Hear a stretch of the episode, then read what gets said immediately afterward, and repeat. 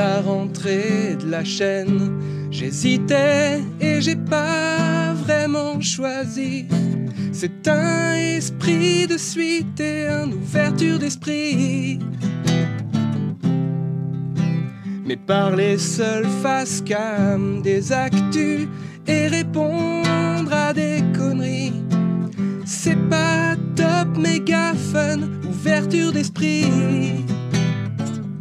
Ouverture d'esprit, ouverture d'esprit, ouverture d'esprit, ouverture d'esprit. Ce sera quand même plutôt un ouverture d'esprit. Et comme j'avais pas de star, j'ai décidé d'inviter plein d'amis pour avoir l'air populaire, ouverture d'esprit. Y a pas vraiment de thème, scepticisme politique, philosophie et tout ce qui passe par la tête, ouverture d'esprit.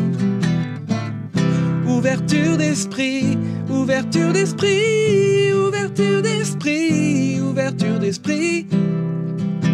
T'as compris le nom du format, ouverture d'esprit. Ouverture d'esprit, ouverture d'esprit, ouverture d'esprit, ouverture d'esprit. Bienvenue à tous dans Ouverture d'esprit.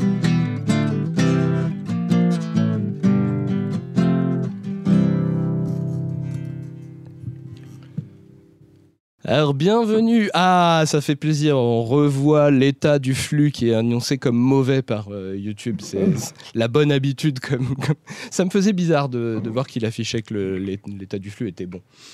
Alors, euh, bah, du coup, bienvenue dans ce nouveau euh, Ouverture d'Esprit, l'Ouverture d'Esprit 5, qui en vrai est un petit peu un mélange avec les lives que je faisais tout seul face cam qui s'appelait euh, à Esprit de Suite, euh, parce que je vais parler vite fait un peu de, la chaîne à, des moments. Euh, mais là, du coup, pour la rentrée, bah, je me suis dit, et on s'est dit avec les gens, que j'allais inviter plein de gens qui ont aidé d'une manière ou d'une autre pour la chaîne. et là, du coup, bah, pour commencer, on a trois invités qui sont là. Donc on a euh, la fille d'à côté. Euh, salut. Bonsoir. On a Lucas. Salut. Coucou tout le monde. Et on a Quentin. Bonsoir.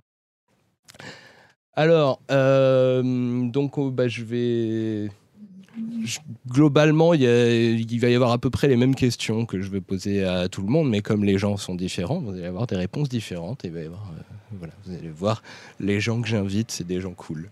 Donc, euh, bah allez, commençons dans l'ordre euh, d'affichage dans le live. On peut commencer avec euh, la fille d'à côté. Je, peux t'appeler par ton prénom aussi? Oui. D'accord, donc Anna aussi. Anna Célestine. On va faire la version. Anna Célestine. Bon. Alors, donc, euh, Anna, euh, donc il y a des gens qui ont pu euh, déjà te voir moins une fois sur, ma chaîne. Si vous avez vu, la zététique était la politique sur la chaîne, donc était à la base une conférence que j'avais faite pour l'UZ, l'Université d'été de l'Observatoire zététique. Et je m'étais dit que c'était un peu dommage que ce soit juste vu par une trentaine de personnes de l'UZ. Et donc, je voulais en faire une vidéo. Et euh, comme j'ai été euh, passé un bout de temps, euh, donc c'était l'été, l'été précédent.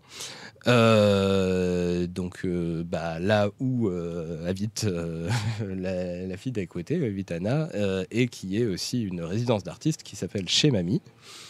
Euh, bah, on avait tourné, du coup, euh, j'avais enregistré à nouveau ma, conférence avec euh, Anna qui donc dessinait en direct pour illustrer la, conférence. Donc, bah, tiens, déjà, ce que tu veux expliquer un peu. déjà, je peux, bon, je peux dire que tu es photographe, illustratrice et que tu fais plein de choses en vrai. Je sais pas si tu veux. Ouais, je suis en burn-out surtout. je sais pas si tu veux développer un peu les, les, choses que tu fais et puis peut-être euh, expliquer un peu ce que c'est que chez Mamie. Ouais. Et eh ben oui, comme ça, on en viendra à pourquoi tu étais là. Oui. bah du coup, moi, je, du coup, je suis photographe de profession. à la base, je fais plutôt de la photo de cabaret. Je fais beaucoup de photographie événementielle parce que j'aime bien les gens heureux. C'est quand même super chouette d'avoir l'occasion d'immortaliser les moments des gens qui sont contents. je fais aussi de la photo de portrait pour que les gens ils se sentent bien avec eux-mêmes et parce que j'aime bien rencontrer des gens et, que, et créer des moments d'intime. Et que j'aime bien les jolies photos aussi, tout bêtement, et les jolis gens. Et tout le monde est beau d'ailleurs, c'est assez ouf. Je m'en suis rendu compte en faisant de la photo. Euh, et en fait. Même Jean-Marie Le euh, Pen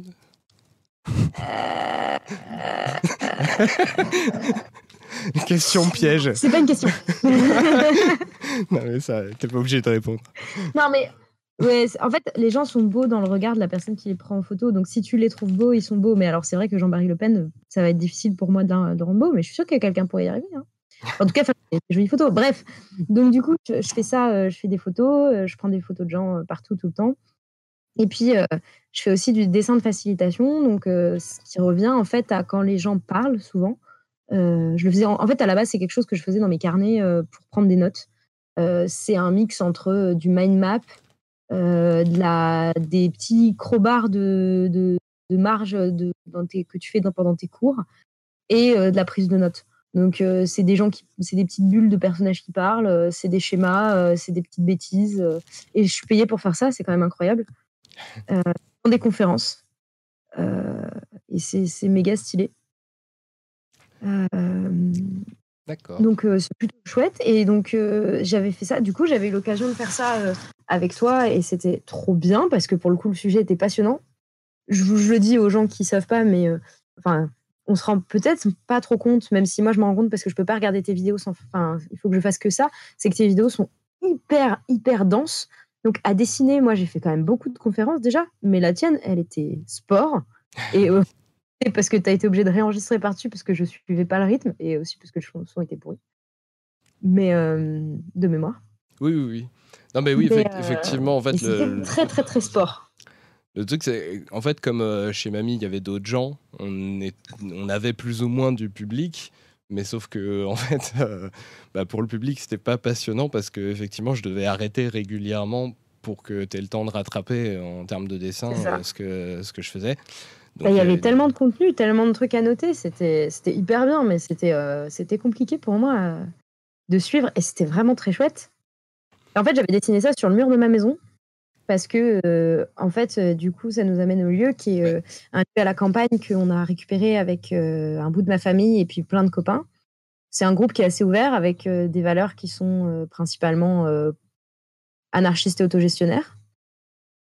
Et le but de ce lieu, c'est euh, avec euh, beaucoup d'huile de coude, beaucoup de travaux euh, qu'on fait très mal parce qu'on ne sait pas faire, et beaucoup de temps, d'en faire un lieu vivable pour, je dirais, une petite dizaine de personnes qui, qui en auraient besoin, et pour créer une résidence d'artistes pour le moment où les artistes attaquent leur, vie, leur carrière artistique, sont obligés de lâcher leur, leur job alimentaire, qui est un moment où il y a le plus d'injustice socialement sur ce point-là, parce qu'en fait, si tu n'as pas une famille pour t'aider, n'as pas encore le réseau, tu vas pas en vivre, mais il faut que tu t'y mettes à plein temps pour pouvoir le développer.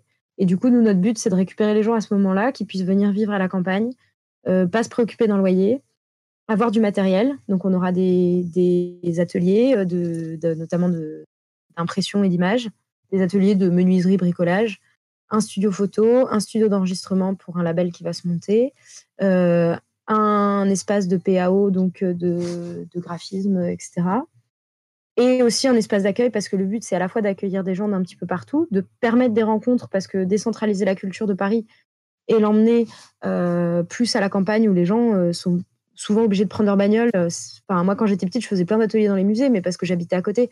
S'il avait fallu m'emmener, me ramener, etc. ça n'aurait pas été possible. Donc de proposer ça aussi aux, aux gens du coin. Donc faire des ateliers avec des artistes qui viennent de partout, qui peuvent aussi se rencontrer, donc faire rencontrer des gens des étudiants de Paris comme euh, des étudiants de, des Beaux-Arts de Clermont-Ferrand. On n'est pas loin de Clermont-Ferrand. Enfin voilà, euh, faire rencontrer un peu tout le monde, faire un lieu euh, d'émulation. Et pas que avec des artistes, parce qu'en fait, on a beaucoup de gens qui passent qui sont des artisans. On a, on a qui est venu avec sa chaîne et avec qui on a fait des choses. Des gens qui viennent juste se reposer et profiter de la maison et de la campagne, faire des cueillettes. on a un spécialiste potager permaculture. voilà, on est une bande de, de joyeux qui gérons ça comme on peut. Et c'est dans ce cadre-là que Tsi, du coup, est venu passer deux fois. chaque été, il vient nous voir pendant un petit moment. Et on crée des trucs.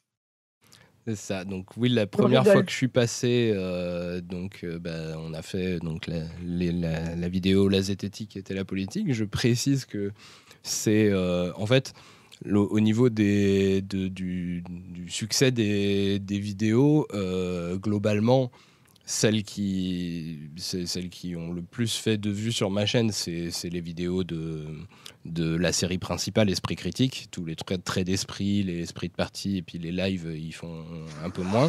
Mais sauf du coup euh, la zététique était la politique qui est pas dans la série principale et c'est parmi celles qui dans la qui sont pas parmi, dans la série principale c'est celle qui a le mieux marché. Donc euh, ça ah ça me fait plaisir.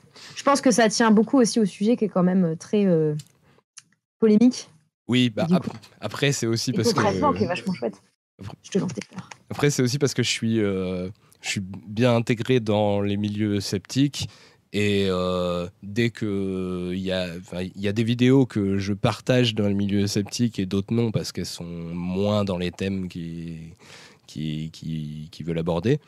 Euh, mais là, celle-là, forcément, évidemment, elle a tourné pas mal dans les milieux sceptiques, donc euh, bon, ça, a beaucoup aidé. Est-ce que je peux répondre à une petite question qu'il y a eu qui demandait si les gens ils viennent comme une maison de repos ou si c'est leur résidence principale pour un moment. Euh, dans, donc, du coup chez mamie, ça dépend. En fait, ça dépend de la situation des gens. Pour l'instant, c'est complètement le bazar. Il n'y a pas trop de règles parce que pour l'instant, c'est le gros squat et on n'a pas trop de lieux, euh, de lieux euh, fixes. on a des dortoirs, on dort sur les canapes, dans le garage, enfin partout. Mais à terme, j'aimerais bien qu'on ait des artistes résidents pendant des longues durées, ce qui leur permet de se poser, ceux qui en ont le plus besoin, avec des chambres et puis un espace dortoir où les gens ils peuvent plus passer, où on peut organiser aussi, où d'autres assos peuvent venir faire des réunions s'ils ont besoin d'un lieu euh, où se mettre pendant un week-end. Enfin voilà, ça va. On, va aussi voir à l'usage. Tant qu'à faire, comme on a parlé. Alors oui, je, voulais juste euh, dire que j'étais revenu là il y a pas très longtemps, euh, donc chez Mamie, puisque je rappelle que ça s'appelle chez Mamie, et que ah, je crois que mon OBS est en train de planter. J'espère que le signal passe quand même ce serait bien de s'assurer que ça passe. OBS, reviens, s'il te plaît. Je, suis un peu inquiet là. Euh, bon. Ah, OBS qui s'est décoincé. Bon, j'espère que ça n'a pas coupé sur le live. Tiens, au fait, euh, s'il y a des gens qui sont en train de. Enfin, a priori, les gens écoutent sur le live. Le live marche là? C'est bon, il n'y a, a, pas eu de coupure? Ok, nickel. Très bien. Euh, donc oui, alors je disais que j'étais revenu euh, là euh, cet été pendant quelques jours et qu'on en a profité pour tourner un sketch pour une future vidéo, mais par contre, en gros, comme l'idée de base, c'est que je voulais revenir de toute façon. J'avais envie de, de, passer vous voir et tout, et je me suis dit tant qu'à faire, bon, passer dans un endroit comme ça, autant en profiter pour faire quelque chose. Et du coup, heureusement, j'avais prévu longtemps à l'avance des sketchs pour une vidéo de dans longtemps. Donc en vrai, c'est des sketchs que vous verrez pas avant un petit moment. Parce que euh, mm. c'est. Là, il y a un prochain Esprit Critique qui sort ce mois-ci. Donc bah, je, je, passe aux annonces direct. Il y a un prochain Esprit Critique qui, sort ce mois-ci euh, sur euh, le propre de l'homme.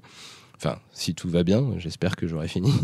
Euh, et euh, il y a d'autres, euh, il y a plein, plein d'autres vidéos qui sont prévues. Euh, je pense que pour diffuser toutes ces vidéos, ça prendra bien sur les cinq mois qui viennent, quoi. Donc en gros, il y a des chances que le esprit critique suivant pour lequel on a tourné le sketch, ce soit genre dans six mois, quoi. Voilà. Désolé. Bon, mais il est tourné. Et on a bien rigolé. J'ai hâte que vous tous vous le voyez parce que nous, on a vraiment kiffé le faire, donc. Je vais euh, et, j'ai promis euh, de faire un bêtisier pour, euh, ce truc-là. Donc on a fait du lobbying pour que s'il fasse un bêtisier pour que vous voyez un petit peu les bêtises qu'il a fait. Et du coup, oui. Il y avait du budget en plus. Hein. hein. moi, je, vois la chaîne YouTube évoluer depuis le début. Maintenant, c'est quelque chose aussi. Hein. j'ai investi dans du matos avec l'argent que j'ai pas. Euh, parce que j'en avais marre de tourner avec du matos de merde. Et hum, donc, euh, oui, qu'est-ce que je voulais dire Euh, Bon, puisqu'on a beaucoup parlé de, de chez Mamie, euh, on va peut-être donner les infos pour que les gens retrouvent. Oui. Donc déjà, bon, le lien, il y en a un dans la description de la vidéo, un lien vers, vers chez Mamie, normalement. Vers la page Facebook, il me semble, de chez Mamie. Enfin, en tout cas, c'est Ouais. le lien que tu m'as donné. Pour l'instant, pour l'instant, on a juste une page Facebook et un compte Twitter. euh, parce que c'est moi qui m'occupe de faire le. c'est moi qui m'occupe de faire toute la com et que je m'en sors pas. Mais euh, du coup, euh, en préparation, on a aussi un Insta. Donc le Twitter, c'est at comme chez mamie. Et on y met principalement des photos de confiture. Si vous avez envie de voir de la confiture, que ça vous rend heureux, vous pouvez aller voir. Parce qu'en ce moment, on fait des grosses cueillettes.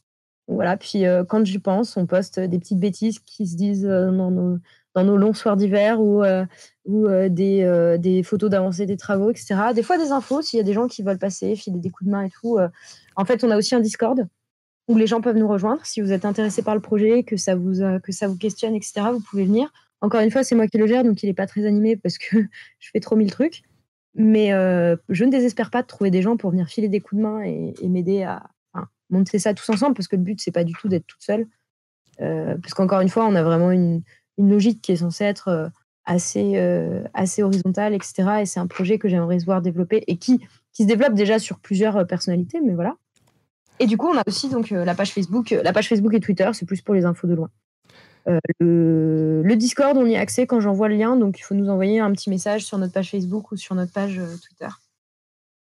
Euh, Je attends, je précise un truc. Ah merde, il y a des. Alors des fois les, les chats se mettent pas à jour sur le, le live. Signalez-moi quand, quand ça arrive. Donc là sur le chat non membre, évidemment ça se met pas à jour. Donc je vais corriger le bug.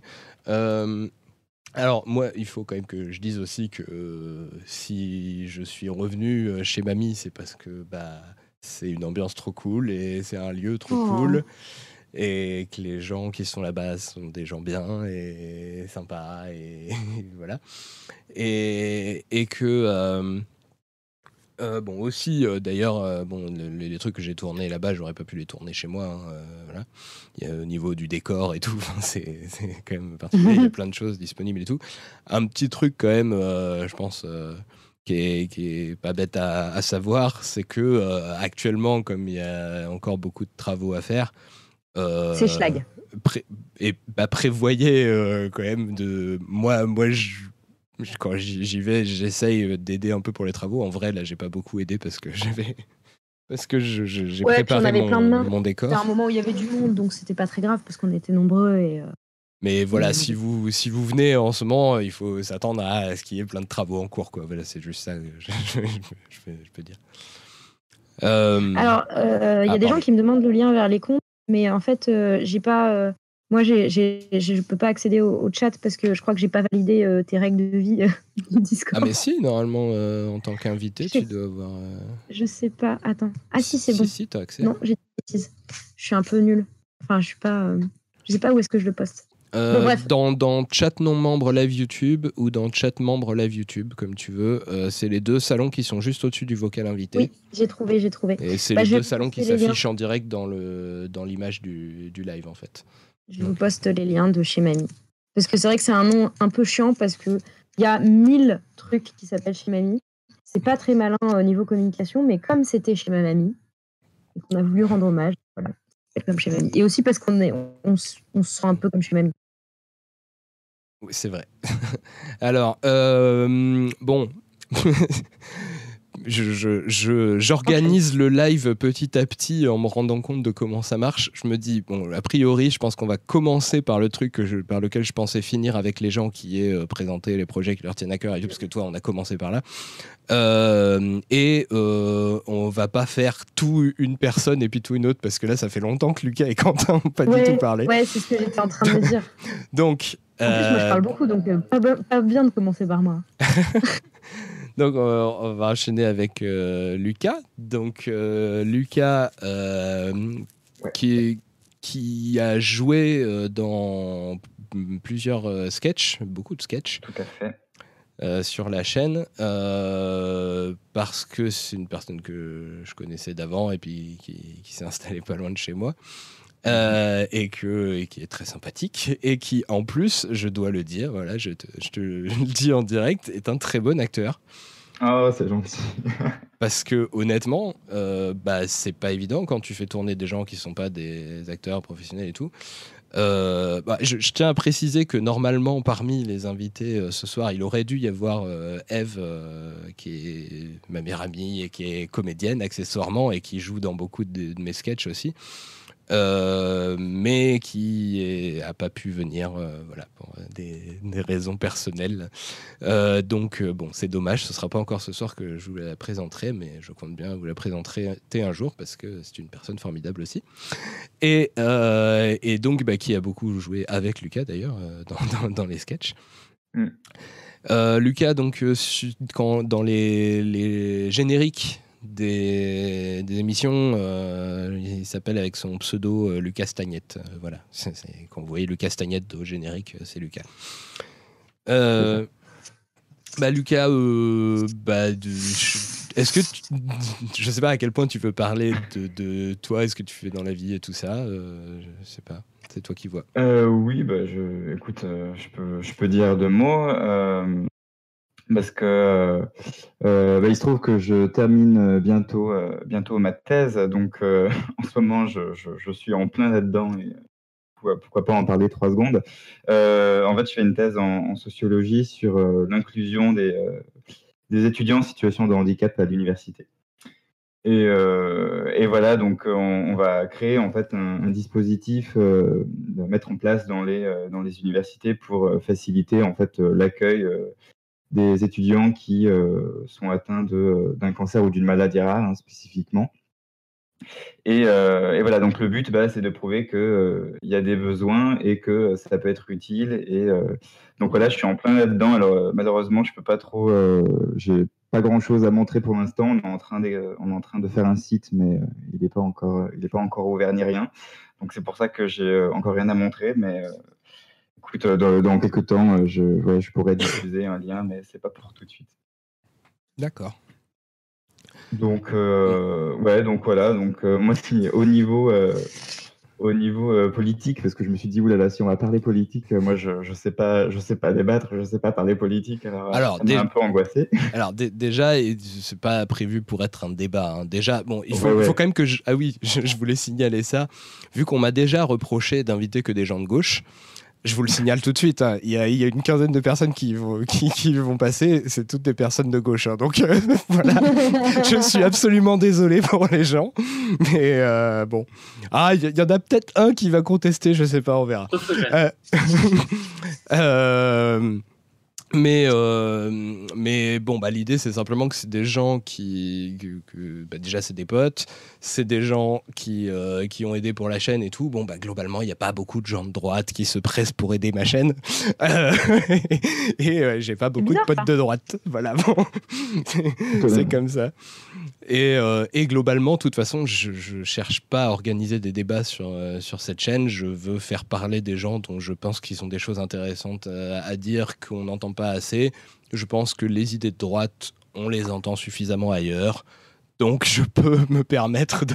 En même temps, si c'est normal que tu pas des potes de droite. Enfin, je veux dire, quand on voit déjà tant que ça nous prend de débattre entre gens de gauche avec toi, euh, t'imagines les gens de droite, ils seraient morts. Alors, mais je... de fatigue. ah non, mais je, je, je, je, débat très souvent avec des gens de droite sur les réseaux sociaux, euh, sur, euh, dans les commentaires de ma chaîne. Oui, mais t'es pas dans leur cuisine. Mais effectivement, oui. Je suis pas dans leur cuisine. Alors, Lucas, du coup, pour euh, continuer un peu avec toi, effectivement, euh, les questions que j'étais censé donc poser un peu à, tout le monde et tout, et donc on reviendra sur, à Anna après pour, euh, pour, pour lui poser après avoir parlé à Quentin aussi. Mais du coup, toi, comme tu n'as pas beaucoup parlé pour l'instant, je, vais commencer les questions. C'était donc bah, sur ton, ton rapport, bah, du coup, tu avais commencé à parler politique, ton rapport à la politique, par exemple. voilà, comment tu comment tu.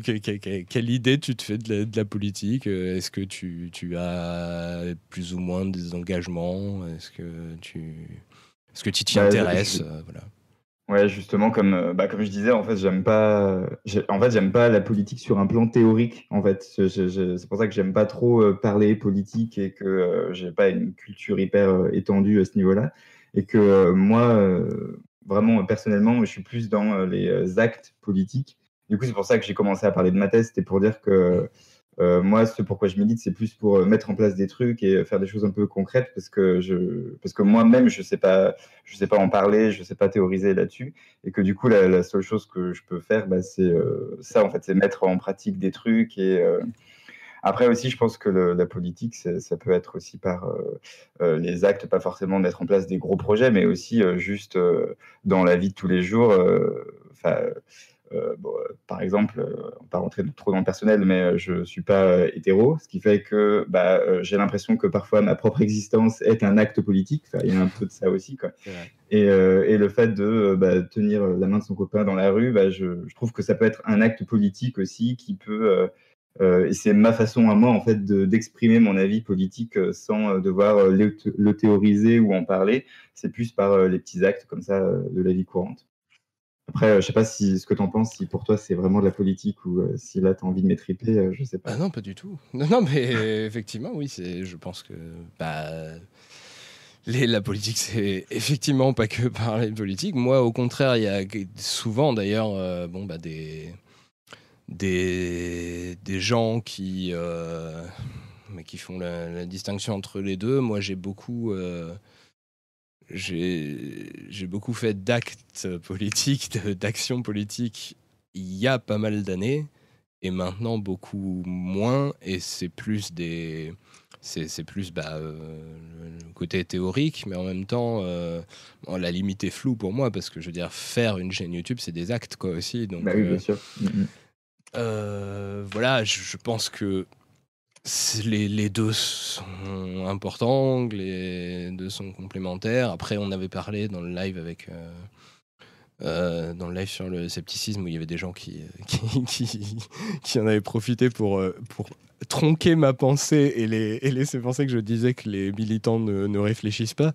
Mais c'est vrai que j'ai une idée sur le fait que euh, quand on agit et dans certains, euh, dans certains cadres en particulier, en particulier quand on est dans un parti, un syndicat, un machin et tout, bah, c'est pas le moment de remettre en cause ces idées parce qu'on doit en être suffisamment convaincu pour les, les, mettre en application. Et du coup, euh, c'est vrai que j'ai l'impression que c'est des moments différents de ma vie, les moments où j'ai plus agi et les moments où j'ai plus posé des questions et fait réfléchir et tout ça. Euh, clairement, c'était un truc qui me manquait quand, dans les moments où j'étais plus engagé dans le militantisme vraiment. Euh, bah, j'avais l'impression que dès que je voulais que lancer un débat, un truc comme ça, il y a les gens qui disaient ah mais c'est pas le moment quoi. Donc c'était un peu, un peu compliqué. Mais après bon c'est différent parce que toi c'est pas c'est pas un engagement dans un, un, parti où il faut penser comme ça, machin. Enfin voilà donc. Euh, c'est vrai que ça, ça, me parle quand même vachement parce que je, je me dis que aussi si, si j'ai pas envie de, euh, de, de, vachement parler, c'est aussi parce que je, je me sens pas prêt à défendre vraiment une idée et que je suis tout le temps euh, à remettre tout en question et, euh, et du coup, je, ouais, pour moi, ça serait trop compliqué de, de, de, de défendre quelque chose parce qu'au premier contre-argument, je vais être là, ah ouais, alors attends, je, je vais y réfléchir et puis je reviens dans, dans trois jours et, et du coup, c'est pour ça aussi que j'aime pas en parler. Ouais. Euh, Après, ça, c'est des trucs qui se rodent aussi, peut-être.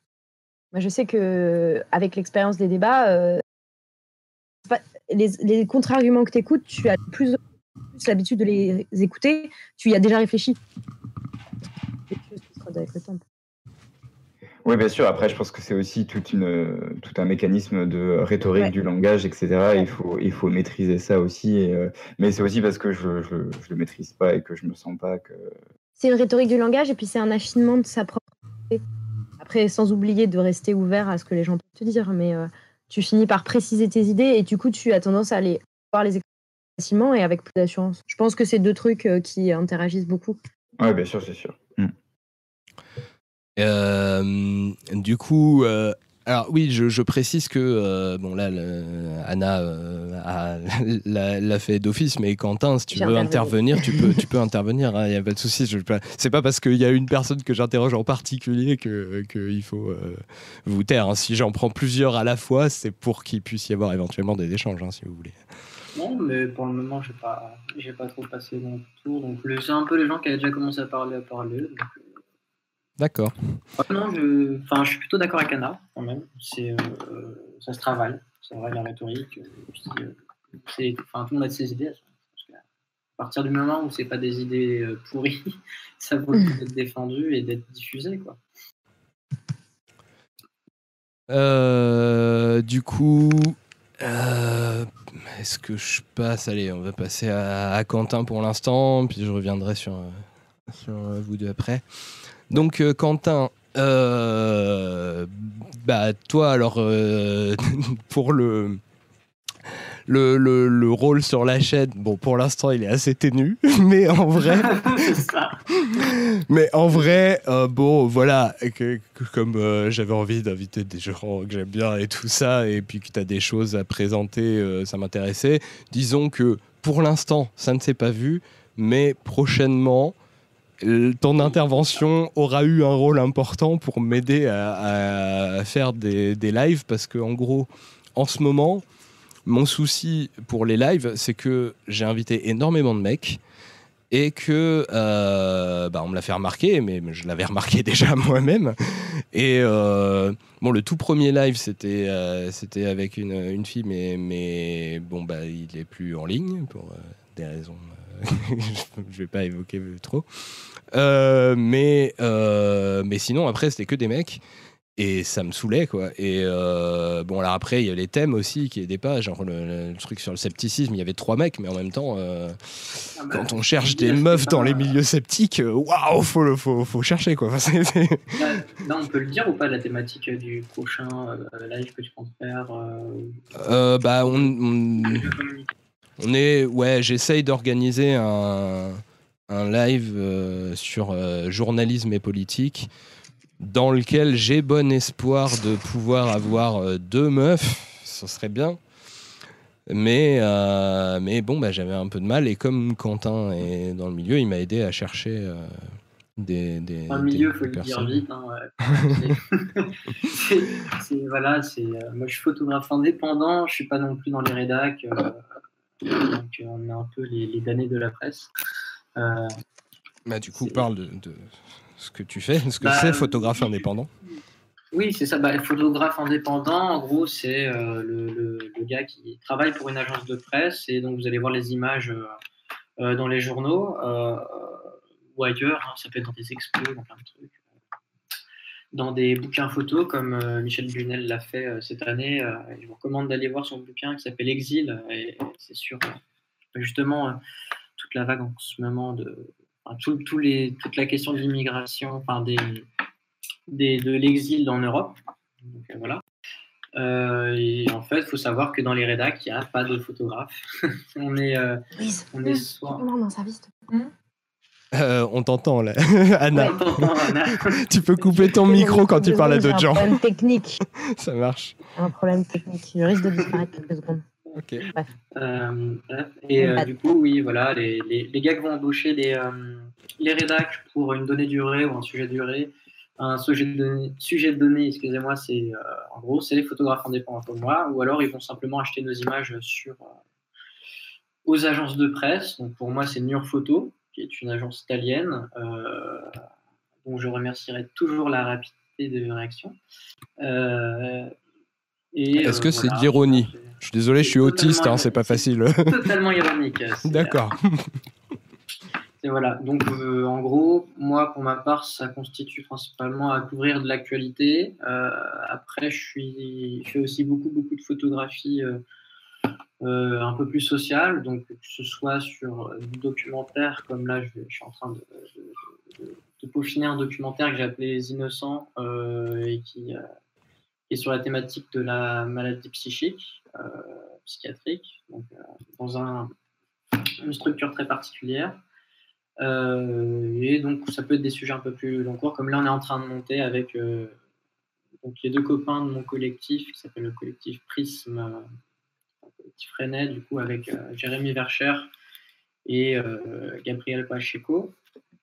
Et là, on est en train de commencer à débuter, par exemple, sur un, un projet de reportage un peu plus au long cours sur le, camp des Gailleuls, euh, euh, qui est un camp, par exemple, enfin, un corps de réfugiés, euh, de réfugiés et de demandeurs d'asile, qui est principalement composé de familles à Rennes. J'y étais il y a, j'y étais il y a même pas une heure, donc voilà. Et voilà, ça c'est taf, enfin, le taf que j'essaye de construire. Euh, sinon, euh, moi j'ai une formation en sociologie. Euh, je suis en train de finir un mémoire que, que je ne finirai peut-être pas, mais bon, ça c'est une autre question. et sur, du coup, sur, la sur le thème de la, professionnalisation dans le milieu du photoreportage, justement. Alors, quelques trucs déjà, le, quand tu as parlé de ton collectif Prisme, donc il y a le lien dans la description de la vidéo. C'est super. Euh, et il y a aussi l'Instagram le, de, de, Quentin. Euh, et il y a MangaTD qui posait une question. La méthode est-elle similaire avec les sites comme Shutterstock au niveau de ton métier? Euh, Non, Shutterstock, c'est ouais, du stock d'images. C'est pas tout à fait pareil. dans le sens où Shutterstock, il n'y a pas forcément des réseaux de diffusion et des clients enfin des clients très très récurrents, c'est-à-dire c'est les, les qui vont chercher euh, leurs images parfois dessus, mais c'est très rare dans le sens où euh, elles sont en lien déjà euh, avec des grosses agences comme l'AFP qui sont tellement implantées qu'en fait tout le monde leur envoie leurs images. moi mes images se retrouvent sur l'AFP, donc voilà. ou alors c'est ton agence directement qui a un contrat avec les rédacs voir les rédacs qui te, contactent directement. Euh, je ne sais pas s'il y en a qui utilisent Libération, par exemple, ou l'Obs, euh, mais par exemple, il y a une collègue dont je vous envoie à aller voir le travail qui s'appelle Marion Vaca, qui a été en commande toute la semaine sur le contre-sommet euh, du G7 à Irun et toutes les actions autour pour Libération et l'Obs. Donc ça peut être en fait, il y a deux, schémas classiques. C'est soit tu, soit tu fais ton reportage et tu les envoies et euh, Inch'Allah, si les gens te prennent tes images, et euh, soit tu en commande euh, pour, pour quelqu'un. Donc, voilà. je... Oui, je pense que. Enfin, tu, tu pourra te dire.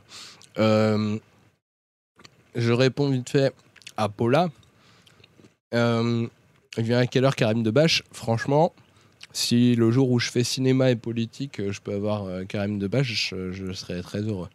Euh, dans, dans l'idée, j'aurais bien invité les, les, les, gens de la chaîne Bolche Geek aussi pour ce genre de thème, mais si je peux avoir Karim Debache en même temps, ce serait génial, mais bon, j'y compte pas énormément non plus, parce qu'a priori. Pourquoi pas du Randall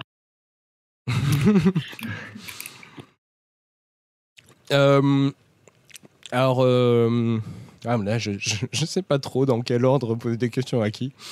Euh, est-ce que, euh, Anna, il me semble que tu es pressée, du coup, peut-être que on peut reprendre un peu. C'est que j'ai faim. Toi. Ah, t'as faim Tout le monde mange ses petits sandwichs. Moi, mes lentilles m'attendent. Oui, alors vas-y, dis-moi. Bah, du coup, ton rapport à, la politique, vaguement vite fait, dit deux, trois trucs avec, euh, avec Lucas. Euh, mais sinon, on peut. Enfin, le truc, c'est qu'il y a plusieurs questions, donc je ne sais pas si tu auras le temps de répondre à tout. Parce que tu peux parler aussi de ton rapport à la philosophie ou de ton rapport au scepticisme, qui sont les, les, trois questions. Voilà, rapport à la politique, ou à la philosophie, au scepticisme, que je vais poser à tout le monde. Bah écoute, comme, comme euh, je parle beaucoup, je vais me faire un petit défi et je vais te répondre. D'accord.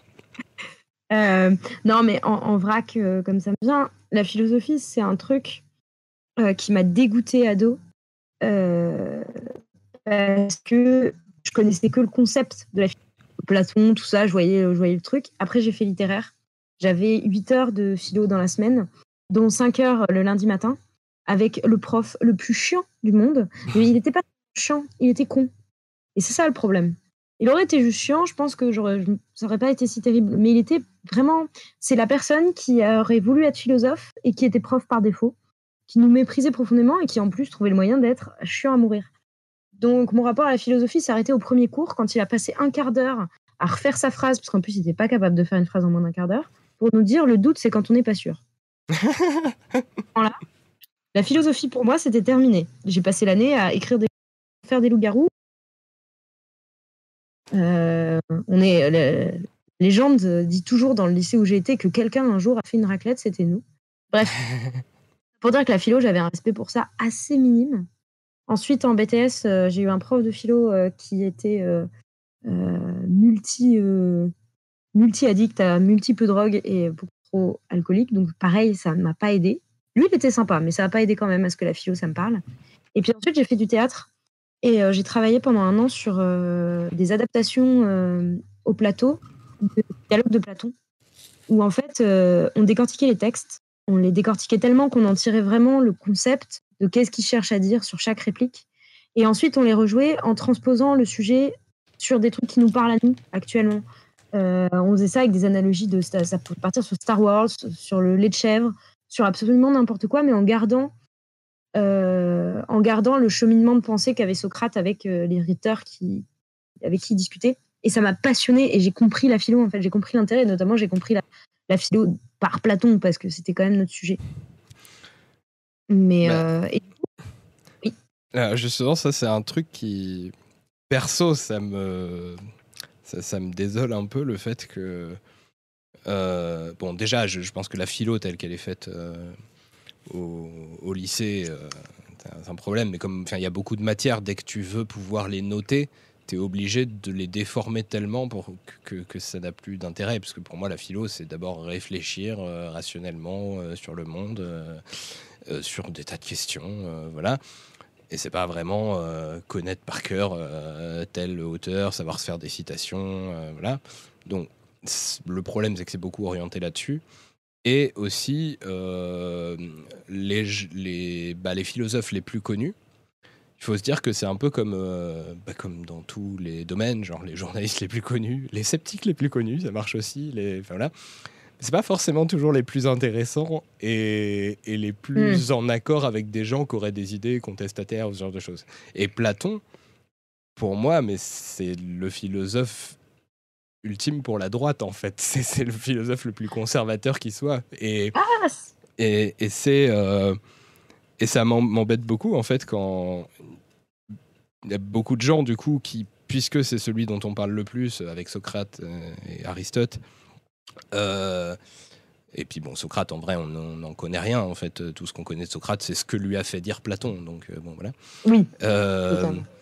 et ben, du coup, en fait, des gens mais de toutes sortes d'idées voilà, pensent pouvoir trouver des, choses qui vont aller dans leur sens chez Platon, Socrate, euh, Aristote. Ils vont tordre plus ou moins la, pensée pour que ce soit compatible avec d'autres types de pensées que celles qu'ils défendaient. Mais globalement, Platon, c'est quelqu'un qui défendait le le, statu quo, l'aristocratie, euh, qui voulait un système très hiérarchisé, qui était très essentialiste et tout ça. Enfin, voilà.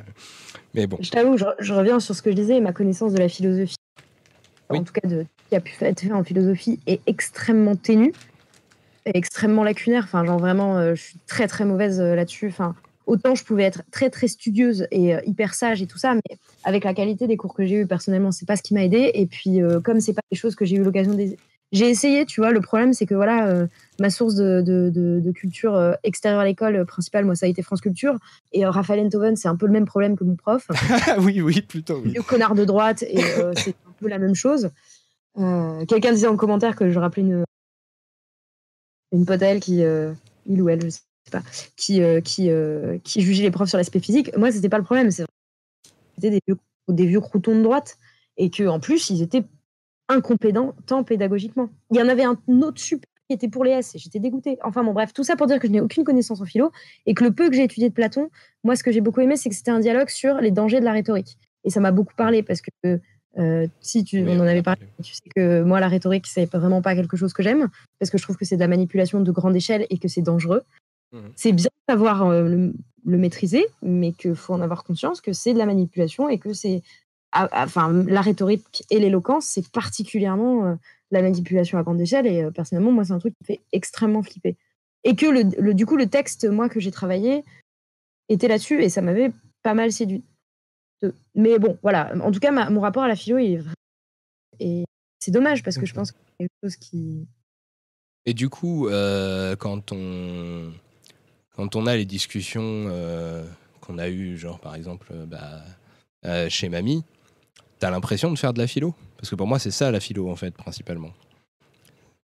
Oui, bah en fait, le truc c'est que je pense que la philo c'est vraiment quelque chose qui est marqué comme une chose très universitaire, très très très digne très euh, voilà. Et moi, j'aurais du mal à me dire que je fais de la philo parce qu'on se sent illégitime en fait. Mais clairement, alors en plus, quand je discute avec des gens comme toi qui me poussent à aller dans des idées tellement loin, parce qu'on on, est capable de discuter des heures parce qu'on va s'emmerder sur des détails, euh, je trouve ça passionnant, ça me fait bouillir la tête, mais c'est vraiment chouette. Là, oui, là, oui, clairement, j'ai l'impression de faire de la philo. Des fois, j'ai un peu l'impression de faire de la philo chez ma psy aussi, hein. mais je considère la philosophie comme une réflexion sur la vie même quand je fais du militantisme, quand je vois des conférences, effectivement, on touche à de la philosophie. Mais je pense que la philosophie, comme le terme politique, euh, le terme philosophie comme le terme politique, en fait, ont été tellement posés sur quelque chose de très, très, très, très petit, très circonscrit et très élitiste que les gens s'en détachent, ils en font, mais ils ne le savent pas parce qu'en fait, euh, euh, ils ne se sentent pas légitimes à se réapproprier ces termes-là. J'aurais plein de choses à dire dessus, mais vraiment, ça, va être dur de laisser parler tout le monde si, si, je rebondis trop. Euh, juste, je, signale au passage, si euh, les gens sont intéressés à s'intéressent à la philosophie grecque, voilà, qui est avec des, des noms qui, qui, qui en imposent et tout ça, il y a des gens beaucoup plus intéressants que Platon à, aller voir d'après moi en tout cas si on a si on a des si, si on n'est pas de droite déjà pour, pour résumer euh, ou, même Aristote hein, qui est vraiment qui est pas parmi grand chose en cause de, de, la pensée de Platon euh, c'est les gens que Platon détestait et dont il voulait brûler les bouquins par exemple genre euh, Démocrite ou Épicure. Euh, voilà, des, gens comme ça dans la philosophie grecque. Il y a des gens qui ont pensé des choses beaucoup plus euh, euh, contestataires dès, dès l'époque de l'Antiquité grecque, en fait. Et, et d'ailleurs, beaucoup, enfin, genre, des choses que les gens ne savent pas trop, mais Marx a fait sa thèse de philosophie sur Démocrite et Épicure. ouais, il y a une certaine filiation, des choses qui peuvent être intéressantes à, aller chercher. Euh, euh, voilà. en gros, mm. les, trucs qui, effectivement, il y a plein, plein, plein de raisons qui ont fait que la philo est devenue ce truc euh, vraiment institutionnel, élitiste, qui regarde les gens de haut et tout. Mais parmi ces choses-là, il y a le fait que les philosophes qu'on met le plus en avant sont des philosophes élitistes, alors qu'il y a des philosophes qui l'étaient beaucoup moins. voilà. Euh, du coup, j'ai pas du tout répondu aux trois questions en même temps. Ouais, mais non, mais on peut parler.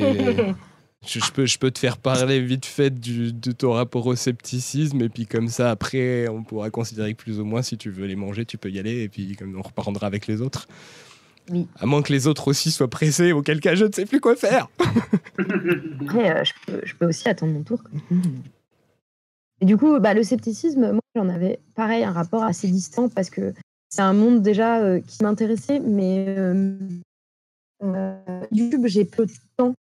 souvent, c'est des sujets qui approfondissent des choses, donc il faut du temps, il faut chercher à comprendre, il faut se poser devant la vidéo, ce que je ne fais pas. et du coup, en fait, je pense que mon rapport au scepticisme était très lointain aussi parce que c'est un milieu très masculin et qui me parlait peut-être. Et c'est pour ça aussi que j'ai été très très intéressée par ta conférence est-il de droite? Non, ce qui représente. Enfin, non, pas de droite. Est-il apolitique? Pardon. Alors, juste euh, un petit truc. Ton... ton... Oui, bon, la politique égale de droite, nous sommes à peu près au courant. Euh, il y a ton micro qui coupe de temps en temps. Euh, ça doit être que, que, le niveau minimum de volume auquel il faut que tu parles pour qu'il s'allume. Je me rapproche de mon ordinateur. pas bon, donc ouais, c'est mieux vu que tu vas, ça va être plus de temps à régler ton micro, autant plutôt que tu te rapproches effectivement. Donc vas-y, voilà. on peut continuer. Euh, donc du coup, euh, mon, rapport c'est un peu lointain et c'est vrai que plus abordé bah, en te connaissant, en regardant ce que tu faisais et du coup en m'intéressant au reste du scepticisme et aussi en rencontrant des gens via toi. Je me souviens de discussions que j'avais eues euh, vraiment intéressantes à comment ça s'appelait euh, le festival où on était où on était costumés? Euh, ben, aux, historiques de Montbazon. À Montbazon. À Montbazon, j'ai je, rencontré des gens. Je veux des photos de psy costumés, par contre. Non, en vrai, j'étais pas costumé, moi, à Montbazon. Bah, vous aurez le sketch dans quelques temps. Bah, en même temps, je, je suis costumé dans beaucoup de mes vidéos, par contre. euh. Oui. Mais euh, Euh, Du coup, un rapport assez lointain au scepticisme et que, en fait, en connaissant vraiment, mieux, je trouvais ton micro coupe nécessaire. plusieurs fois. Je sais pas si c'est peut-être ta connexion aussi, je sais pas. C'est possible. Euh, Du coup, je trouve que c'est quelque chose. Vous me dites si c'est pas euh, vraiment intentable. ah, là, tu, on t'entend plus là. Ah merde. Mais je Euh. sais pas où. Ah, si, si, moi j'entendais. hein. Ah, d'accord. bah moi non. Le, le truc c'est que c'est, il faut que moi j'entende sur mon PC pour que les gens entendent sur YouTube en vrai. Donc ouais, c'est. Euh, bon, alors au pire, je vais passer vite fait à nouveau à Lucas et, et Quentin et pendant ce temps-là, euh, tu peux regarder donc euh, là, donc dans, tu, tu vois vocal invité où, où c'est affiché. Euh, en dessous, tu as ton avatar, ton pseudo, tu as un micro, enfin une icône de micro, de casque et une roue dentée. Si tu vas dans la, la roue dentée, euh, c'est paramètres utilisateurs. Tu vas dans voix et vidéo. Euh, tu as euh, la case détection de la voix qui est cochée, ça c'est bon. Et en dessous, tu dois avoir aussi déterminer automatiquement la sensibilité d'entrée du micro qui est cochée. Tu peux la décocher et tu baisses la, tu, tu baisses le, le niveau du truc. Comme ça, bon. il y aura besoin de parler moins fort pour que ton micro fait. capte. Enfin, si c'est ça le problème. Si c'est un problème de, de connexion, par contre, là, on peut pas grand chose. Non. Bon, bah, c'est fait en tout cas. Ah, Grâce Ok. à ton super, Bon, euh, ça, ça te dérange pas que je, je, je prenne un peu enchaîne. de temps pour, euh, pour Lucas et Quentin et puis. Enchaîne. D'accord. Euh, bon, euh, je sais pas, là, au, au pif, euh, bon, je, je vais poser la question et puis vous, vous prenez la parole comme vous voulez. Du coup, bah, vous, Quentin, t'as pas répondu sur toi sur la, ton rapport à la politique. Peut-être à la limite, tu peux commencer par ça. Oui, c'est vrai que j'ai pas répondu, par en même temps, on m'a pas posé. Non, non, mais je t'ai pas posé la question, c'est normal. hein. Euh, moi, moi, politiquement, euh, bah, je me cache pas en étant d'être euh, de gauche vers l'extrême gauche et me situer plutôt au niveau anarchiste de l'idéologie, au sens où je pense que bah, le capitalisme est foncièrement autodestructeur et pas viable. Et justement, la pensée anarchiste euh, me, me- me paraît un peu plus, euh, plus intéressante à ce niveau-là. En tout cas, au, au fait que, bah oui, la liberté euh, n'aille pas sans l'égalité. Euh, donc euh, voilà, c'est une position que je m'en cache pas. D'accord. Voilà. T'as t'as eu des engagements, genre t'as pris des cartes quelque part, des fois ou- Ah non, non, non, non, bah non, j'aime pas trop les, euh, les, organisations en général. Après, ça me, ça, ça m'a jamais empêché de donner des coups de patte euh, par-ci par-là à des, des gens qui étaient plus engagés que moi. euh, donc, euh, mais non, sinon j'ai jamais eu, jamais eu, jamais eu d'engagement personnel, on va dire. Hormis peut-être, oui, ma, ma, pratique photo qui quand même, je conçois un peu dans, comme un- une forme d'engagement, dans le sens où tu racontes des trucs quand même et tu racontes des histoires et c'est des histoires qui sont politiques. Oui, Euh, puis globalement, il me semble que quand même euh, les trucs que tu prends en photo sont quand même souvent en lien avec des, des Oui, voilà. mobilisations politiques, des choses comme ça. Quoi. C'est ça, surtout que c'est c'est- c'est- c'est le, le- un très très gros, c'est le gros de mon activité, quoi, en fait, de prendre des trucs qui ont, qui ont on va dire, une forte portée politique. Euh, après, bon, j'essaie quand même de, de, quand je travaille, de, de, de, de- de- d'essayer de, mettre un petit peu, euh, de, de, de pas trop orienter mon œil non plus, parce que ça peut pas m'occulter un pan de la réalité. euh, et de- d'essayer de reprendre un peu mes lunettes de, sociologue, quoi, on va dire. Euh, surtout quand c'est des trucs un peu complexes, euh, des trucs un peu complexes comme, euh, bah oui, euh, je sais pas, ça peut être Notre-Dame-des-Landes, ça peut être, euh, ça peut être euh, bah, les camps migrants, euh, voilà. D'accord. Euh, bon, du coup, je peux poser la question à Lucas et Quentin sur euh, bah, euh, notre rapport à la philosophie et ou au scepticisme, dans l'ordre que vous voulez, je ne sais pas. bah après, moi, je suis très profane des deux disciplines, donc ça va être rapide. Mais c'est vrai que pour la philo, par exemple, c'est comme, pour la philo à côté, c'est comme pour Anna Célestine. C'est-à-dire que la première entrée, c'était avec, euh, le vieux prof euh, blanc, euh, probablement de droite, qui te fait son cours juste en, en les,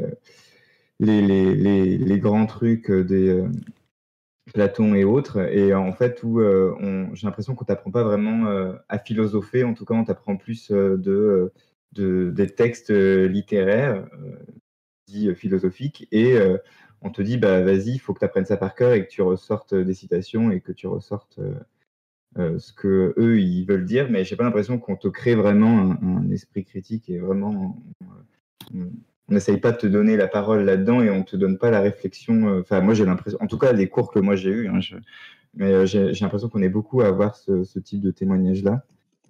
Euh, et donc, euh, donc ouais, au, lycée, tu as ce premier rapport qui te donne pas vraiment envie en fait de creuser plus que ça. En tout cas, c'était mon cas, qui m'a pas vraiment donné envie de creuser. Et, et je me suis rendu compte, euh, genre 6-7 ans après, que bah, en fait, la philosophie, c'était pas que les vieux mecs blancs, grecs, et qu'il y avait d'autres trucs. Mais j'avoue que ça m'a pas forcément aidé à me pencher, à m'y pencher plus, et ça m'a pas donné envie de m'y pencher plus. Et probablement que, euh, comme Anna Célestine, euh, je dois faire de la philosophie sans vraiment le savoir parce que on nous a pas vraiment appris ce que c'était, quoi.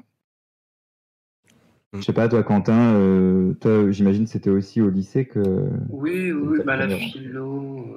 les premiers contacts avec la philo, je pense que c'était au lycée, avec un prof qui n'était pas terrible non plus, quoi.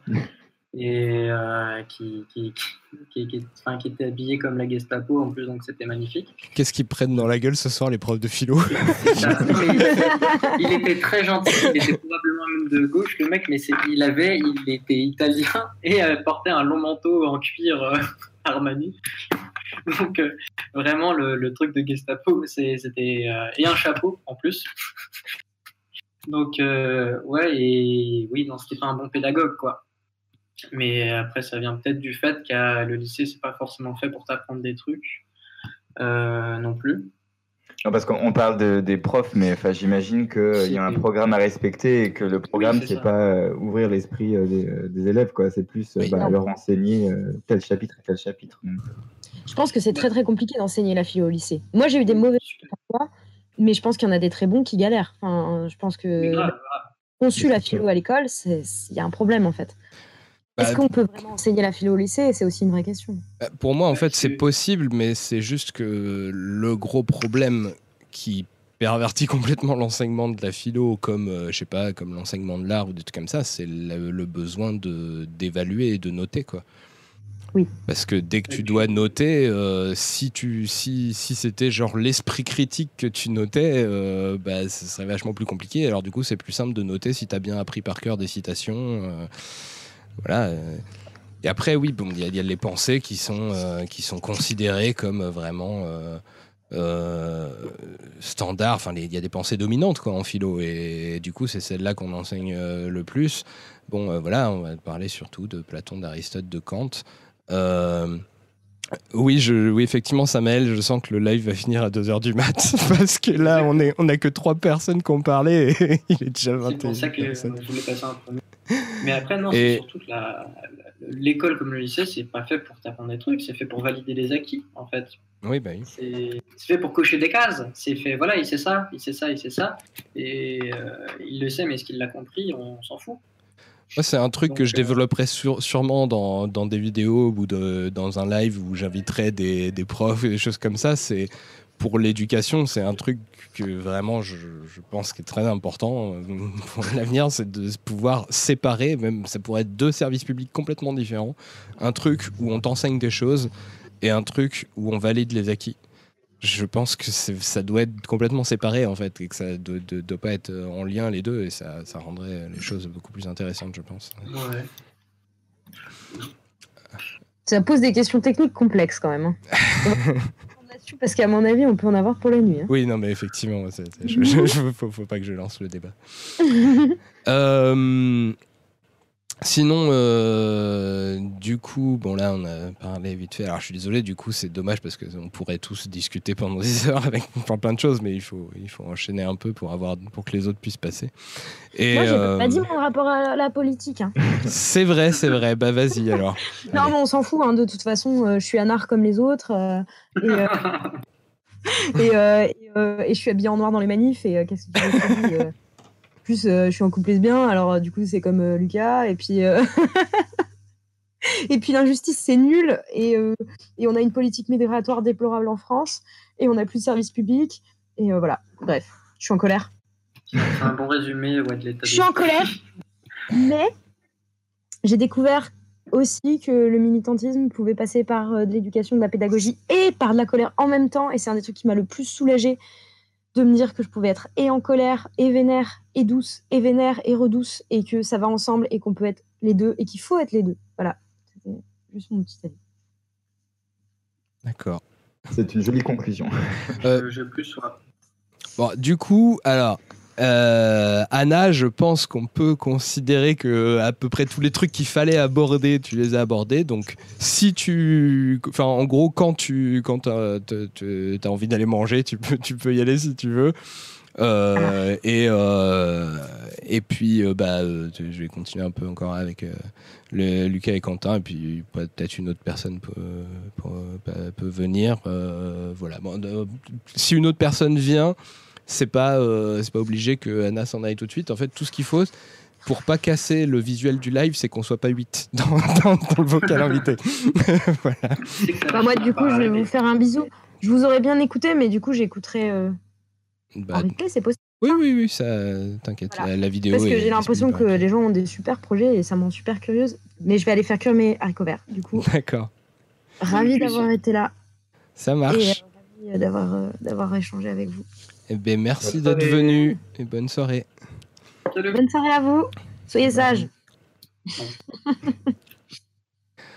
Bon, euh, allez, tiens, disons qu'on va faire venir une autre personne euh, là pour, euh, pour compléter.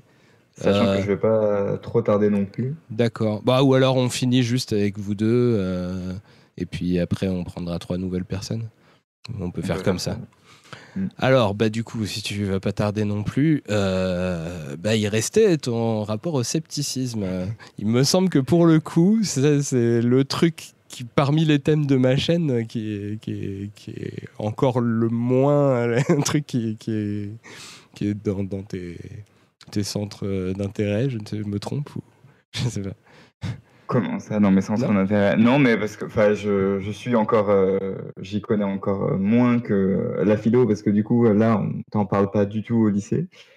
Euh, mais juste après, ça rejoint un peu ce que je disais tout à l'heure, où je disais que je, moi, je, je passais mon temps à me remettre en question et que j'avais l'impression que c'était un peu ça. le Ah oui, oui, complètement. je, je- encore une fois, je le théorise pas à fond, donc, euh, donc voilà, je pourrais pas bien définir ou, ou me mettre dans une case ou quoi, mais, euh, mais en tout cas, euh, pour moi, c'est l'évolution, ça passe par là, en fait, ça passe par euh, la remise en question de tout, quoi, que, rien n'est jamais acquis, et enfin voilà, moi, c'est c'est un peu là-dedans que je me situe, où je me dis que je, je pense que, ouais, ce que moi, pour évoluer, en tout cas, j'ai besoin de tout remettre en question. Et, et après, bah, par contre, il faut faire attention au fait de de ne pas blesser, de pas, parce que j'ai l'impression qu'il y a un, un peu ça. Alors, euh, tu dois y être plus confronté, plus confronté, j'imagine que moi, mais euh, j'ai l'impression que des fois, euh, il y a des choses dont si on remet en question, on, risque de blesser des, des personnes, une communauté. Enfin, je ne sais pas ce que tu en penses. Est-ce que tu as déjà rencontré ça.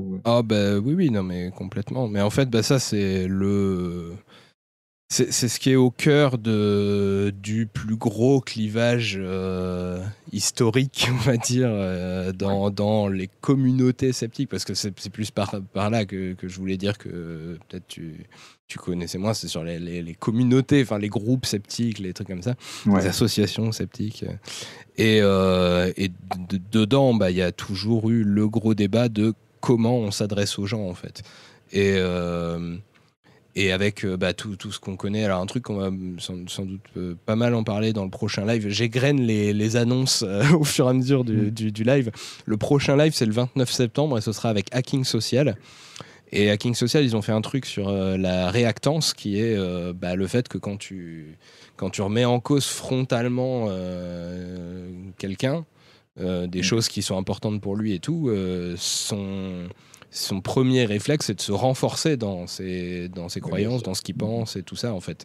Ça, si, si, ton but, c'est de le faire se remettre en cause, en fait, euh, bah, le meilleur moyen, c'est d'être euh, bienveillant, de le pousser juste à se poser des questions sans lui imposer des réponses, euh, mm-hmm. de... Voilà, juste peut-être essayer de lui faire se rendre compte que, euh, que ce qu'il pense sur n'est.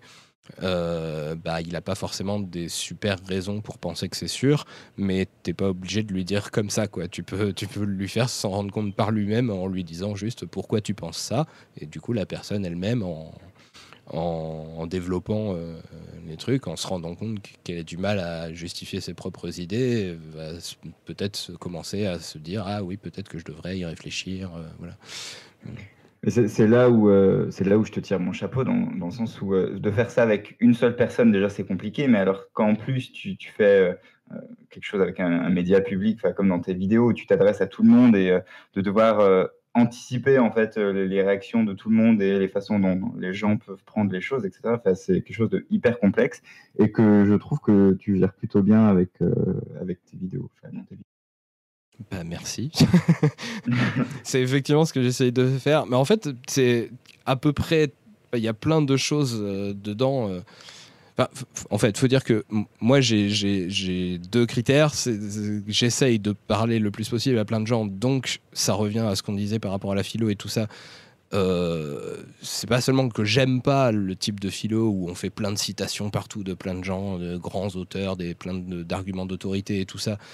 Euh, et que je préfère la réflexion personnelle, c'est aussi que je pense que c'est comme ça que tu as plus de chances d'intéresser des gens à des questions philosophiques.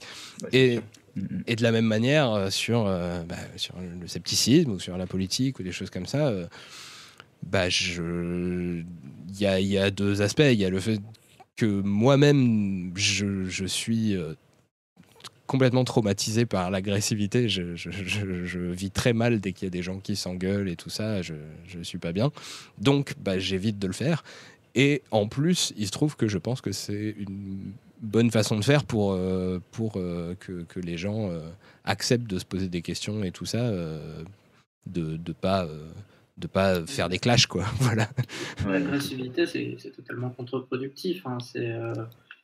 c'est on, voit bien de toute façon quand il y en a qui sont trop bourrins euh, dans des, euh, des, mouvements sociaux ou des trucs comme ça, ça, ça a tendance justement à, diffracter un peu le truc. Quoi. Donc euh, c'est bien de, de, comprendre que les gens, des fois, ils sont pas tous aussi déconstruits que toi ou qu'ils n'ont pas les mêmes idées que toi, que ça peut changer quand même, heureusement.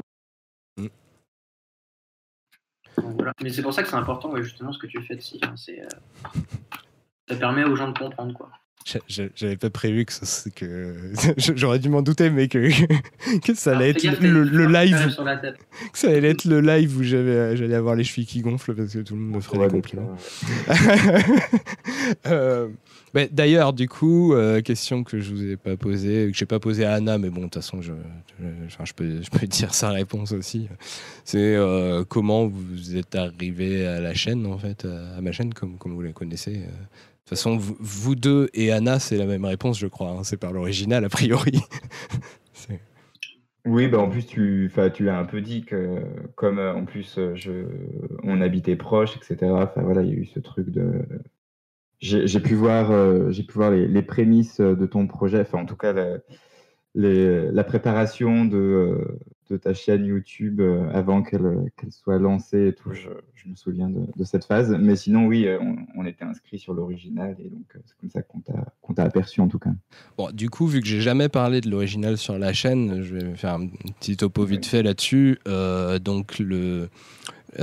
Thomas Hercouet, qui est donc à la base qui vient de la radio, a lancé une chaîne YouTube qui s'appelait l'original, qui maintenant s'appelle version originale, euh, qui euh, reprenait des concepts de radio pour les faire sur YouTube, en gros, euh, dont deux concepts principaux, genre la libre antenne. voilà, il lance un sujet, il y a des gens qui appellent sur Skype et tout ça, et puis qui, discutent.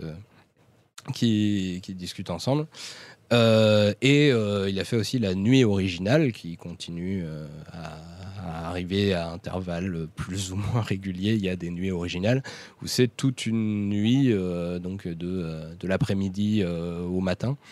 avec des tas d'invités de, d'internet, de, YouTube, de, de Twitter, de, voilà, plein de choses comme ça, et qui sont aussi bien des vulgarisateurs, des gens qui font de l'humour, des, enfin bon, plein de gens et, euh, et qui, qui, font des plateaux avec euh, bah, des discussions plus ou moins sérieuses, des jeux, des choses comme ça. Et euh, autour de. de... Oui, et autour de Thomas Hercouet et de ses concepts d'émission, s'est monté une communauté. Il a voulu faire un forum.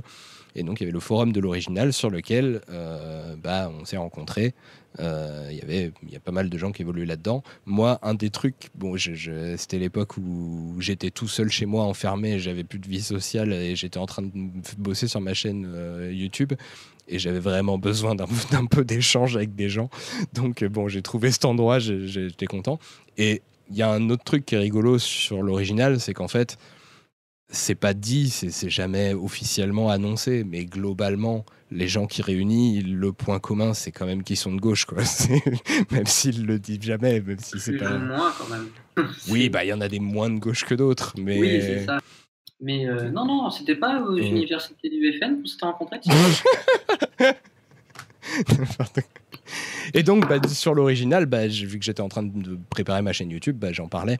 Et donc, euh, voilà, que ce soit Anna qui est partie ou Lucas, ou toi, Quentin, vous étiez sur l'original aussi. Donc, forcément, je vous ai rencontré et je vous ai parlé du projet. Donc, euh, vous connaissiez la chaîne avant même qu'elle se monte. Donc, euh, en fait, là-dessus, c'est pas beaucoup de mystère.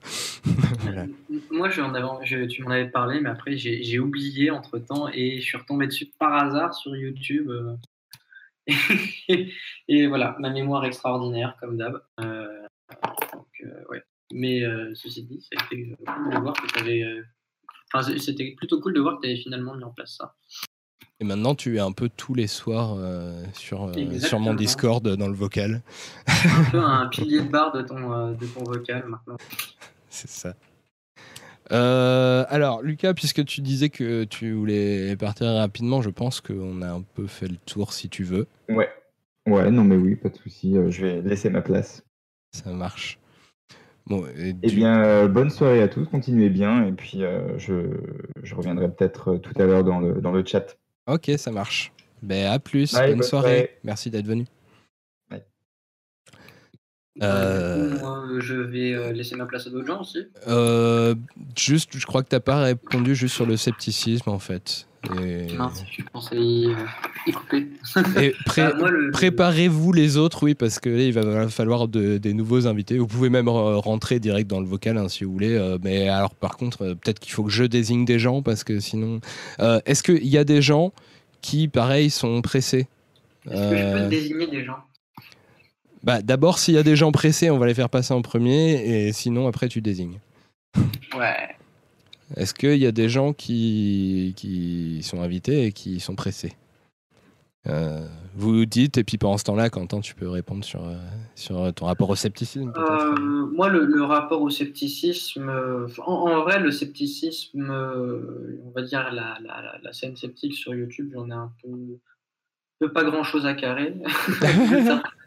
Au sens où moi, c'est plutôt le, la politique qui m'intéresse. Mhm. Euh, la politique. Et euh, c'est pour ça que je regarde pas spécialement, on va dire, tout ce qui est chaîne sceptique sur Internet, en dehors de tout ce qui est debunk, euh, et qui pour moi est, est presque, presque une forme de, de, de, défécage presque journalistique. Hein dans, le sens où tu retrouves les origines des sources, t'expliques le truc, etc., de manière plus ou moins marquée. Après, je sais pas si on peut appeler ça du scepticisme proprement dit, mais non, sinon, oui, moi, c'est plutôt le côté politique. Et pour moi, le, scepticisme en politique est quand même quelque chose d'hyper important, dans le sens où c'est une certaine, quand même, bah, certaine violence qu'il faut se faire quoi, quand on parle politique. Surtout avec toutes les conneries qui, tournent sur Internet, sur les Internets aujourd'hui. Donc euh, voilà, moi le scepticisme, c'est pas forcément mon truc, c'est plus la politique et euh, je suis content que tu passes plus de, philosophie politique que du scepticisme. Euh, voilà. D'accord. bon, bah du coup, je rappelle juste euh, effectivement qu'il y a les liens euh, pour euh, les, trucs de chez Mamie pour, pour Anna, donc pour la fille d'à côté qui, qui, sont en description et que pour toi Quentin c'est pareil, il y a les liens vers ton collectif Prisme et puis vers ton Instagram qui sont en description. Euh, et, je pense que bah, du coup, on va accueillir des nouvelles personnes. Alors, a priori, les personnes qui ont l'air le plus pressées, ça devrait être Émilie et le Nîmois. Donc, on va faire passer. Euh... Ah, et puis Rim a l'air de, vouloir passer avec Émilie. Donc, euh, bah, voilà, on va dire Émilie, le Nîmois et Rim, si vous voulez venir. Ok. Bah, salut. Salut, bonne soirée, Quentin. À plus. Bon, alors, le temps que Émilie, le Nîmois et Rim aient entendu mon invitation à me rejoindre dans le vocal invité. Euh, donc, je dis vite fait, euh, pour la chaîne, euh, il y a eu pas mal de retard à cause du, fait que bah, j'ai eu mes problèmes financiers, tout ça, et, administratifs dont j'ai parlé vite fait dans le, premier euh, vlog que j'avais fait, où j'étais au parc, euh, enfin au jardin public de Bordeaux. et j'ai heureusement eu Pacom qui, qui, va faire partie des, des invités tout à l'heure. qui m'a proposé un nouveau projet de, de série de vidéos que vous avez vu, qui sont les esprits de partie. Euh, qui me permettent de gagner un peu de temps euh, pour bosser sur les autres vidéos parce que ces vidéos-là, du coup, j'ai plus qu'à faire euh, le travail d'écriture et puis l'enregistrement de la voix. Et puis bon, des fois, je prépare quelques trucs, genre le, le, le, graphique qui faisait toutes les, toutes les, les dynasties des rois et tout ça. voilà. Puis je file tout ça à Pacom et puis il s'occupe de, de, faire le truc. Du coup, c'est pratique. Euh, et ça me permet de gagner un peu de temps. Il y aura d'autres esprits de partie qui vont arriver, mais pour l'instant, euh, je bosse à fond sur les prochaines vidéos de Esprit Critique et Trait d'Esprit. Euh, et donc, bah, on va essayer de faire de sortir en même temps, euh, voilà, plusieurs vidéos par mois, du coup, euh, à la fois des traits d'esprit, des, esprits de partie et des lives. Et il y a plusieurs lives donc de prévus. Donc, euh, je vous ai annoncé le 29 septembre, c'est avec Hacking Social sur sciences sociales et politiques. et on a dit qu'il y en aurait un, sûrement un, de ces quatre, avec, sur, sur journalisme et politique. Euh, je vous dis pas tout de suite les invités parce qu'on est encore en train de, confirmer, on n'est pas sûr. Et il y a plein d'autres trucs qui pourraient arriver, euh, genre euh, cinéma et politique, jeux vidéo et politique, plein, plein, de choses. J'ai appris là récemment, j'ai vu un vieux message de Vled Tapas qui disait qu'il aurait bien aimé être là pour, pour scepticisme et politique. Donc on pourrait peut-être éventuellement faire un science et politique qui ferait comme si c'était pas exactement le même thème et qui, qui l'inviterait. Bon voilà. Donc euh, bon, pour, les, annonces, j'ai... Ah, et oui, effectivement, pas, comme... J'ai oublié de dire, mais de toute façon, je vais, je vais dire tout ce que tu fais euh, quand tu seras invité. Mais euh, bon, l'illustration le, que vous voyez là dans le live et aussi les illustrations de tous les autres lives, ben, c'est pas comme qui les fait aussi. donc voilà, live de rentrée avec plein de potes. Là, en fait, tous les petits dessins que vous voyez, ça représente des invités de ce soir. Il euh, y en a qui n'y sont pas parce que ça a été décidé au dernier moment qu'ils seraient invités. Il y en a qui sont alors qu'ils ne seront pas là ce soir parce que finalement au dernier moment ils ne sont pas venus. voilà, mais, mais globalement il y, a, les gens euh, qui ont leur illustration sur le live de rentrée avec plein de potes. Et donc, j'accueille Émilie, Le Nîmois et Rim. Bonsoir. Salut. Bonsoir. Alors, euh, Émilie et Rim euh, sont là parce que, comme beaucoup d'invités ce, soir, euh, ce sont des personnes qui m'aident particulièrement pour le Discord puisque euh, donc bah, sur ce Discord qui au début était voilà, un lieu où euh, une sorte d'extension de mon appart euh, pour avoir un peu une vie sociale avec des gens sympas. je, voulais faire rentrer des gens que, que j'aimais bien et tout. Puis au fur et à mesure qu'il y avait des gens que j'aimais bien, bah, je voulais aussi que eux-mêmes se sentent bien. Donc à force, ça a commencé à mettre de plus en plus d'exigences sur ce qu'il faudrait s'assurer de respecter dans dans ce Discord. Et donc, bah, euh, bah, je me suis résolu à faire de la modération et puis à pas la faire tout seul. Et donc, bah, avoir des modérateurs qu'on appelle des radiateurs euh, sur, ce, sur ce Discord. Et donc, Emily et Rim sont des radiateurs euh, du, du Discord. Sont les personnes qui, qui s'assurent que bah, il y a une ambiance sympa et qu'on la maintient et qu'on peut discuter tranquillement et passer des bons moments ensemble euh, voilà, au quotidien. Et clairement, ça m'aide énormément que vous soyez là. Euh, et le Nîmois n'a rien à voir avec le- les, radiateurs. Euh, le Nîmois, qui, qui est, donc un pseudo mensonger puisqu'il n'est pas Nîmois, c'est une personne que j'ai connue plutôt dans les milieux sceptiques. Euh, mais donc, bah, on va détailler un peu plus en, bah, en parlant un par un. Alors, du coup, euh, a priori, Émilie, je pense que tu es, la personne la, la- la plus pressée. Donc, euh, bah, du coup, euh, déjà, donc, merci d'être venue, Émilie. De rien. Donc, toi, tu es donc radiateur sur, euh, sur le Discord, mais tu n'es pas que ça dans la vie. donc, euh, bah, si tu peux dire un peu, je sais pas si tu as des choses pour te présenter. euh, et, et des trucs dont tu voudrais faire de la pub, euh, d'ailleurs. Je sais Ah que- oui. Euh, moi, bah, dans la vie, je suis moi.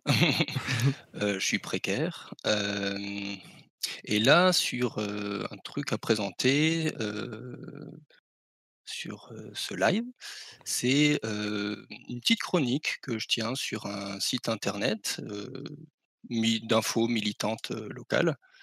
Et, du coup, c'est une petite chronique que je me suis mise à écrire il y a une- presque deux ans, quelque chose comme ça. Et bah, en fait, à un moment donné, j'avais envie de, faire des petits textes en fait quand j'avais une petite réflexion ou une chose que j'avais vécue ou une idée, je me suis prise au jeu de poser des mots dessus. Et, euh, et euh, au début, je m'étais donné un peu un cadre, mais bon, au final, euh, ça tourne autour, mais j'hésite pas à en sortir des fois. Et, et du coup, j'ai publié ça sur un site, donc vous pouvez avoir le, le lien dans les la description. Ouais.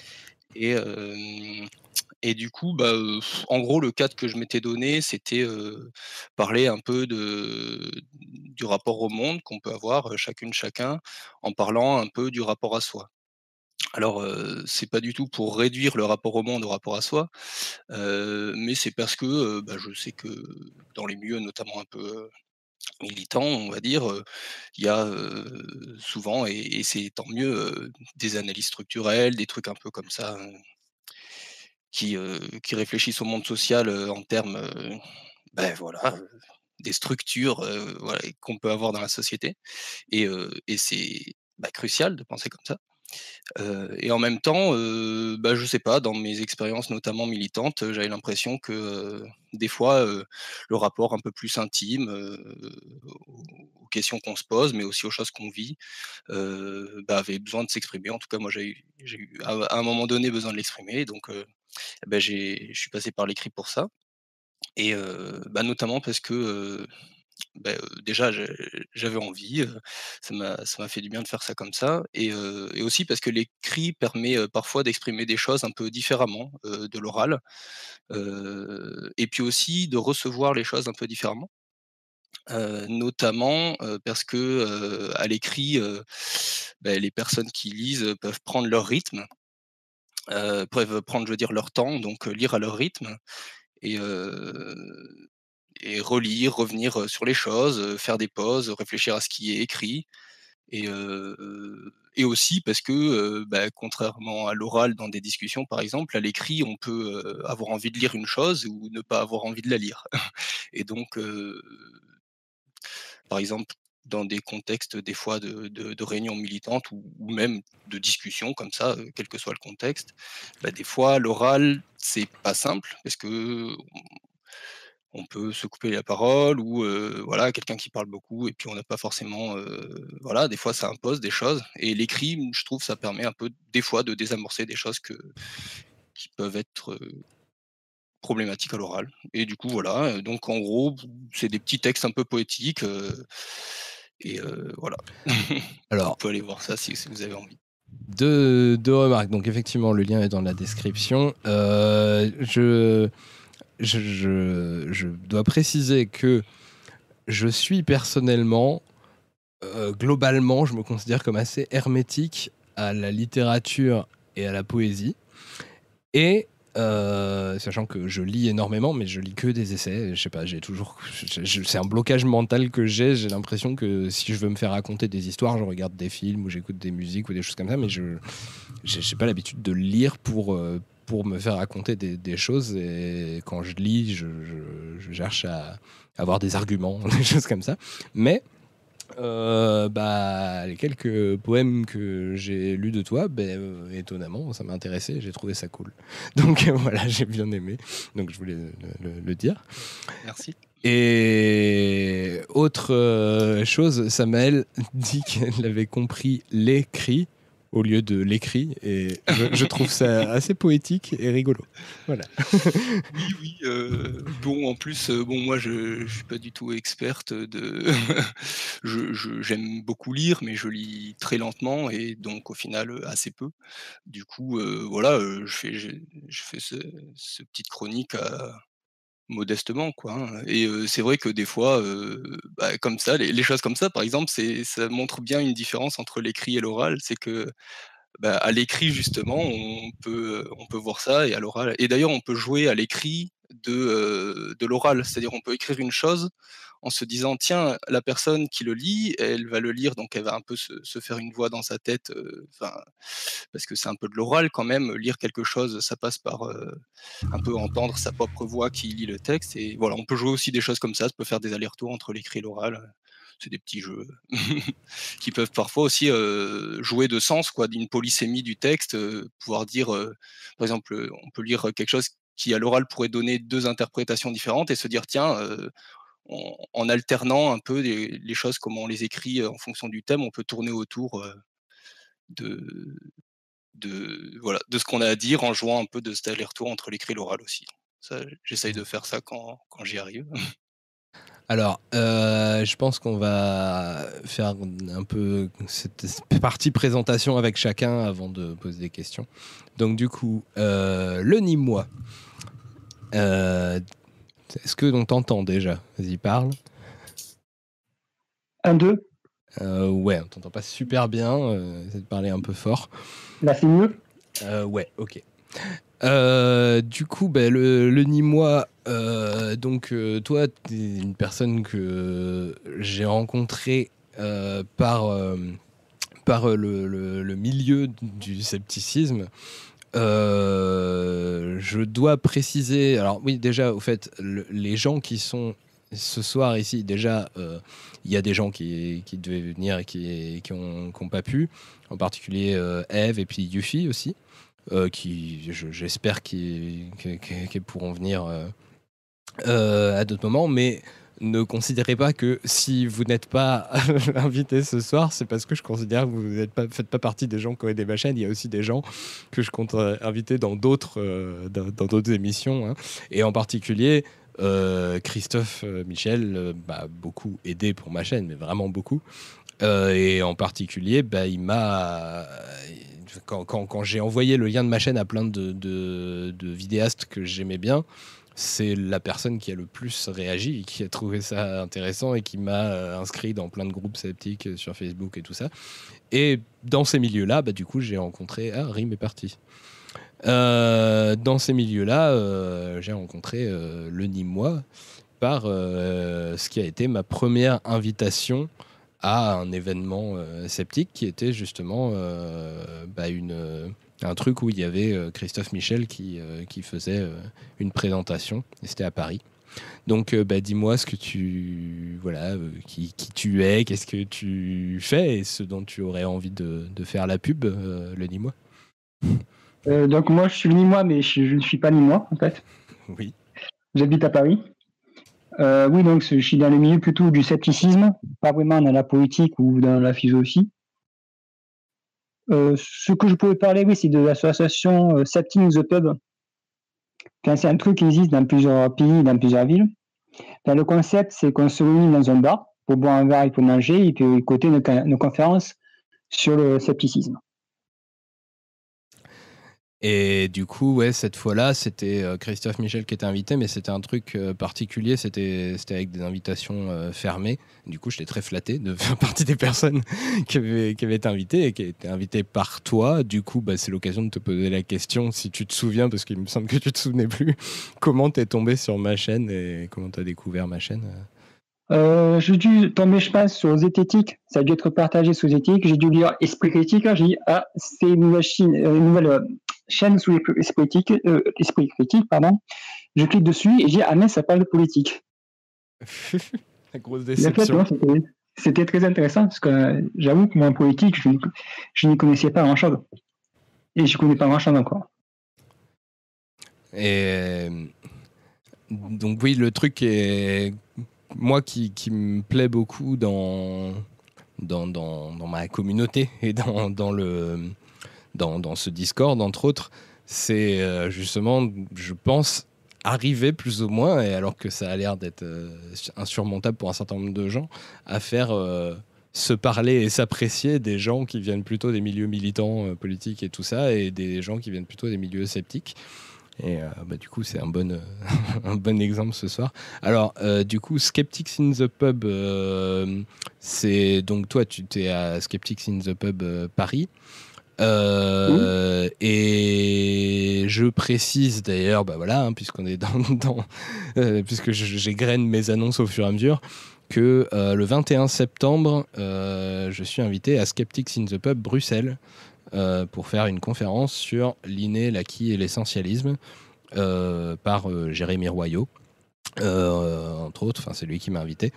et donc voilà, donc si vous êtes à Bruxelles, bah, passez le, le, 21 septembre. J'ai mis le lien, il me semble, dans la description de la vidéo vers, vers les infos pour, pour euh, l'événement et je, je, viens le 20 et je repars le 22 donc c'est possible que j'essaye de rencontrer des gens le 20 au soir ou le 22 euh, dans l'après-midi euh, voilà aussi et donc du coup, bah, oui, tu disais que toi, tu étais pas mal dans le scepticisme. Du coup, bah, est-ce que peut-être tu peux dire comment tu t'es retrouvé là, dans le scepticisme? Euh, alors, c'est en gros, c'est il y a 4-5 ans, quand je lisais des informations, un jour, je, me suis posé la question mais comment je suis pas sûr si c'est une info vraie, euh, quelle, quelle, méthodologie je peux utiliser euh... Ou à moment, je suis tombé sur euh, la page Facebook qui parlait des. Comment s'appelle? Les chemtrails? Les chemtrails? Les, les avions qui. Merci, les. Et suite à cette discussion, quand j'ai vu les preuves d'un côté et les preuves de l'autre, je dis qu'il n'y avait pas la même euh, rigueur méthodique. Et là, j'ai dit, mais comment on fait pour vérifier ces informations? Et là, on a parlé de, de zététique. Bah, j'ai cliqué sur une zététique et c'est là où j'ai tout découvert. Pas tout, mais que j'ai découvert ce que c'était. Tu as eu l'illumination. oui, c'est ça, vie. Cool D'accord.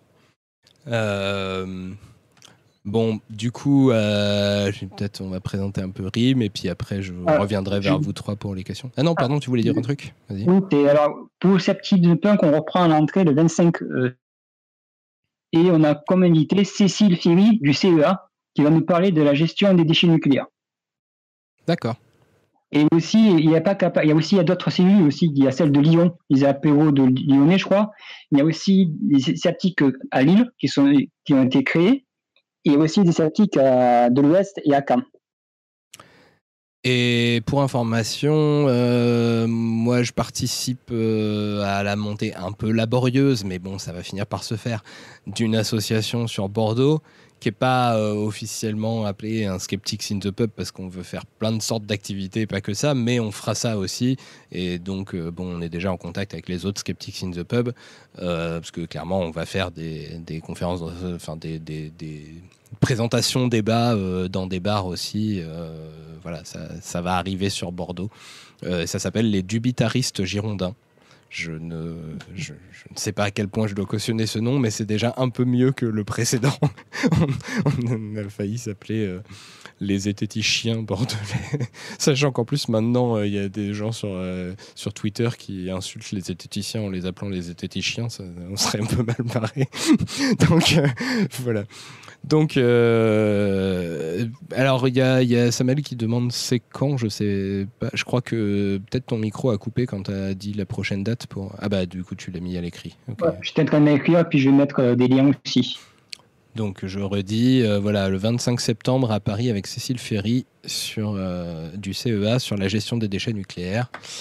Il y aura donc, ce sera la rentrée de Skeptics in the Pub Paris. Oui. Alors pour inscrire, il faut, faut envoyer, nous, un message sur, sur, notre chaîne, en fait, si vous êtes inscrit sur la, liste d'inscription.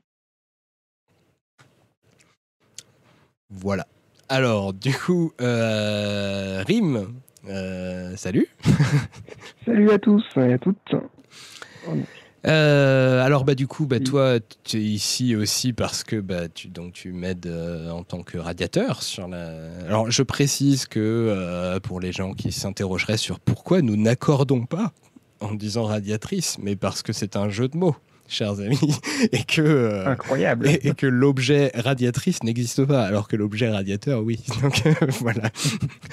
Donc c'est juste pour ça qu'on ne dit pas radiatrice ou radiatrice. Voilà.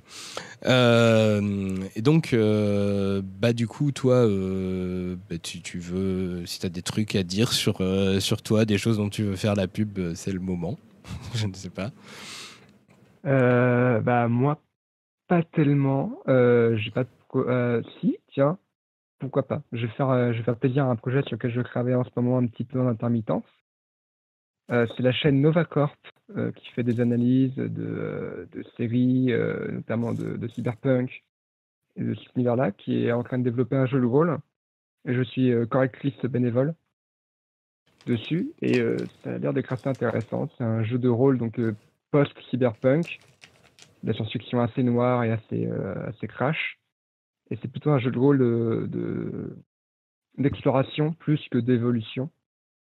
Et donc je bosse dessus, donc voilà, je fais un petit peu de pub, euh, même si c'est pas mon projet officiel. Euh, je pourrais mettre le lien tout à l'heure, là je suis pas sur mon ordi. Donc voilà. Et euh, moi particulièrement, là je suis, je ne suis plus rien, je n'ai pas de statut. la société ne me reconnaît pas. Tu es un être humain quand même. tout à fait. c'est bien le notifier. J'allais oublier. donc oui, donc j'étais étudiante il n'y a, a, pas très longtemps, euh, mais j'ai arrêté. Je compte reprendre des études. J'hésite encore entre de la sociologie ou de l'anthropologie pour me diriger vers, euh, vers les études du, euh, de genre et de, de, sexualité. Et aussi les études un peu décoloniales, parce que pour moi c'est relié énormément. Même si je, je, ne suis pas du tout encore experte, évidemment. C'est juste là où je veux me diriger. Euh, et puis après, j'ai d'autres activités euh, à côté euh, qui sont soit peu intéressantes, soit, enfin, qui sont intéressantes pour moi, mais pas forcément dans ce contexte-là. Et soit, enfin bref. Alors du coup, voilà. du coup, peut-être une, donc la question, comment tu as découvert la chaîne? Parce que là, pour le coup, je sais pas du tout moi. eh ben, c'est, enfin, moi, ça me paraît marrant, mais en fait, c'est pas drôle. Euh, c'était à l'époque où j'étais encore proche plutôt des milieux euh, de la FI, euh, etc., il y a 2-3 ans. Et en fait, dans ma tête, justement, je réfléchissais à comment. Et j'étais en même temps sceptique, proche des, proche, des, milieux zététiciens, mais je voyais que les milieux zététiciens était euh, un petit peu tourné soit à politique, soit à droite. Et euh, je me, voilà. Et puis j'ai vu passer ta vidéo sur la zététique à politique. Je l'ai vu et ça m'a beaucoup parlé. C'est exactement le questionnement que j'avais à l'époque. Euh, donc voilà, donc après j'ai dévoré tes autres vidéos. Et c'est vraiment sur cette vidéo-là, quand elle a commencé à être diffusée dans les milieux sceptiques, que, que je l'ai vue. Parce que j'étais pas encore dans les milieux, et puis dans les milieux à, à euh, de gauche radicale, elle n'a pas été beaucoup diffusée. Mhm. Mais euh, c'est à ce moment-là que j'ai dé- découvert ta chaîne. Et puis peu après, je suis arrivé sur le, sur le Discord. Ça fait pas très longtemps, ça fait pas deux ans en fait, ça fait beaucoup moins. Euh, Donc voilà. Moi, je suis un peu perdu dans, au, niveau, au niveau de l'estimation des durées, je suis nul. Donc, euh, Je mais, dirais un an. mais je sais que. Bah, bah ouais, du coup, ça correspond, puisque en fait, j'avais tourné cette vidéo-là euh, dans l'été, euh, donc pas, pas celui qui vient de passer, mais celui d'avant, euh, en août.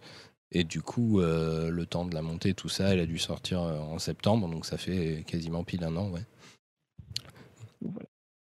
C'est à ce moment-là que t'ai découvert. Je suis arrivé assez vite.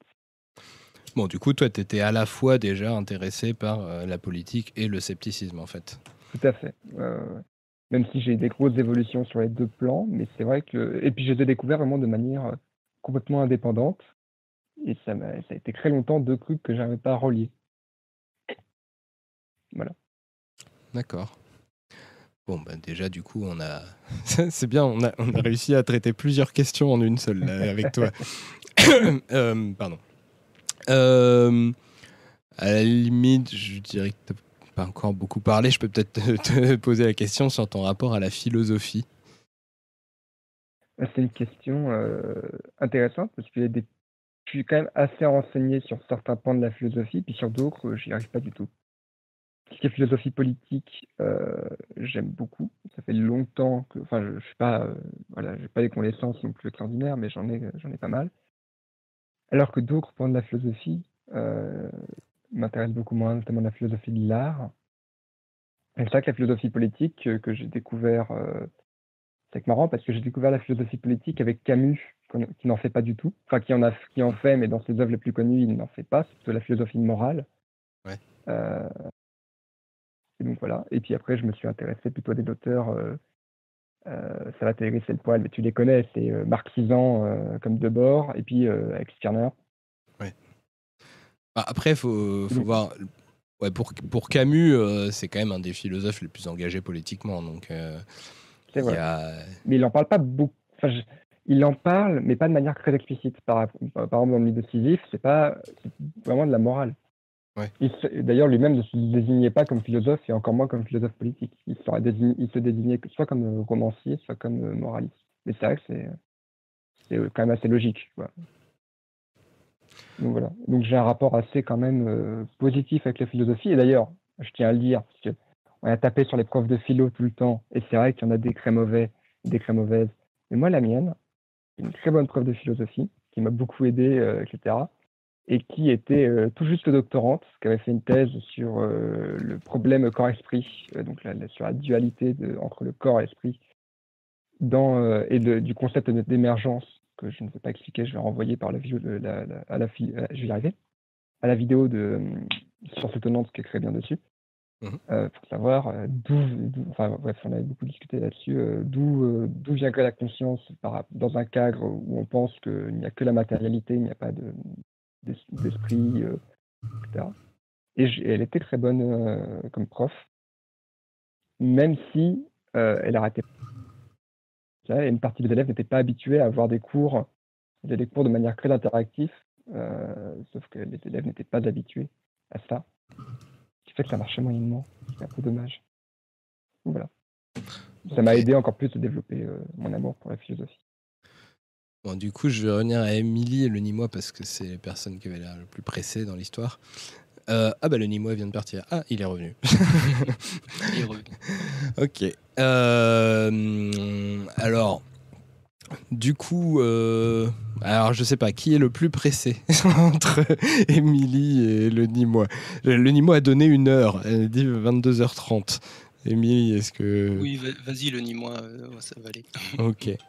Alors, le Nîmois, du coup, euh, ben, question que j'ai pas que j'ai pas posée euh, euh, encore euh, plus, en détail, c'est alors ton rapport à la politique, tu as vaguement dit vite fait que tu connaissais pas grand-chose. Euh, Est-ce que Est-ce que, du coup, allez, so- soyons.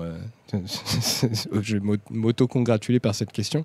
Est-ce que j'ai- contribué à t'intéresser plus aux questions politiques? Euh, oui, bien sûr, c'est- c'était des options intéressantes. Ben, je suis parti dans, le- dans le niveau zéro, et là, j'y connais un peu plus déjà. Et je me pose des questions. Genre, euh, Attends, je crois que ton micro coupe. Enfin, vas-y, re- reparle. Ici, mais si ta vidéo, ça m'a fait intéresser à la politique. Au début, je m'intéressais pas vraiment, et ta politique, je ne sais plus le, quel point vidéo j'avais vu.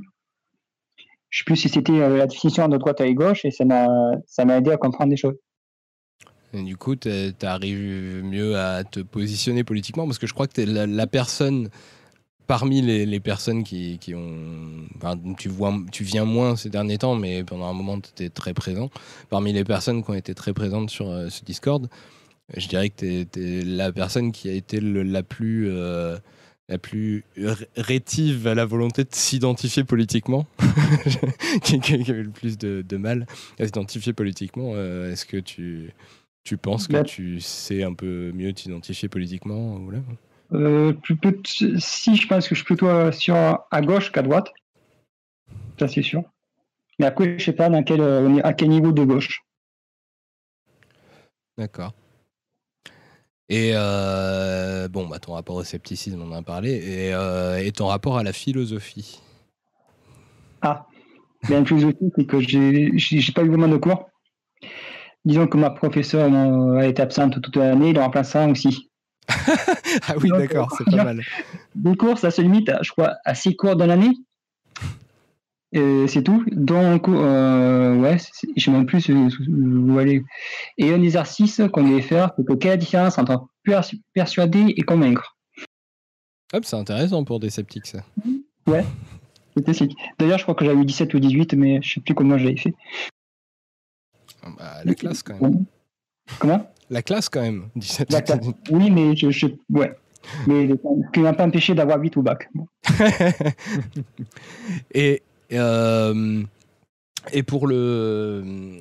Donc, du coup, euh, oui, un, truc qui, qui, commence à être un peu, je crois, un peu plus exploré euh, par, par le milieu sceptique, c'est le fait que, en fait, l'épistémologie, c'est une branche de la philosophie, et que concrètement, chez les sceptiques, ça parle énormément d'épistémologie. Donc, du coup. T'as pas l'impression de, de, de, de faire de la philosophie quand, dans, dans des discussions sceptiques et des choses comme ça? Si, mais j'ai passé justement, ouais, je pense, ça, on peut voir, ça va faire partie de la, philosophie, à mon avis, mais euh, j'avoue, je connais pas assez pour pouvoir me prononcer euh, dessus. euh. Parce que tu as des tas de questions. euh, déjà, bon, la méthode, phi- la méthode scientifique, c'est quelque chose qui a émergé de, de, de discussions euh, en épistémologie et donc en, Oui. en philosophie. Mais euh, voilà, tu as des tas de questions assez profondes et compliquées. Genre, je, alors, je sais que dernièrement, il y a, il y a la qui avait fait un live avec Monsieur Phi pour explorer les rapports justement entre philosophie et scepticisme, et où Monsieur Phi disait que les sceptiques parlaient de, de, de- justement d'épistémologie, mais sans connaître vraiment, et que ce serait bien qu'ils s'intéressent un peu plus à ça, qu'ils rentrent un peu plus dans les détails et tout. Mais clairement, dès que tu commences à, à parler de ce que c'est que la vérité, euh, la réalité, euh, par quelle méthode tu peux tenter de, de, de discriminer des théories, de, de, de- d'en concevoir comme étant plus fiables que d'autres et tout, euh, c'est. On est pleinement dans, dans, dans, dans des questions que les philosophes se sont posées depuis toujours. Et euh, bah, du coup, euh, voilà, c'est un aspect, je pense, euh, complètement philosophique qu'il y a dans, dans le scepticisme, qui est parfois sous-estimé par des gens qui partent du principe que juste la méthode scientifique, c'est un truc qui est donné comme ça et qui est déjà parfait tel quel, euh, sans savoir exactement d'où ça vient et comment ça a été construit et pourquoi il y a des tas de débats qui ont abouti à ça et qui font que c'est pas seulement un aboutissement, mais que c'est un truc euh, en mouvement, qui a encore plein de questionnements qui peuvent faire évoluer euh, la méthode scientifique et tout ça. Et il y a d'ailleurs différentes visions de la méthode scientifique, différentes définitions de la science et tout. Toutes ces questions-là, c'est des trucs qui, qui, t'intéressent ou... Oui, oui, mais j'avoue, je n'avais pas forcément inclus dans la philosophie. Enfin, la philosophie pure, ouais, mais c'est vrai que c'est des questions de philosophie. Quoi. Je suis d'accord. Euh, Ok. Alors, je, je précise que, que le, le, le, le Nîmois était un petit peu stressé euh, à, à l'arrivée du, du live, donc euh, c'est. C'est normal si, si, si, si j'insiste un peu pour essayer de le faire parler parce que je veux pas non plus mettre mal à l'aise. Euh, C'est que je veux pas dire de bêtises aussi, c'est pour ça. Je suis vraiment assez prudent par rapport à ce que je dis. Et, et comme c'est pas le sujet où je suis pas du tout expert dedans et que je maîtrise pas, Et du coup, je ne sais pas si ça te gêne éventuellement d'en parler, mais euh, il y, a, y a plein de, de, de politique, de, ça, ça marche aussi dans ce sens-là, mais euh, de, de façon de concevoir les, le- les choses euh, suivant les associations sceptiques et tout ça, et plein de questionnements sur à quel point Bon, déjà, le- le- l'engagement sceptique est un engagement militant, politique et tout ça. Moi, je pense que ça en est un complètement. Euh, puisque c'est une volonté de, de- changer un peu la société pour que, que- les gens réfléchissent mieux. euh, voilà. Euh, ce qui est un projet politique. Et, mais il y, a, y a différentes positions sur à quel point on peut se permettre de parler directement de politique et du coup, bah, ça, joue sur le fait que, euh, par exemple, bah, j'ai été invité à Skeptics in the Pub Bruxelles, mais pas à Skeptics in the Pub Paris, alors que la question s'était posée.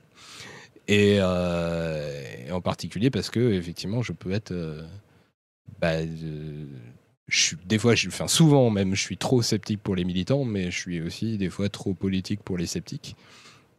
Et. Euh, bah, du coup, je sais pas si, euh, si tu veux, veux dire exactement là, comment, euh, comment se positionne euh, Skeptics in the Pub Paris là-dessus. euh, Qu'est-ce que tu en penses euh, sur, euh, pas, Bah. pas spécialement m'inviter moi, mais juste sur le fait de- de- d'éviter de, d'aborder des sujets trop politiques. euh. euh, alors, le, mouvement positionnement du Paris Sceptique de Place, c'est déjà surtout d'inviter des gens qui font de la recherche dans un certain domaine. Qu'ils ont fait, qui ont, qu'ils ont, qui ont publié, qui se connaissent sur, le su- sur le sujet. Euh, mais après, sur la politique, oui, c'est un peu des avis di- di- divergents. Ok. Euh, Euh. je sais pas si tu voulais dire un truc de plus ou pas, mais. non, non, je réfléchissais à ce que j'allais dire.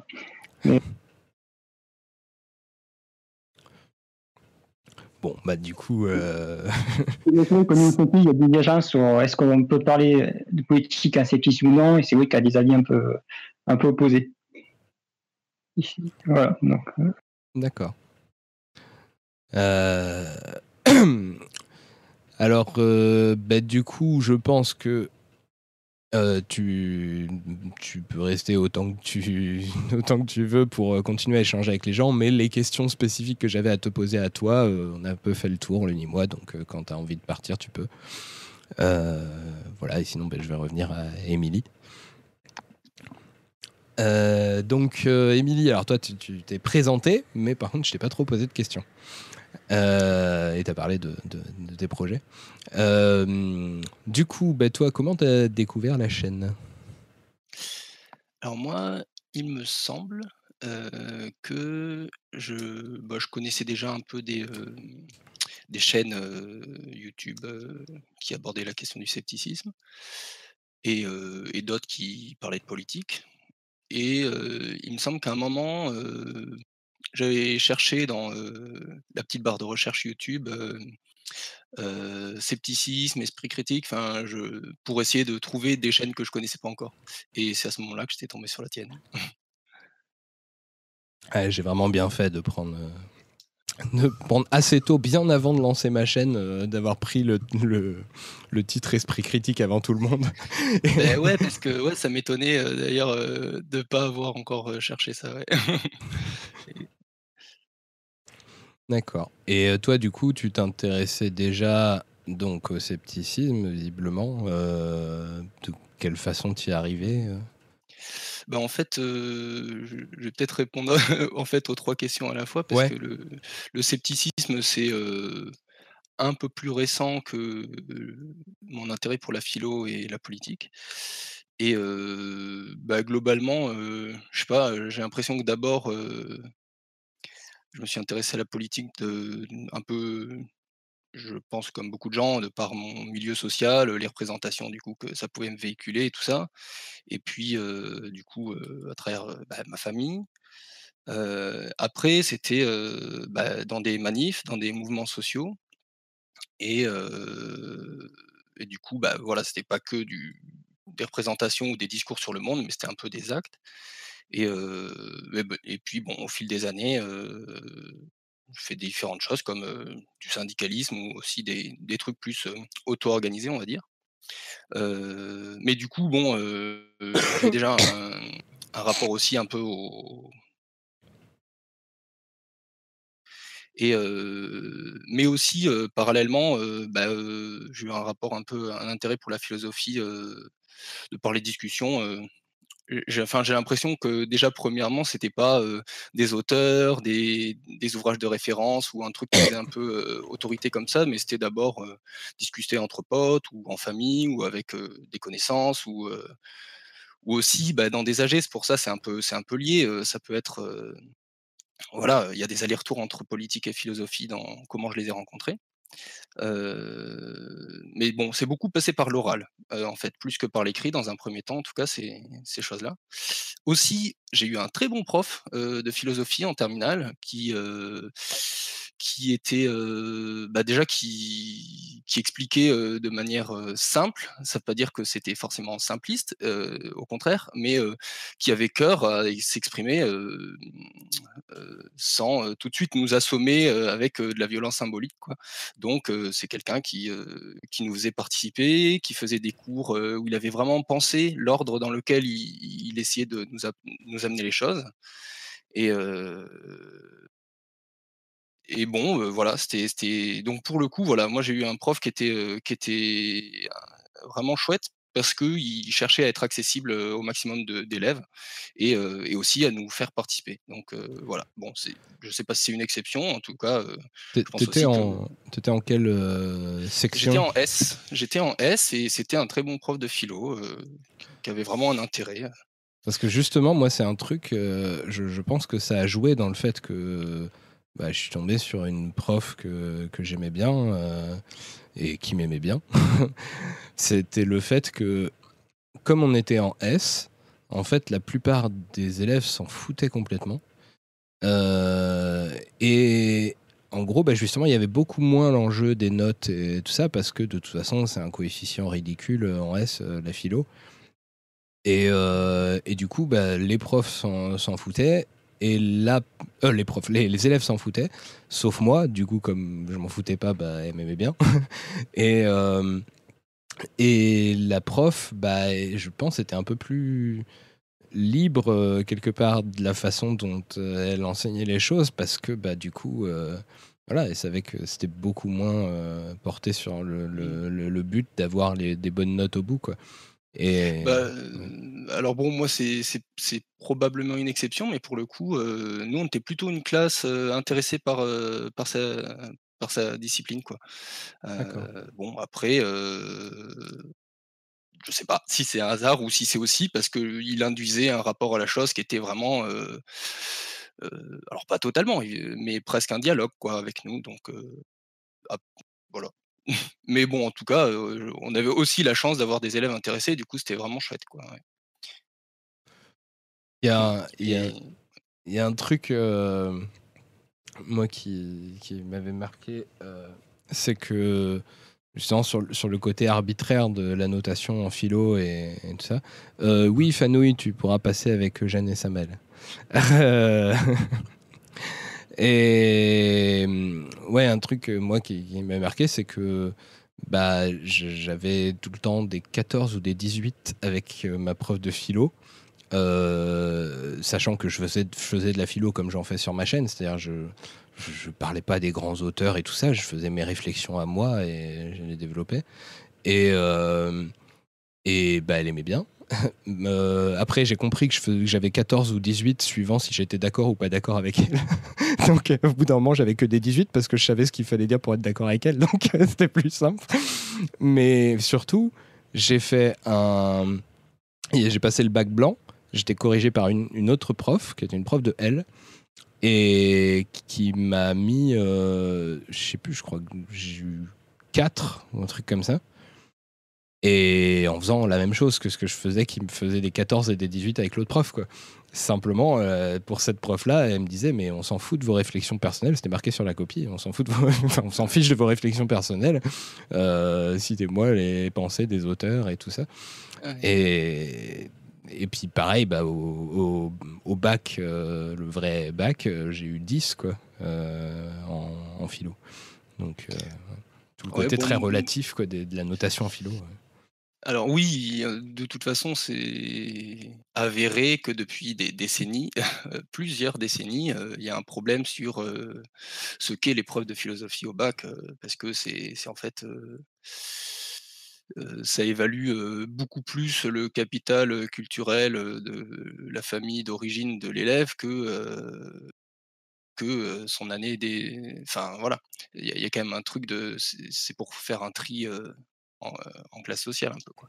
En tout cas, euh, moi pour le coup, euh, j'ai eu plutôt des... J'ai pas eu ce- cet effet yo-yo quoi. J'avais ça peut-être des fois dans d'autres matières, mais en philo, j'ai plutôt eu des, des notes régulières et ma note au bac a, a reflété à peu près les, les notes que j'avais dans l'année quoi. Bon. Mais bon, euh, c'est pas une étude statistique, c'est un cas particulier, donc euh, voilà, ça vaut pas ça Oui, vaut bien pas sûr. l'un ne vaut pas l'autre. Mais, sinon, du coup, pour en venir au scepticisme, j'ai l'impression, bon, la philosophie, c'était, heu, bah, ce prof-là, mais ça faisait déjà, quelque temps que, notamment dans des discussions, heu,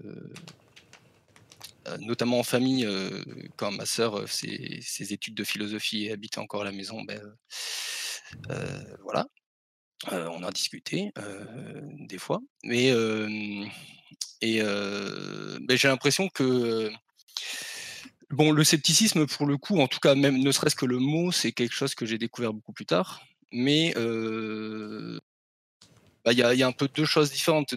Ma découverte du ne serait-ce que de ce mot-là et de, heu, un peu l'histoire, heu, enfin m'intéresser un peu plus en histoire de la philosophie, ça voulait dire quoi scepticisme? C'est je crois avec la découverte de la chaîne Hygiène mentale de Christophe Michel que j'ai découvert ce mot-là.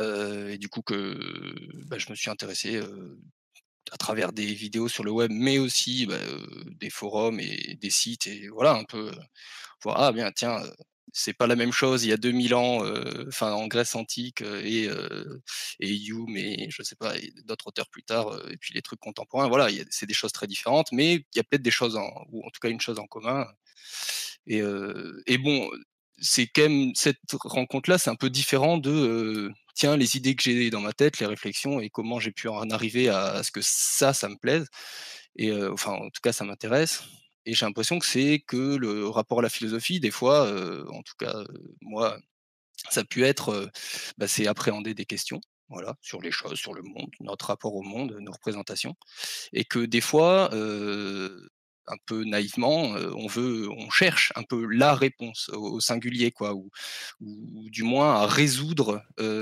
quelque chose, et autant, bah, il y a des choses, où on peut, avoir un rapport un peu, un peu «simple» entre guillemets comme ça aux choses, autant, des fois sur des des questions un peu, pas forcément métaphysiques, mais même politiques, sociales ou ou bon bref, philosophique, eh beh, résoudre c'est c'est voilà, ça n'arrive pas et à Ouais. force, que ça n'arrive pas, bah, ah, là il y a quelque chose de l'ordre de de comprendre que c'est pas un aboutissement, heu, qui on cherche un aboutissement, un presque un soulagement, pour, ah ça enfin la réponse et puis, presque je n'ai plus à à réfléchir ou ou en tout cas à me à angoisser presque. Et beh, heu, et beh, non, ça ne finira pas de cette façon et du coup, heu, et beh, voilà, en venir à abandonner, heu, le à pas abandonner, mais on y revient toujours en tout cas de de de de se méfier des de ce besoin de solidité absolue dans nos représentations, sur le monde je, je- et du coup, voilà. je pense que c'est très bien justement que qu'on trouve jamais les réponses parce que je trouve les questions sont toujours plus intéressantes que les réponses et D'ailleurs, on a trouvé. Alors, je, je- tiens, sais pas si. Je pense pas qu'il écoute, mais euh, dans les dubitaristes girondins, donc l'association euh, à Bordeaux, euh, comme d'habitude, quand tu fais une association sceptique et où tu crois que tu vas pas parler de politique, en fait, t'as que des gauchistes qui débarquent. Sauf, t'as un mec de droite dans l'assaut qui se plaint d'être le, le seul mec de droite. Et bizarrement, il a trouvé un super slogan pour, euh, pour l'assaut, euh, qu'on a repris, qui est euh, Vous avez des réponses, nous avons les questions. je trouve ça génial comme, comme, comme, comme idée. Effectivement, je pense, pour moi, les questions sont beaucoup plus intéressantes que les réponses. Et puis, il y a un truc, même, ça fait le lien avec la, science et le scepticisme et tout, c'est que quand quand y a plein de gens qui vont partir du principe que, genre, la, physique, ce serait vraiment le truc le plus, euh, enfin, le modèle absolu de euh, la science vraiment la plus parfaite, qui correspond le mieux aux critères scientifiques et tout, qui est vraiment euh, très sûr, très solide et tout. Et ce que disent tous les chercheurs en physique fondamentale, c'est qu'à chaque fois qu'on trouve éventuellement une réponse, déjà elle est provisoire, mais chaque réponse pose vachement plus de questions que, que, celle à laquelle on vient de répondre en fait. Et c'est ça que je trouve moi fascinant et passionnant, et je pense qu'il faut aider les gens à, à, à- aimer les questionnements, quoi, plus que les réponses en fait.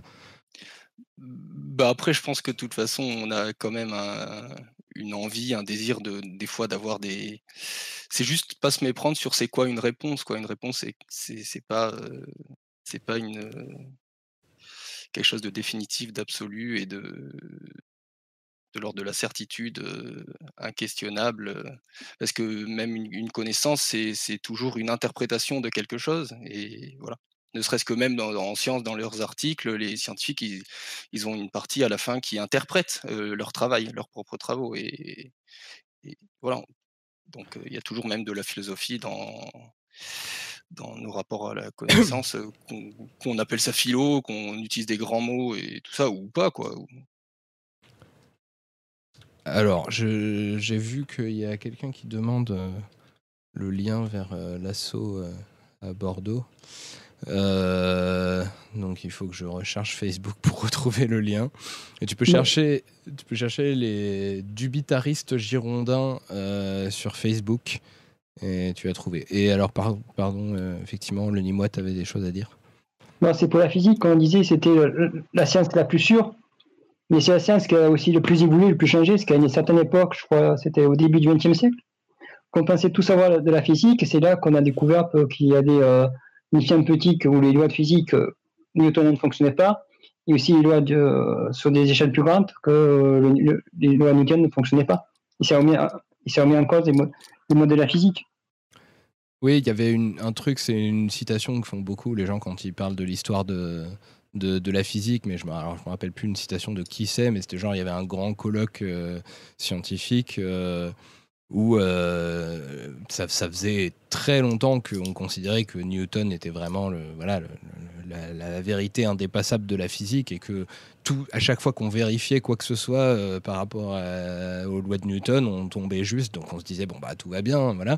Et, euh, et la, la personne, euh, la citation gros, en gros, très grossièrement, c'était euh, bon bah en fait on peut considérer que ça y est maintenant on, on a compris le monde, on a, on sait à peu près tout en physique.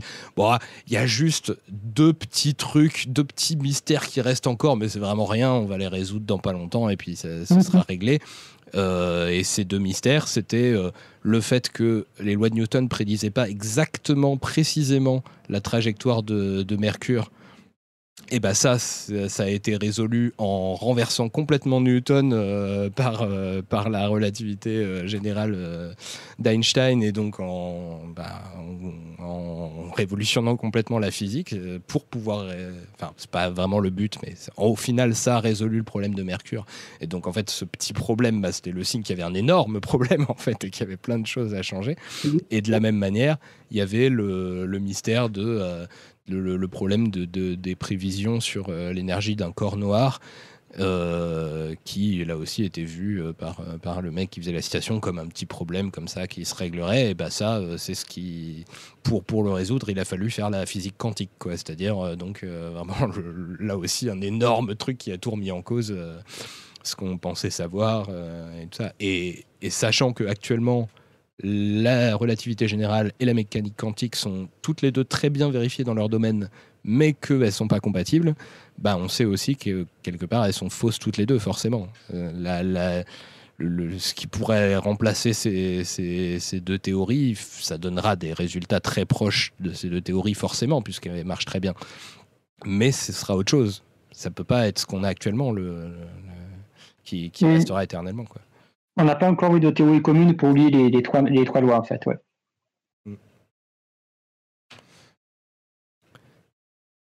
Euh, du coup, je pense que Émilie, si ça te va aussi, euh, vu que, que tu faisais partie avec le Nîmois des personnes qui voulaient passer pas trop tard, euh, si tu veux partir, euh, c'est possible, je pense, euh, maintenant.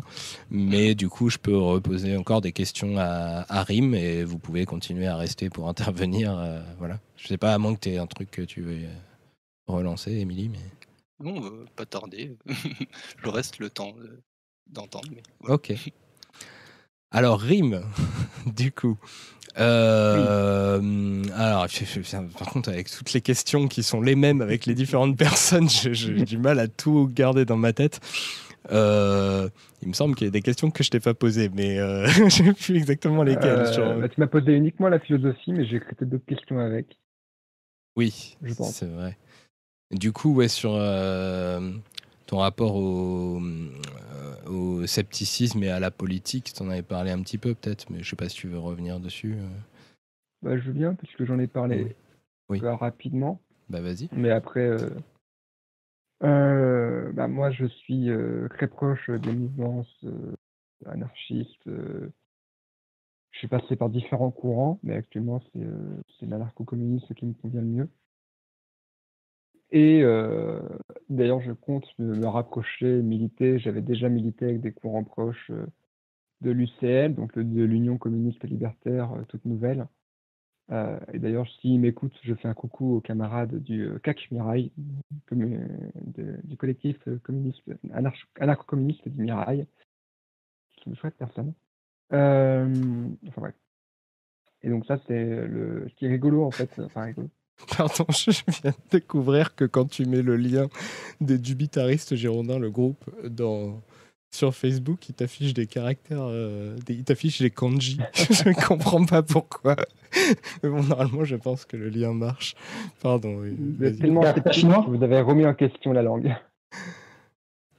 Euh, bon, juste du coup, je, je profite, je, je dis. Donc là, je viens de mettre dans le chat non membre euh, le, le, la page Facebook, enfin le groupe Facebook des dubitaristes girondins. Je mets maintenant la page des dubitaristes girondins sur Facebook. Et on a aussi un Discord euh, dont je vais mettre le lien juste après. Mais vas-y, du coup, tu peux reprendre Rim. Oui, donc je... oui, est, euh, moi, j'aime bien étudier mon, euh, mon parcours politique euh, un peu rétrospectivement, même s'il n'est absolument pas terminé, il est toujours mouvant, parce qu'il décrit pas mal de. Enfin, je suis passé par différents courants et j'ai pu voir des défauts, notamment des, euh, des défauts qui peuvent tourner vers des, tendances réactionnaires et fascistes dans les courants dans lesquels je suis passé. Ou même pas, pas forcément euh, fascistes ou, ou réactionnaires, mais aussi par exemple complotistes ou conspirationnistes. Et par exemple, c'est pour ça que j'aime, enfin beaucoup, ça veut pas dire grand chose, mais suis assez proche de, la lutte antifasciste par le fait que j'ai des compétences euh, de parents vécus. Je suis pas allé dans les mouvements fascistes non plus, mais sur des courants, par exemple le, primitivisme, l'anarcho-primitivisme, j'en ai été proche. Et je sais quelles sont en partie les idées des personnes qui y adhèrent et à quel point ça peut être poussé jusqu'à euh, un engrenage. Pour les anarcho-primitivistes, c'est clairement fasciste. Euh, donc j'aime bien décortiquer les discours. Par exemple, pareil, j'étais proche de la mouvance autour de la FI. Donc euh, euh, beaucoup, j'ai beaucoup suivi François Ruffin, Frédéric Lordon, le monde diplomatique, euh, Attaque, etc. Toutes ces mouvances un peu altermondialistes, euh, gauche radicale, qui a pareil des dérives possibles qu'on peut voir, soit de soutien à des personnes qui sont clairement d'extrême droite, comme Ruffin qui peut soutenir Chouard ou Cheminade, euh, qui sont clairement d'extrême droite. J'avais pas vu que Ruffin avait soutenu Cheminade. il l'a, c'était, il y a très longtemps. Euh, en fait, il a, il a clairement fait comme, euh, comme les milieux sceptiques qui soutiennent, euh, j'ai complètement oublié son nom. T'as écrit un article dessus. Comment il s'appelle le mec? Euh, Jean Bricmont. Voilà, donc c'est un peu le même délire, c'est-à-dire on soutient la liberté d'expression, donc on soutient la liberté d'expression de Cheminade. Pourquoi Cheminade, je ne sais pas, mais alors que Cheminade est clairement un... Elle est très particulière en France, puisque la mouvance qui représente en France n'existe pas en France, euh, ou très peu, puisqu'elle existe beaucoup plus aux États-Unis. J'ai Oui. oublié le, le nom du mec. est- Euh, c'est Larouche. Lyndon Larouche. Tout à fait. Et ça existe beaucoup moins. Enfin, euh, c'est un peu plus présent aux États-Unis qu'en France, parce que nous, on se moque beaucoup de cheminade, même des, même des, je suis sûr que même dans des mouvements d'extrême droite, ils se moquent de cheminade. Aux États-Unis, c'est quand même très présent. Enfin, moins présent que les white, c'est un courant minoritaire tout de même. Peut-être pour donner du coup euh, l'info vite fait, euh, les Lyndon Larouche, euh, c'est donc un conspirationniste antisémite et anti-anglais améri- américain. Ça pour le coup c'est le truc qui est rigolo, c'est que les, le, complotisme euh, anti-juif, euh, ça marche un peu partout dans le monde. euh, Le complotisme anti-arabe, ça, marche euh, dans les pays euh, qui sont euh, obsédés par l'immigration euh, du Maghreb, des choses comme ça euh, ou, euh, ou turc en Allemagne. Euh, Il y, a, des conspirationnismes euh, sur, euh, les Américains, sur les francs-maçons et tout, ça, ça marche plutôt pas mal euh, dans pas mal d'endroits. Mais il y a un conspirationnisme qui est vraiment typiquement américain, c'est le conspirationnisme anglais. Voilà, qui imagine que les Anglais continuent à contrôler le monde en secret, en particulier la reine d'Angleterre, qui serait censée être à- la tête du trafic de drogue mondial. Euh, et ça, c'est les théories de Lyndon LaRouche. Et, et entre autres, euh, bah aussi, il est très, très, très, très antisémite. Il l'a dit lui-même, d'ailleurs, il a dit Je suis antisémite. hein. Il y a des citations qui sont quand même très claires. Euh, et c'est, voilà, il est clairement connu comme un, bon gros facho complotiste et tout ça euh, aux États-Unis. Mais en France, son représentant, qui vraiment représente Lyndon LaRouche, qui, a- qui arrête pas de faire des références à Lyndon LaRouche dans des, dans des conférences un peu privées et tout ça, c'est Jacques Cheminade. Sauf que Jacques Cheminade, après, quand il fait des campagnes politiques en France, ben, il évoque pas trop la reine d'Angleterre, euh, le trafic de drogue, euh, les juifs et tout. Et du coup, il paraît juste pour les, les gens, pour les médias, comme euh, bon, un gentil illuminé, tu vois, qui parle d'aller sur Mars et tout. Bon, il est rigolo et tout ça. Alors qu'en fait, c'est vraiment quelqu'un qui représente un courant d'extrême droite complotiste hyper, euh, hyper violent, quoi, à la base. Ouais, c'est clair. Et puis les extraterrestres aussi. Il y a un gros délire sur les extraterrestres, euh, Mm. sur ce courant-là. Ce qui le rend très ridicule d'ailleurs. hein. C'est un peu comme le courant trotskiste qui croyait que les extraterrestres allaient nous aider. Bon, voilà. Mais, euh, par exemple, les cheminades, moi c'est pareil, je, je le trouvais euh, rigolo, voire j'étais en mode, bon, ce qu'il dit, c'est pas forcément trop débile quand j'étais pas trop politisé, notamment sur la finance, bon, il critique la, la grosse finance, bon, ok. Alors que c'est ultra dangereux. Ce qu'il pense, et d'ailleurs, c'est ce que j'aime beaucoup critiquer, c'est la gauche radicale dont je viens, euh, donc la gauche ici, tout ça, qui justement peut avoir un discours sur la finance qui est souvent assez juste, hein, mais qui n'est pas suffisamment poussé, qui ne va pas critiquer l'État, qui ne va pas critiquer le capitalisme dans son ensemble, qui va critiquer que sa face libérale, néolibérale, euh, qui va pas critiquer, euh, qui va critiquer de manière assez faiblarde le, euh, système raciste et colonial, euh, le système patriarcal, va pas du tout, ou très très peu parler du système validiste, fait que euh, ces manquements, notamment sur la théorie anticapitaliste, peut mener vers des dérives euh, déjà sexistes, misogynes, comme on peut voir avec Ruffin, qui a une grosse tendance euh, dans ces milieux-là, à être un petit peu sexiste sur les bords, tout. Et, une tendance à l'antisémitisme qui n'est pas présent dans cette gauche-là. Je ne dis pas que la FI, tout ça est antisémite, pas du tout. Mais systémiquement, vu qu'elle se met, à- elle soutient des personnes comme par exemple, on a parlé de Cheminade, on peut parler vraiment très proche de ces milieux-là. Il y a Michel Collomb, qui lui est un complotiste. Alors, euh, Moi, je j'ai pas entendu le nom, ça a coupé. Michel Collomb. Ah oui, Euh, Michel Collomb. Donc, oui, euh, monsieur, le monsieur qui tient le site Investigation, que Ruffin a soutenu, que Lordon a soutenu, que la FI peut, peut renvoie de temps en temps. Si, si vous voulez repérer le discours de Colomb, c'est celui qui parle tout le temps des médias mensonges. C'est son truc Oui, à lui, les médias mensonges.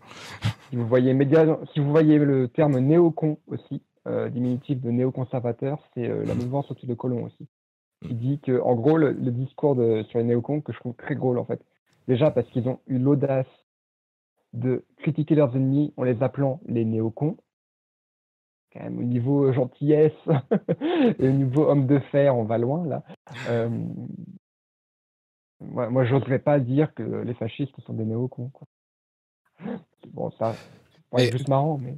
Clairement, sur le discours centré sur euh, la, la, finance, moi, il y a deux critiques qui, qui, qui me viennent. C'est qu'effectivement, ça crée des porosités assez facile à exploiter ensuite par les fascistes pour euh, il suffit de rajouter le petit truc de mais regardez les patronymes des gens qui sont dans la finance. Soit soit ils vont dire que c'est tous des juifs ou des juifs cachés soit au pire ce serait des francs-maçons. Et voilà et on revient très vite sur le complot judéo-maçonnique et tout. Donc, c'est, je veux dire, c'est par l'obsession de la finance qui serait le principal problème du, du capitalisme euh, que, que, l'extrême droite a réussi à accrocher des, des pans de la gauche euh, dans les années 30 avec le fascisme, euh, le national-socialisme et tout ça. et ça, ça, ça, se refait régulièrement et en ce moment ça se fait avec Soral, Dieudonné, avec, mhm. avec bah oui, donc du coup, les gens que tu as cités. mais en plus, le discours contre la finance n'est pas un discours antilibéral. C'est qu'il faut lire euh, les, il faut lire les discours libéraux. Enfin, il faut lire les bouquins de référence des mm. libéraux. Adam Smith déteste les banquiers. Et c'est pas du tout son idéal, c'est pas les banquiers, c'est les, commerçants. Pour, pour, lui, c'est le commerce, c'est le, les, commerçants qui, met en avant, qui considère comme étant vraiment le modèle, le truc euh, que tout le monde devrait être commerçant et tout ça. Et en fait, les banquiers, c'est ceux qui auraient corrompu le commerce avec la complicité de l'État, d'après lui, euh, alors que avant que, que les banquiers inventent, d'après lui, la dette et tout ça, euh, ben en fait c'était très bien, le commerce c'était formidable et tout ça. Et un vrai discours antilibéral, c'est un discours anticapitaliste et donc anti-commerce en vrai. C'est pas, c'est mm. la finance, c'est un truc qui se rajoute par dessus, mais c'est pas le cœur du capitalisme, la finance. Tout à fait. Et puis d'ailleurs, c'est une grosse différence entre les libéraux du départ, euh, Adam Smith euh, et tous, tous ceux qui s'en suivent, et les néolibéraux euh, à partir des années 50, avec Hayek par exemple, qui lui, la finance, est beaucoup plus. Euh, je ne connais pas Hayek énormément, mais j'ai l'impression qu'il est beaucoup plus, euh, je pas le mot, laxiste par rapport à la finance. c'est pareil, c'est le même cas, mais c'est pas une philosophe, c'est plutôt une écrivaine avec Anne Grande, qui elle, la finance, c'est pas grave du tout la finance. Bon, du coup, alors le temps passe. Donc, je pense qu'on va dire qu'on a fini avec, euh, avec vous trois. Alors, je rappelle que donc euh, il y a des liens qui ont été mis euh, dans, les, dans les chats, mais aussi pour certains dans la description de la vidéo si vous voulez suivre. Alors, Rim, tes liens, il faudrait que je les rajoute dans la description de la vidéo. Je suis désolé, je pense que je vais faire ça après le live parce que là, ça va commencer à être compliqué de faire tout à la fois. Mais euh, bah, du coup, merci à vous trois. merci, bonsoir. Salut.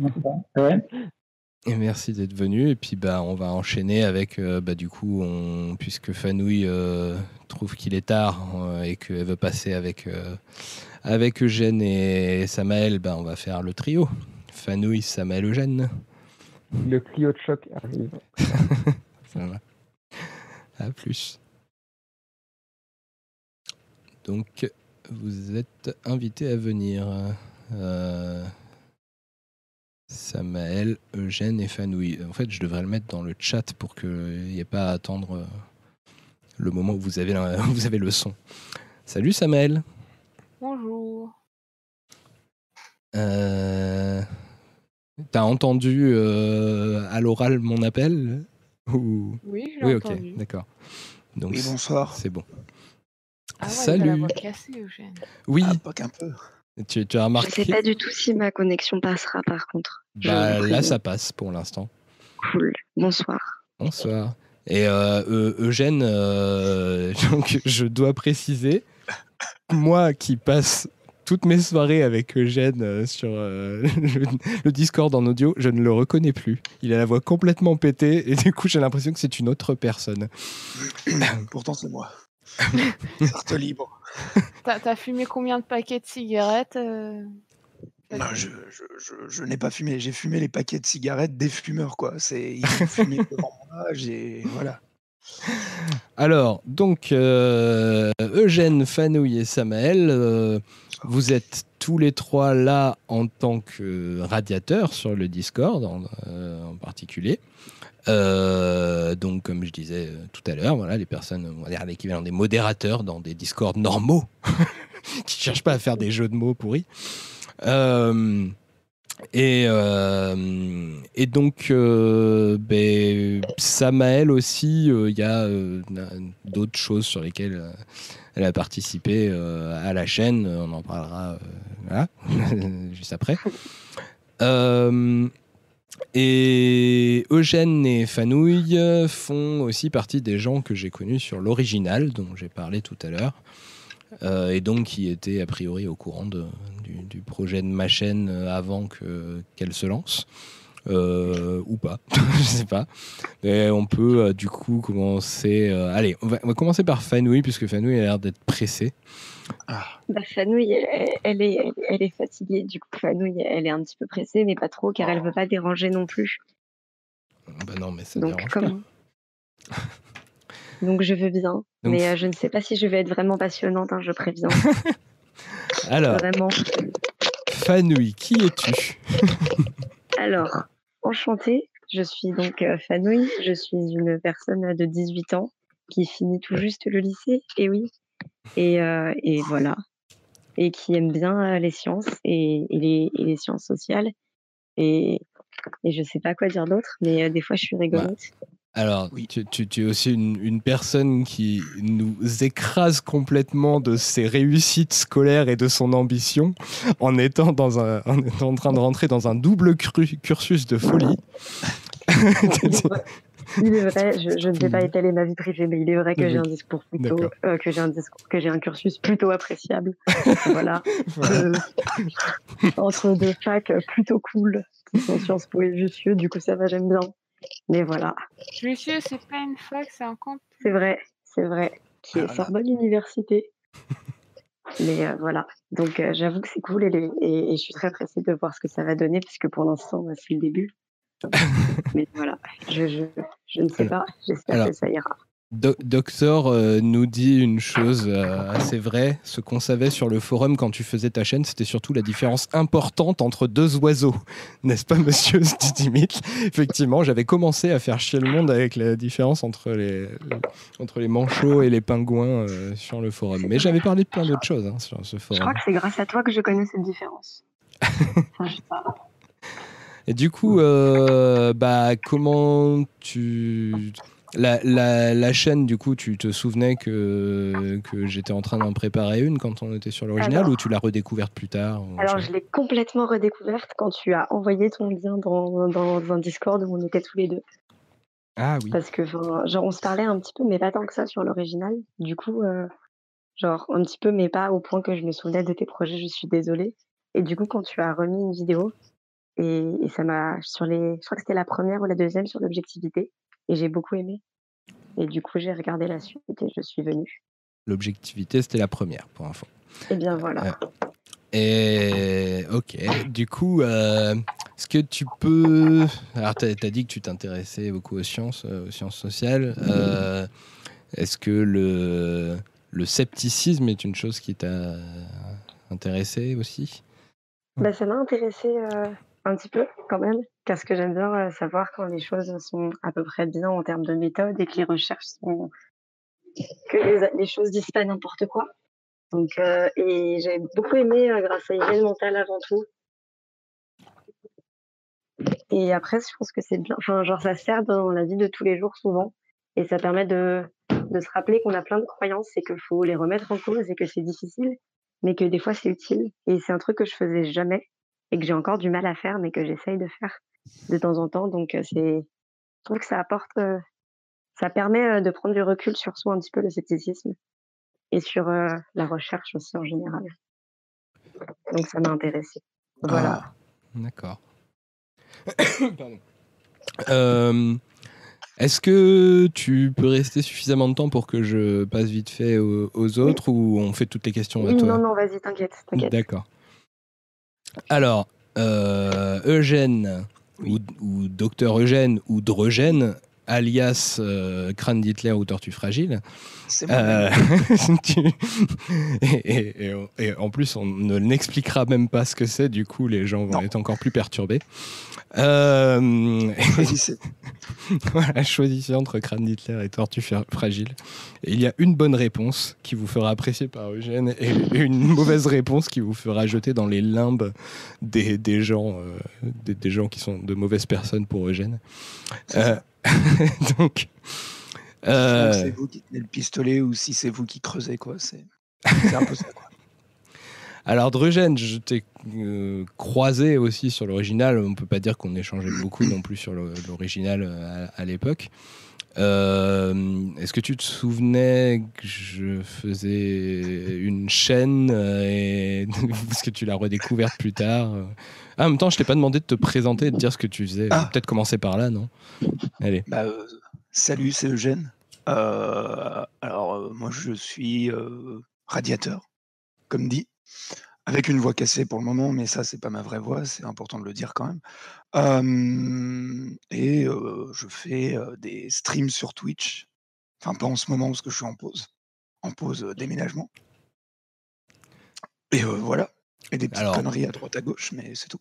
Je précise que le lien vers le Twitch de euh, est dans la description de la vidéo. Euh, effectivement, donc, il fait régulièrement des, des streams dans lesquels on peut à la fois le, le voir jouer à des jeux, mais aussi avoir des, des discussions et des, et des, et des blagues. euh, euh, pas piquer des hannetons, j'aime bien cette expression. La piquée des hannetons, voilà. c'est dit. Euh, et voilà, qui, qui sont fort appréciables. Euh, donc oui, alors pour la, la chaîne, du coup, euh, tu Ah oui. l'as genre redécouverte, il me semble, je pense. Bah, c'est ça en fait. Euh, bah, je l'ai connu parce que euh, sans faire exprès, des fois on se retrouvait dans les mêmes salons Mumble de l'original. Donc euh, ça faisait euh, trois ans que tu faisais tes vidéos et puis voilà.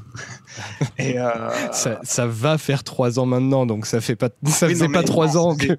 Ah oui, non, je l'ai, je tu je bossais dessus, oui, pardon, oui, effectivement. Oui, je bossais. et, et du coup oui. Et l'année dernière, j'avais un travail qui m'occupait énormément l'esprit, à savoir surveillant dans un parking souterrain. Donc euh, bah, j'attendais qu'il se passe quelque chose. Et, euh, et du coup, bah, euh, j'avais euh, Fanouille, euh, Pigouise qui me disait euh, Ah là là, incroyable esprit critique, qu'est-ce qu'on se marre Donc, je me suis dit euh, Faudrait que j'y aille, mais avant d'y aller, euh, c'est un Discord basé sur une chaîne YouTube. Regardons toutes les vidéos. J'avais du temps au boulot, donc j'ai regardé toutes les vidéos, tous les lives et tout ça avant d'arriver. Et euh, voilà. Donc, j'ai connu la chaîne avant qu'elle existe, puis connu la chaîne euh, deux ans après, et voilà. Quelqu'un de très conscien- consciencieux, donc. Tu, tu te dis, je vais avoir, je vais aller sur un Discord d'une chaîne et je regarde tout. J'ai eu peur, j'ai eu peur des questions pièges de te souviens-tu à la 13e minute de la vidéo numéro 4, ce que dit euh, le petit démon Alors je précise que nous ne faisons pas ce genre de questions à l'entrée du Discord. On essaie juste de s'assurer que... euh, oui, parce que oui, en fait, je l'ai même pas dit, ça, je le dis à chaque fois normalement, mais donc sur ce Discord, euh, il y a une partie euh, accessible à tout le monde pour les lives. Euh, voilà, quand vous rentrez, euh, vous pouvez euh, parler sur le palier. Donc on, a, trouvé des noms qui sont assez évocateurs pour faire comprendre le concept du, Discord, qui est une sorte d'e- d'extension de mon appartement, donc tout le monde ne rentre pas, parce que je vais pas rentrer n'importe qui chez moi. Mais, euh, mais du coup, bah, les gens sont sur le palier, et après, euh, pour les lives, ils peuvent acc- accéder au chat non membre live YouTube, donc celui dans lequel vous pouvez parler si vous n'êtes pas membre actuellement. Euh, mais pour accéder au reste du Discord, il faut être membre et pour être membre, il faut bah, valider les règles euh, et puis euh, des fois répondre à quelques questions qui en fait ont juste pour but de s'assurer que vous n'avez pas validé les règles pour la forme comme ça, sans, alors qu'en fait vous n'avez aucune intention de, de, vous y conformer. Donc c'est tout ce qu'on vérifie, c'est que vous risquez de correspondre à peu près à ce qu'on a défini dans les règles comme étant euh, les choses qu'on qu'on veut pour ce, pour ce Discord. Donc d'ailleurs, c'est l'un des rôles principaux des radiateurs ici, c'est de, bah, de questionner les gens et puis de les faire rentrer en leur donnant le, le rôle de membre. Mais parmi les, les règles, il n'y a pas l'exigence de regarder toutes mes vidéos. Seule chose, par contre, c'est juste que, que, regarder les vidéos, ça me permet d'égrener un peu quand même parce que bah, parce que finalement, euh, il y a quand même des choses. Genre, j'ai attendu d'avoir publié la vidéo sur le sexe biologique avant de commencer à publier le lien du Discord un peu partout. Parce que j'avais un peu peur d'avoir un peu trop de personnes, bah, pour dire simplement des personnes transphobes par exemple, qui, qui voulaient débarquer. euh, et ça, pour le coup, je vous le dis d'office, euh, si vous êtes transphobe, vous rentrez pas. Donc voilà. autant, autant un peu euh, écrémer avant. J'ai dit égrener tout à l'heure. Euh, autant écrémer un peu avant euh, plutôt que d'avoir à dire à plein de gens bah non, tu rentres pas. Donc euh, voilà, donc il n'y a pas besoin de regarder toutes les, toutes les vidéos de la chaîne si vous voulez rentrer, hein, quand même, je, précise. Donc ok pour la découverte de, la chaîne. Bah, avant de passer à Samuel, je peux peut-être te poser une question de plus, genre du coup ton, ton rapport à allez la politique. Euh, Eh ben, j'ai commencé par être de droite parce que j'étais sartois. j'étais apolitique, euh, donc de droite. Euh, mes premières élections, j'ai failli, j'ai failli. Alors, attention, devant euh, 1000 milliards de personnes, j'ai failli voter FN quand j'étais plus jeune. Euh, parce que oh, euh, ils ont quelques idées quand même sympas, machin. Le racisme, ouais, euh, ouais. Puis bon, après, euh, après il y a eu la gauche. Bon, alors, docteur Eugène, clic droit, bannissement. Non, non, mais, euh, mais c'est pour ça, hein, pour m'auto-flageller depuis tout ce temps, je continue de dire que je suis de droite, quoi qu'il arrive. Comme ça, au moins, les gens euh, savent. Alors Et, que le mec est anarchiste. hein. Pff, non, je, suis- je suis rien du tout. Et c'est ça le pire en plus, c'est que je pense que euh, la personne la moins au courant de mes positions politiques, c'est moi. Parce que je dis toujours, euh, euh, pff, ouais, bah oui, non, non, non, mais oui, ouais. Pff, bah, je suis de droite, mais c'est vrai que les idées de gauche, c'est sympa aussi, ouais. Et voilà. Je- J'ai j'ai aucune. euh, je me rattache à rien du tout parce que je suis incapable de me rattacher à quoi que ce soit. Et voilà. Mais après, si, plus sérieusement, je reste gauche, extrême gauche, je crois. Donc euh, voilà, Ok. en gros. Euh, alors, Samael. Oui.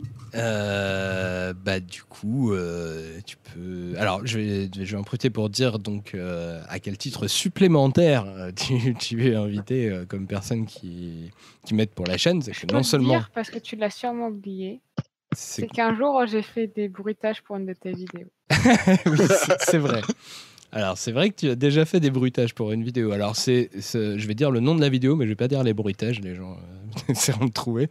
Euh, c'est euh, les 10 astuces pour contourner la démocratie. Il n'y a pas que Samael, hein, il y a des voix d'autres gens aussi du, du Discord, mais euh, il y, a, y a des voix euh, qui, ont été faites par, par. Mais euh, euh, m'a aussi euh, aidé très activement pour une future vidéo qui va sortir dans, je sais pas, peut-être deux, trois mois, un truc comme ça. Parce que pour une fois, j'ai voulu avoir l'air un peu sérieux dans les trucs que j'affirmais et on a fait de la statistique. Et, euh, bah, justement, ça tombe bien puisque Samuel est statisticienne. Et donc, elle m'a aidé à faire des, des, recherches de corrélation, tout ça. Voilà. Euh, donc, le résultat, vous verrez ça euh, dans une prochaine vidéo. Qui, qui- qui sera la vidéo la plus avec le, le plus de chiffres qu'il y ait jamais eu sur, euh, sur ma chaîne. Euh, donc bah, du coup, oui, euh, Samael, tu es donc statisticienne. Oui, et grâce à moi, il va y avoir tous les chiffres qui existent. 0, 1, 2, 3, 4, 5, 6, 7, 9. Voilà. Oui, mais il y aura aussi des nombres. Il n'y aura pas que des Oui, chiffres. il y aura aussi des nombres. Euh, du coup, bah oui, euh, si tu veux te dire un peu plus sur toi, je sais pas, euh, ou pas. Bah, euh, oui, alors je suis statisticienne. Souvent, je l'oublie hein, pour me présenter parce que ça me passe un peu au-dessus de la tête. Euh, Alors, je, euh, je stream aussi des jeux vidéo, enfin surtout Mass Effect, la trilogie et Mass Effect Andromeda, parce que euh, euh, je crois que je suis euh, obsédée par Mass Effect. Color Game. Ouais, mais Color Game, euh, c'est euh, c'est genre, euh, je suis en vocal et euh, je passe le temps, euh, je, fais, je fais ça, mais euh, Et d'ailleurs, je peux pas en faire tant que ça parce que ça me fait, ça me- à force d'appuyer sur la souris, ça me fait des tendinites euh, quand je joue à Color Game. Non, mais c'est pas drôle, j'ai mal. Donc Je dois désolé. arrêter. Non, en, plus, drôle. en plus, je compatis, j'ai eu des tendinites aussi. Euh, voilà. Euh, alors, euh, dans la description, il doit y avoir ma, ma chaîne YouTube où je poste mes replays de, de streaming. Effectivement, il y a ça dans la description. Et sur cette chaîne, j'ai prévu, mais je sais pas quand est-ce que j'aurai la motivation de finir euh, au moins la première vidéo, de poster des vidéos plus sérieuses. En me basant sur Mass Effect, parce que euh, c'est un peu mon centre euh, d'obsession, mais je me base sur Mass Effect pour euh, aller plus vers euh, la réflexion, l'esprit critique, la dialectique. Voilà. Ok. Euh, et du coup, bah, euh, allons-y. Quel, quel est ton rapport au scepticisme? Comment t'as connu ça que- Alors le scepticisme, connu de manière formelle, je pense que c'était il y a 4 ans, 4 ans et demi, où je, je, je sais plus comment, je suis tombée sur des vidéos d'hygiène mentale et de la tronche en biais. Ce qui m'a intéressé, donc j'ai commencé par là, et puis au fur et à mesure, j'ai découvert euh, de plus en plus de chaînes. Et il y a en 2018, euh, grâce à mon exploration de toutes ces chaînes, euh, YouTube m'a recommandé ta chaîne YouTube. Oui, parce que d'ailleurs, faut, faut préciser, donc, euh, je disais que Fanouille et Eugène, je les ai connus sur l'original, mais pas Samael. Voilà. Et voilà. Euh, et je suis plus. Alors, même si euh, beaucoup. Enfin, je, dois, je, suis- je suis de gauche, voire d'extrême gauche, et que euh, c'est quelque chose qui est important pour moi, je, peux- euh, je suis plus rentrée par le biais sceptique que le biais politique euh, sur le Discord de. D'accord. Bon, du coup, on a fait les présentations des trois, et puis j'ai posé une question pour chacun, mais pas la même en plus. Donc, euh, euh, bon, bah reprenons avec euh, Fanouille. Euh, donc, toi, je t'ai posé la question sur, sur le scepticisme. Oui. Moi, j'aime donc, bien parler du prof de philo parce qu'il y a plein de gens qui ont des mauvaises expériences et j'ai envie de réveiller les Eh gens et ben. de leur dire que le lycée, c'est pas nul, toujours, enfin, un peu, mais pas trop. bah non, mais allons-y Si sur peux. ton rapport à la philo. Ouais. Enfin, en fait, juste au prof, parce que Oui. j'ai pas. Enfin, je sais pas, parce que j'ai pas, j'ai lu du coup euh, même euh, dans les commentaires pas mal de et entendu pas mal de messages qui disaient que euh, oui, au lycée, tout ce qu'on faisait en philo, c'était citer des gens et et, mmh, et et des dates et tout ça. Et franchement, j'ai pas du tout ressenti ça. Enfin, donc l'année dernière. Après, peut-être que ça va changer, peut-être que ça a déjà changé, surtout qu'il y a la réforme et que apparemment, enfin, la philo sera différente, mais ou en tout cas l'enseignement de la philo sera différent. Mais en tout cas, de ce que moi j'avais vécu, justement, mon prof qui, il nous a vraiment dit dès le début que si on faisait ça, on aurait enfin, qu'on pourrait être on aurait probablement la moyenne parce que les profs seront: «Oh là là, waouh, il a appris par cœur», mais qu'on sera jamais bon en philo en faisant ça et que c'est pas la philo justement et et et que le but, c'est d'apprendre à réfléchir par nous-mêmes et que du coup, toi, tu disais que ta réflexion, on s'en foutait. Bah, nous, ils s'en foutaient pas trop. Genre, ils s'en foutaient de notre avis et ils s'en foutaient de savoir à la fin la conclusion de notre réflexion. Mais par contre, la manière dont, heu, on était arrivé à cette réflexion et tout le raisonnement que qu'on avait eu et pourquoi est-ce qu'on pensait ça et tout ça et ça, ça l'intéressait beaucoup et et ça et ça marchait pas mal et du coup, ça nous a, je pense, tous aidés et et du coup, j'ai bien aimé la philo. Même si j'étais nulle en disserte, j'ai bien aimé, la philo et les textes. C'est cool les textes. J'aime bien analyser des textes. Mais voilà, donc si jamais il y a des lycéens ou des gens qui vont avoir de la philo cette année et qui écoutent, je ne sais pas s'il y en a, mais je sais que j'ai été cette personne il y a plus d'un an. Surtout qu'au début, mon prof me faisait peur et que j'aimais pas. Donc mais j'ai changé d'avis. Donc si jamais il y en a qui qui ont peur de la philo, qui ça arrive cette année, dites-vous que vous aurez peut-être de la chance et peut-être, des profs comme, comme monsieur Phi même, qui d'ailleurs n'est plus prof, mais voilà, ou comme, mon mon, heu, mon prof à moi ou comme, heu, d'autres profs, parce que je sais que j'ai une amie qui avait eu un autre bon prof et bah, vous aurez peut-être, vous allez peut-être adorer la philo et Oui. et et parce que surtout si vous êtes scientifique, en fait, c'est étonnant. Mais moi, je trouve que ou en tout cas ce que nous les S, on voyait en philo, bah, c'était hyper, hyper scientifique et c'était vraiment des raisonnements logiques et si vous aimez les maths et la logique, bah, je pense que vous il y a vraiment moyen que vous aimiez la philo Parce que c'est pas toujours des divagations un peu bizarres et tout ça, ça peut être vraiment des bons gros, raisonnements et des trucs, vachement intéressants et voilà. Donc Je pré je je précise qu'effectivement le la le 1er plateau, allez parlons en termes professionnels, le 1er plateau avait beaucoup craché sur les les profs de philo, mais après il y a eu des nuances quand même, hein. Moi j'avais dit que ma Ah. ma prof de philo, elle était très bien et heu, il y a je crois que Rim avait apprécié ce ce son ou sa prof, je sais plus. Enfin bon, il y a eu d'autres personnes, hein, qui ont dit que que que leur prof de philo était cool. C'était voilà, tu étais peut-être pas la seule, hein. Il y en a il y a eu Ah OK, bon ça va. Que du coup, j'étais un peu dans le métro la moitié du temps, je suis désolée. Mais heu, voilà. Non, mais il y a pas de souci et hem et effectivement, les la bah, c'est juste que c'est un peu la loterie, quoi, en fait. Juste, tu sais pas sur quelle prof tu vas tomber, voilà. Mais et on avait parlé justement du du fait que, enfin moi en tout cas, je j'avais cette théorie que qu'on avait plus de chances de tomber sur des bons profs de philo en S qu'en L. Heu et je pense que c'est dû au fait que, heu, il y a moins la pression de du résultat et des notes et tout parce que comme c'est un petit coefficient, du coup, heu, bah, il y a y y moins le le truc de il faut à tout prix, heu, que la personne rentre dans les cadres de ce qui va lui faire, heu, avoir, heu, la note au bac et tout et plus le le l'ambition peut-être, chez chez le prof de du coup, bah, Bah, pousser à la bah réflexion, ce genre de choses, je sais pas. Après, c'est vrai que nous, la note, on s'en foutait en philo, un peu. Après, vu les exigences qu'il y a enfin les critères de notation pour, le bac ce qui est surtout, heu, la maîtrise des concepts, heu, philosophiques, c'est pas incompatible avec un prof qui va développer la la réflexion, hein. C'est en fait, c'est ce que j'ai eu, hein, parce que la notre prof, heu, dès qu'on voulait lancer un débat, elle lançait un débat.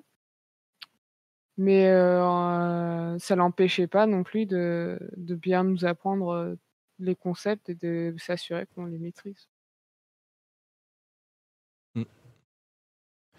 Un autre truc aussi qui auquel ça me faisait penser, c'est que moi après du coup, j'ai fait 2 premières années de philo, heu, complètement en dilettante. Hem et qu'à la fac de philo, heu, bon, bah, c'est un peu pareil, une certaine loterie, hein, ça dépend des facs, ça dépend des profs et tout. Et j'ai eu beaucoup de profs qui m'ont fait profondément chier, avec qui je pensais qu'on faisait pas de la philo et qui m'intéressaient pas. Mais j'avais un prof que que j'aimais beaucoup à la fac, mais que j'ai eu que la première année, heu et qui était justement mon prof de logique. Et justement ça c'est un truc, heu, que je revendique, c'est le fait que, pour moi, la philo a plus à voir avec, la science qu'avec la littérature et devrait plus être un coefficient important en S qu'en L parce que, bah, c'est de la réflexion rationnelle et tout ça et que, hem, c'est pas de l'art quoi la la philo. Et et qu'en fait, bah, lui c'était mon prof de logique et moi avant, bah, en S, j'avais des cours de logique, mais c'était en électrotechnique. C'était pour programmer des robots qu'on me faisait des cours de logique et heu et tous les gens qui venaient de L, qui étaient avec moi, heu, dans ma première année de de philo, bah, ils me disaient: «Mais qu'est-ce que tu fais là alors que tu viens de S? Ça a pas de sens et tout» et je leur ressortais mes cours d'électrotechnique avec les cours de logique. Je leur montrais: «C'est les mêmes équations, je les connais ces équations logiques qu'on est en train de me montrer» parce que la logique, c'est la logique quoi, que ce soit pour réfléchir au monde ou pour programmer des robots, c'est la même discipline. Et malheureusement, ce prof-là que j'aimais beaucoup, il était aussi alcoolique. Je crois que ça a déjà été évoqué aussi pour un autre prof que quelqu'un aimait bien, heu et du coup l'année suivante, bah, il était plus là parce qu'il était en cure de désintox. Voilà, c'est le problème. Bon, du coup, dé dé désolé, j'ai un peu monopolisé là. Hem, bah, Eugène, du coup, ton rapport à la philo, toi, heu, tu on en a parlé Heu ou pas? Non, on n'en a pas parlé, on a dit la politique. Oui, on a parlé de la politique. Heu, bah, la philo, oui. Moi, j'avais un prof qui était cool. Pour le coup, je vais attaquer, par le prof parce que, bah, en fait, sur le reste, j'ai pas mais moi, mon prof était cool parce que, genre, il était prof par défaut et bah, il avait un côté on était, j'étais en S et il avait un côté de, «Oui, bon, pouvez dormir en cours, heu, moi je m'en fous, c'est pour c'est votre problème, pas le mien». Et il avait un côté vachement euh, intéressant, en fait, parce que lui, ça le dérangeait pas de sortir un peu du cadre scolaire et tout ça. Parce qu'il se rendait bien compte que euh, la philo, ça pouvait faire chier. Et, euh, du coup, c'était très très cool de bosser avec lui. Parce que bah, c'était de la réflexion pure. Enfin, il était pas trop chiant là-dessus. Et voilà. Mais après, sur la philo en général, j'ai pas d'avis. Parce que perso, euh, voilà. Bah, C'est déjà, de la philo, c'est le principe de réfléchir. Moi, j'aime beaucoup. Même réfléchir à des trucs euh, absolument absurdes. Mais après, euh, voilà. bah, déjà, si les vidéos de ma chaîne t'ont intéressé, a priori, euh, il faut quand même un Ah minimum oui, non, être mais- intéressé à la philo, par la philo. hein. Bah, faut croire du coup. Donc, non mais oui. Mais en fait, la philo, ça me plaisait bien parce que c'était quand même une des matières finalement euh, la moins scolaire en fait. Et j'ai toujours eu plutôt des bonnes notes, sauf arrivé en BTS où là j'ai commencé à me faire éclater parce que c'était du par cœur. Mais j'avais toujours plutôt des bonnes notes parce que j'écoutais et puis bah, ce que je retenais, je le retenais, ce que je retenais pas, je le retenais pas. Et, en philo, vu que c'était plus des mécaniques, moi ça me parlait plus. Oh là là, mais cette voix. Mhm. Et du coup, moi d'ailleurs, je choisissais toujours le, comment dire, l'étude de texte, parce que c'était vraiment le truc où on s'appuyait sur un, texte et il n'y avait pas besoin de ressortir du cours et tout ça. Ça va pas empêcher de me faire défoncer au bac, mais, mais voilà. D'accord. Euh, bon alors, Samuel, t'as déjà du coup pris un peu la parole pour, le, pour, pour la philo. Je sais pas si tu veux dire des trucs de plus sur ton rapport à la philo.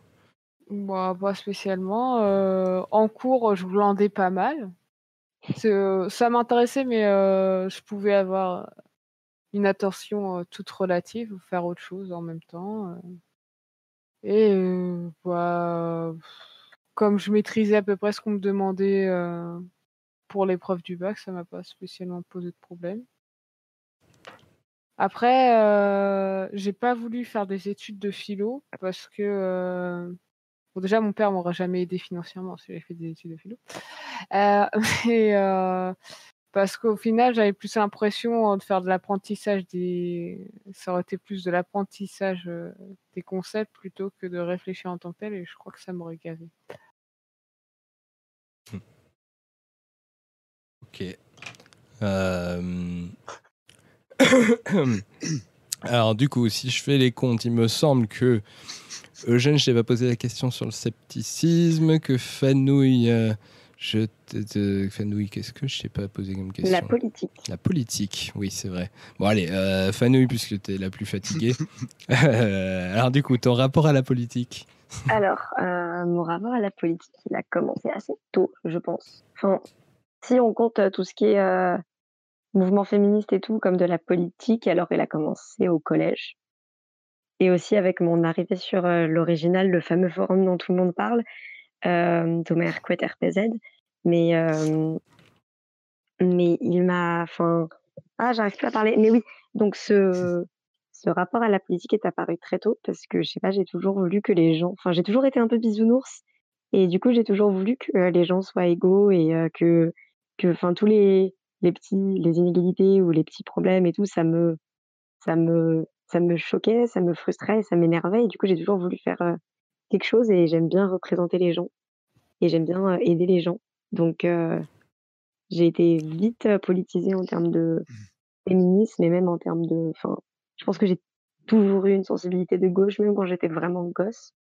Et après, bah, c'est juste en discutant plus, plus dans le fond et en vous écoutant beaucoup parler, parce que vous êtes euh, beaucoup plus euh, à même en termes de connaissances politiques que moi, parce que moi j'ai juste des idéaux et j'essaye de, de faire en sorte que ça aille. Et du coup, en vous écoutant parler de plein de gens, j'ai essayé d'apprendre des trucs et ça me consolide un petit peu dans, dans, le, dans mon envie d'un monde meilleur et, et bisounours et tout ça. Mais en même temps, euh, je vais quand même en manif et tout, donc euh, bisounours, mais de moins en moins. Voilà.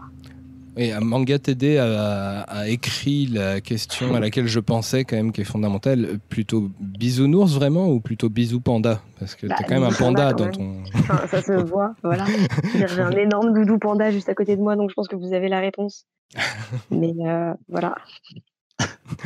D'accord. Euh, Ce serait même bisou panda plutôt pour faire l'équivalent de bisounours. Mais bon. Euh, bon, ceci dit, c'est un panda avec un couteau. hein. Euh, Les illustrations Alors- euh, sont celles alors, de non, mais- Pacôme. Ça reste Non, euh, non, non, ça, ça vient de, de, de, de, de l'original aussi, mais je pense que nous passerons cette anecdote. D'accord, ça marche. Ah, moi, je la connaître, je la connais pas. Bah, tu la connaîtras la prochaine fois.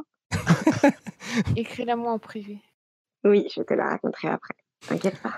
Euh, c'est juste qu'elle nous a côtoyés euh, quand elle était jeune. Quoi. elle m'a côtoyé, elle avait 15 ans, qu'est-ce que tu veux faire? Euh, Ah oui, et c'est vrai, je connais Eugène depuis que j'ai depuis que j'ai 14 ans. Voilà. par l'original. le résultat. Et oui. Alors du coup, Fanouille, si tu es fatigué, on a fait à peu près le tour, si tu veux. Bien. Voilà. Euh, Fan- Fanouille, au fait, visiter. t'as- t'as- je pense que tu, oui, tu m'avais confirmé que tu n'avais pas de lien particulier à, Non, à faire non, je, passer. de... je ne suis pas un personnage public, contrairement à certains, certains gens ici. Donc je vais vous. Non, mais euh, c'était intéressant et j'espère que, euh, que j'ai intéressé des gens ici et que je n'étais pas trop ennuyante et que c'était cool. Et voilà, et j'espère que si j'ai réussi à vous donner envie d'aimer la philo, les gens qui n'aiment pas ça, c'est cool. Je ne pense pas que j'ai réussi, mais, Mais euh, si. mais voilà. Mais euh, si vous avez eu un prof de merde, soutien. Et sinon, c'est cool des fois. Genre, ça permet de vrai, ça aide à réfléchir. Donc voilà, et bisous, et euh, je vous écoute. Donc je vais rester en muet parce que j'ai la flemme de rallumer YouTube. Mais euh, ça marche. est-ce que tu m'autorises si, De quoi À quoi faire à, à- à vous écouter en me mettant en muet comme ça J'écoute la Ah fin et je, me, et je fais mon sac en même temps. D'accord, euh, ça comme marche. ça, demain, j'arrive pas trop, euh, j'arrive à me lever et j'arrive pas en retard en amphi. Ok, pas de souci. Merci. mieux. Bah du coup, bonne soirée, merci d'être venu. Salut. Bonne nuit. Alors, euh, du coup, euh, Samael, qu'est-ce que je t'ai pas posé comme question à toi? qu'on a parlé un peu du scepticisme, euh, de, de la philo, euh, la politique. T'as dit deux trois mots, je crois, mais c'est pas. Ouais. Tu... Euh, alors moi, au niveau de la politique, euh, j'ai longtemps été blasé par la politique, et puis enfin le système comment il était. Alors, euh, je m'en désintéressais complètement parce que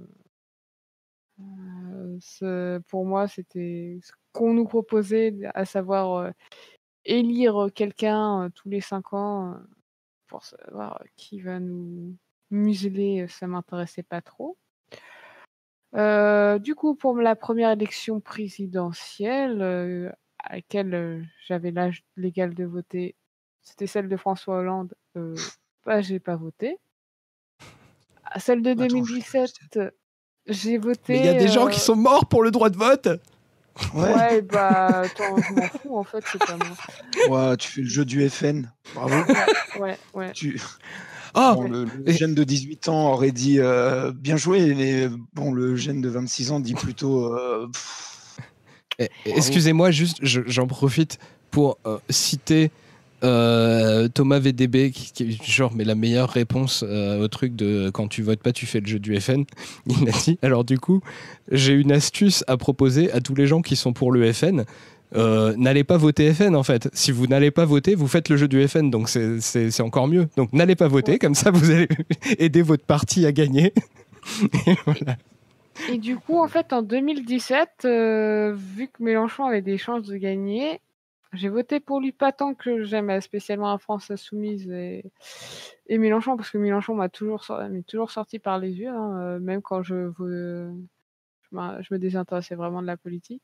C'est plus parce qu'il proposait un projet de sixième République et je me suis dit que là, il y avait éventuellement des choses à faire.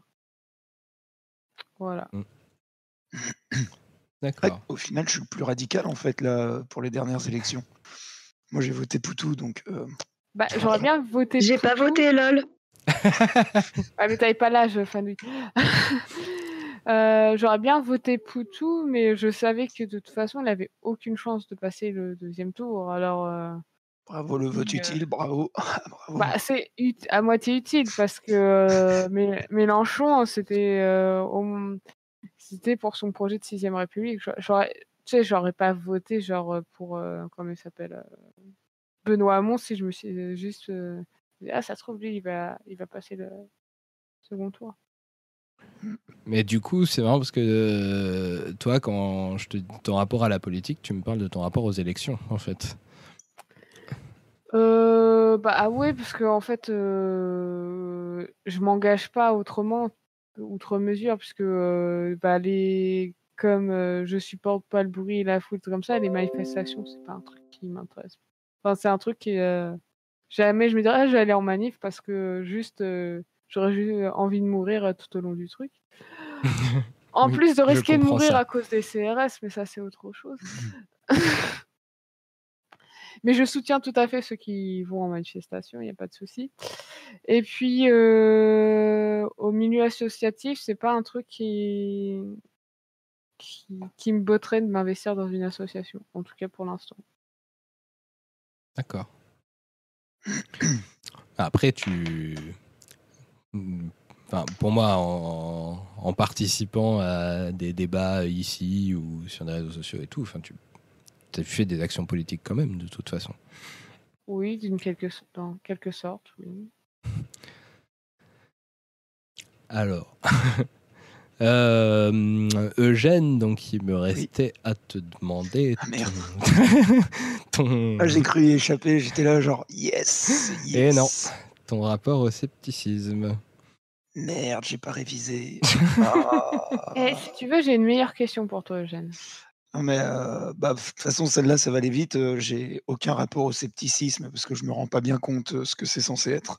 Donc euh, après tu risques de dire un truc qui va être oui mais en même temps si t'as bien aimé mes vidéos c'est c'est ton truc. donc à ça je répondrai euh, oui évidemment. Non, mais, Mais je j'aurais pas autant dit que pour la philo, euh, parce que ma, ma chaîne n'est pas spécifiquement une chaîne euh, sceptique. mais c'est, bah, en gros, je sais pas, ton, ton rapport à, à, à la science, quoi. Ah bah, euh, j'aime bien. J'ai fait un bac S, euh, c'est parce que j'aimais beaucoup les sciences et alors là, là, excusez-moi, les sciences sociales, parce que du coup, j'ai. Mais euh, j'aime beaucoup en fait toutes les sciences et tout ça, mais c'est juste le côté, euh, bah, je mets pas un mot là-dessus en fait. Sur, je, voilà, c'est c'est assez bête, mais comme tout le reste à peu près, je mets aucun mot sur rien, donc, enfin, du moins sur ces choses-là, donc. Donc euh, voilà, je, D'accord.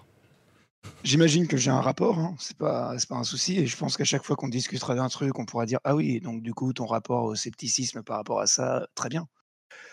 Mais euh, mais c'est pas assez euh, genre clair dans ma tête de ce que c'est censé être pour vraiment dire ah oui mon rapport c'est ça ça ça. Donc voilà. Tu regardes des Je fois le- des d'autres euh, chaînes euh, qui sont censées être dans la sphère euh, sceptique, zététique, tout ça, genre, je sais pas, hygiène mentale, la tronche en biais, tout ça. Euh, ni la tronche en biais, ni hygiène mentale. Euh, je sais pas si hacking social ça rentre là-dedans. Ouais, ça peut, oui. Ouais. Bon bah du coup j'ai commencé. Mais euh, j'ai commencé à me casser les dents. Bah pareil parce que j'avais un boulot qui m'occupait énormément l'esprit, à savoir rester assis dans une chaise. Euh, mais je me suis cassé les dents sur euh, un de leurs lives qui doit faire 7 heures je crois, qui était au Geek Ferries. Donc il m'a pris un peu de temps celui-là. Et il faudrait que je reprenne. mais non mais enfin pff, oui. Je regarde pas plus de, de vidéos euh, qui se disent esprit critique, je crois bien. Donc, Hmm, donc voilà. oui. Je suis vraiment le, le gars qui est, qui, qui est arrivé là sans faire exprès. Quoi. Non, mais. Tu regardes un Mondrian, oui, peu à, je regarde euh, une vidéo. Très sympa. Euh, J'aime beaucoup. Donc euh, voilà. voilà. Mais Que tu des vois, de qualité. c'est moi je dirais juste je sais pas c'est effectivement un, un, un impensé ou un truc comme ça où tu, tu te prends pas trop la tête sur la question mais en même temps euh, Bah, quand quand euh, je, vois ta réaction quand je vois des quand quand il y a des gens qui, qui qui parlent de théorie du complot ou qui parlent de trucs euh, complètement euh, surnaturels et tout ça bon bah tu bien pas l'air d'être spécialement intéressé par par, par, par les gens que que, que les, Oui, les, les mais, critiquent et tout ça quoi. Mais bah, c'est plus un côté de. J'espère que. Ça mon PA qui me dit j'espère que ton cancer de la gorge se porte bien. Quelle enflure. Euh, Mais il a dit qu'il regardait ta chaîne. Pourquoi t'es méchant avec lui? Non, mais vous en faites pas, PA est juste jaloux parce qu'on l'a pas invité. hein. ouais, ça. Ah ça va, il a déjà été dans un live, il a pas arrêté de parler. Oui, mais bon, Ouais, euh, lui, il a euh, été il sur va France. Inter, il va pas nous saouler. C'est clair, en plus il était sur C'est France bon. Inter.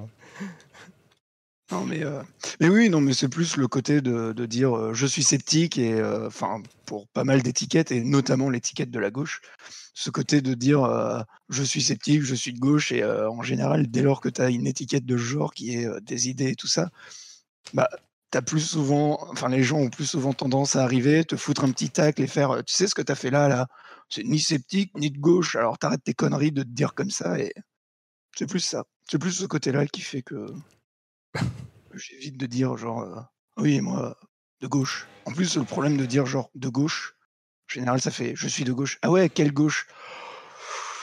Euh, euh, Là environ. Et voilà quoi. Ouais, mais en même temps, moi je, je suis. Enfin, je suis considéré globalement comme très impliqué politiquement et j'aurais pas une réponse différente. hein. Moi, quand. Moi, je, je- je dis que je suis de gauche. Par contre, euh, tout le reste, j'ai beaucoup plus de mal à, à me définir. Par, mais c'est même, je dirais, volontaire. C'est que je, je, je considère que déjà, si je fais référence à des auteurs, ça me saoule. J'ai l'impression d'avoir un gourou ou des trucs comme ça. Euh, J'aime pas penser comme quelqu'un. Donc, euh, C'est voilà. déjà, c'est déjà notre différence, c'est que toi tu Et- peux te référer à des auteurs, pas moi. Ouais. Parce que j'ai pas cette connaissance-là. Donc, euh, moi, je Ouais, connais puis- les auteurs en général à rapidos, juste histoire de troller les personnes qui parlent de ces auteurs-là. Et de dire, euh, bon, après, ça s'arrête en général à Ah oui, machin, c'est un gros con, quoi. Puis voilà. Bah, moi, je connais, je gens connais, la- je connais certains auteurs, genre Le Maître, je connais.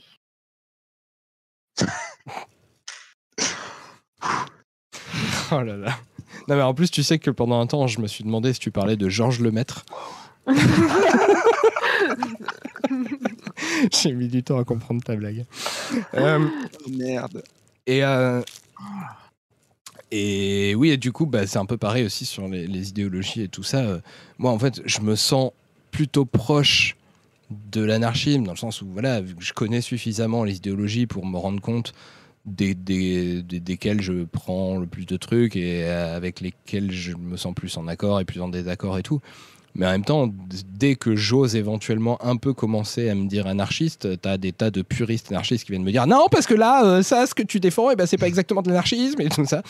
Donc, je- bah, je préfère juste pas le faire, quoi. Et puis, je me dis, bon, je m'en fous, en fait, je suis de gauche, ça, c'est bien, c'est- clair.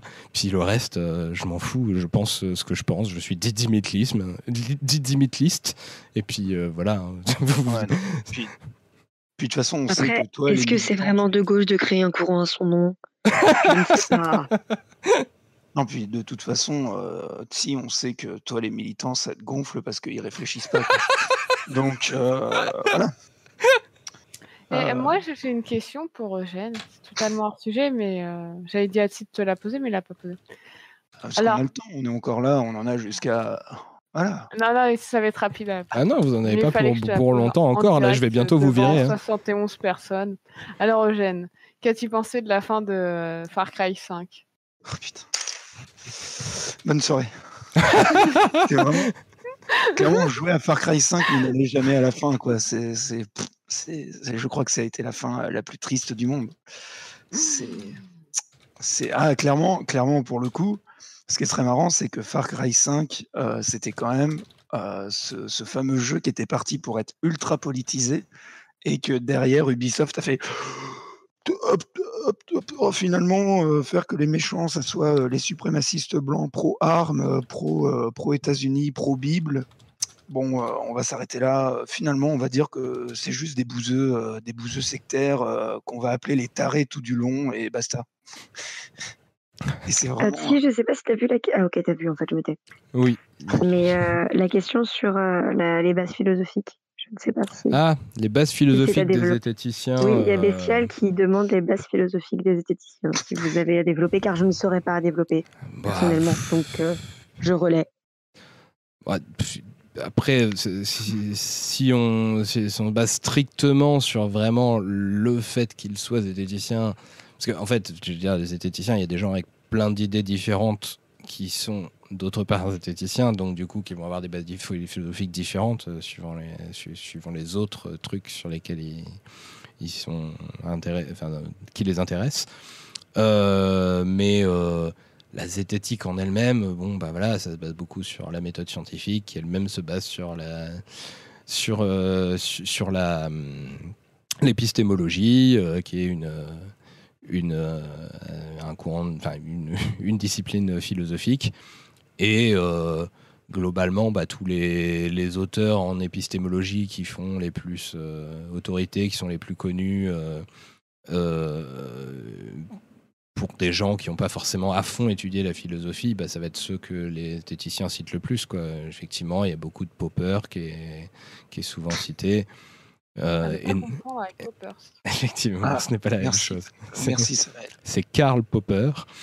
euh, Ah, qui, d'ailleurs, c'est un des trucs qui est un, un peu gênant quand tu essayes de, de faire le lien entre, entre. Oui, la zététique, effectivement, ça a été mis au, mis au goût du jour par Henri Brock.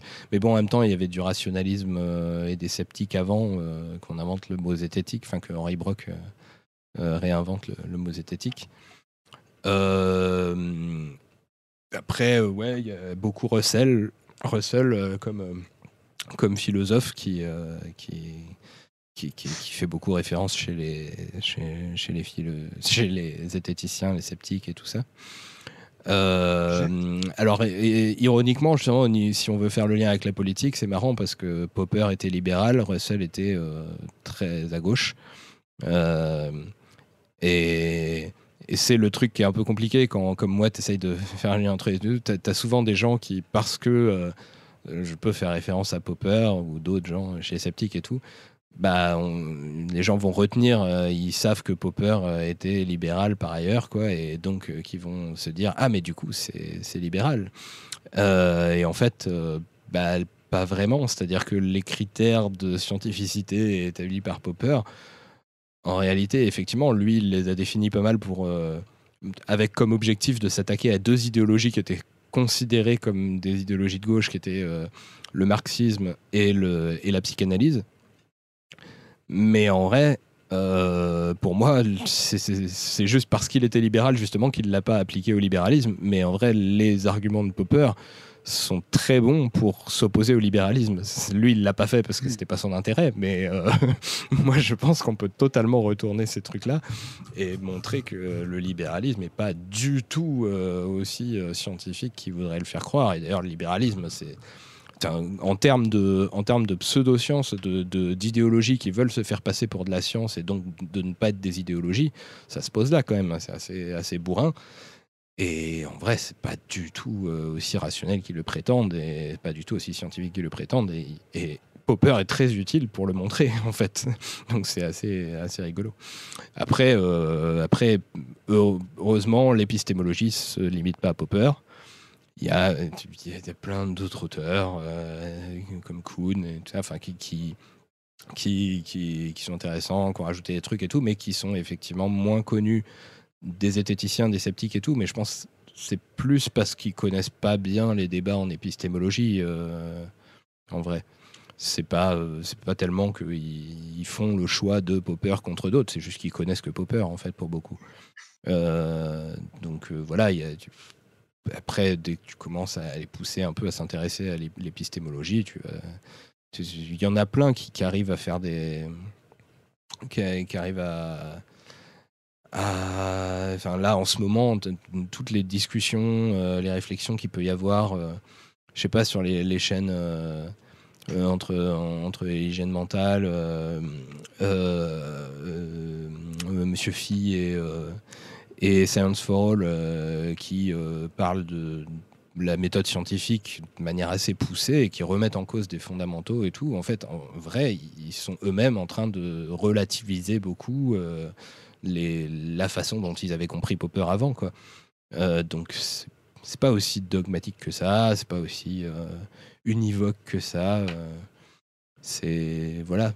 C'est- beaucoup plus ouvert en fait. Et les sceptiques sont quand même des gens qui ont l'habitude de se poser des questions et du coup, bah, ils sont souvent heureux quand tu leur apportes des nouvelles questions à se poser. Et il y a plein de choses qui sont, qui sont remises en cause euh, petit à petit.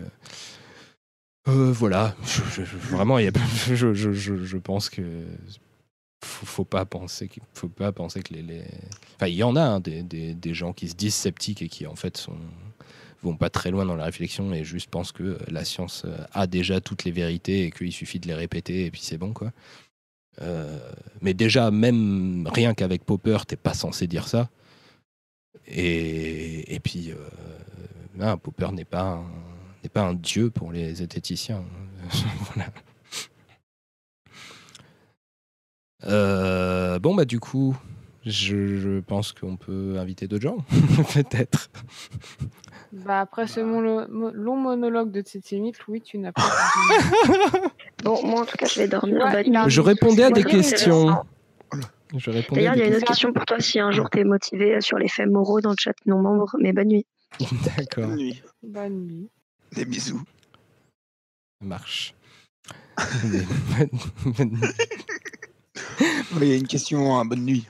Euh, donc, bah, qui, qui pourrait venir ensuite Euh, Je sais pas, il y a des gens qui, qui veulent euh, pas tarder là? Euh, moi, j'aimerais avant que Eugène parte et que Ticat euh, nous fasse part Ah, de mais son il est pas dernier là, plan. Ticat.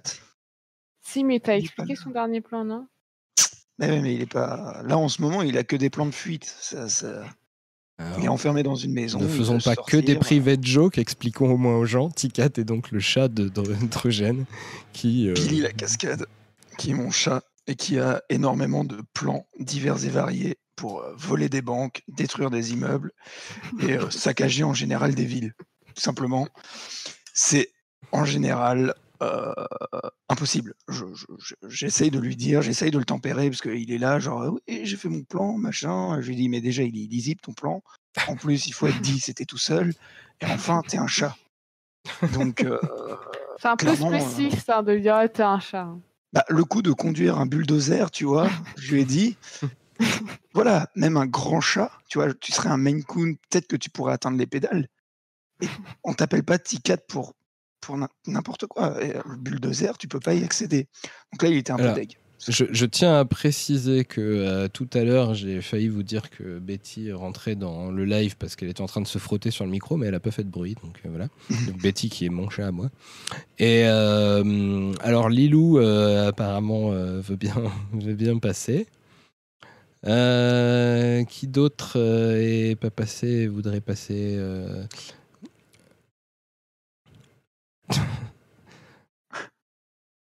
un t- Pacôme, peut-être? Bah, Ouais. Manga TD, Antoine, euh, euh, qui d'autre euh, bah, Je crois que c'est tout en fait.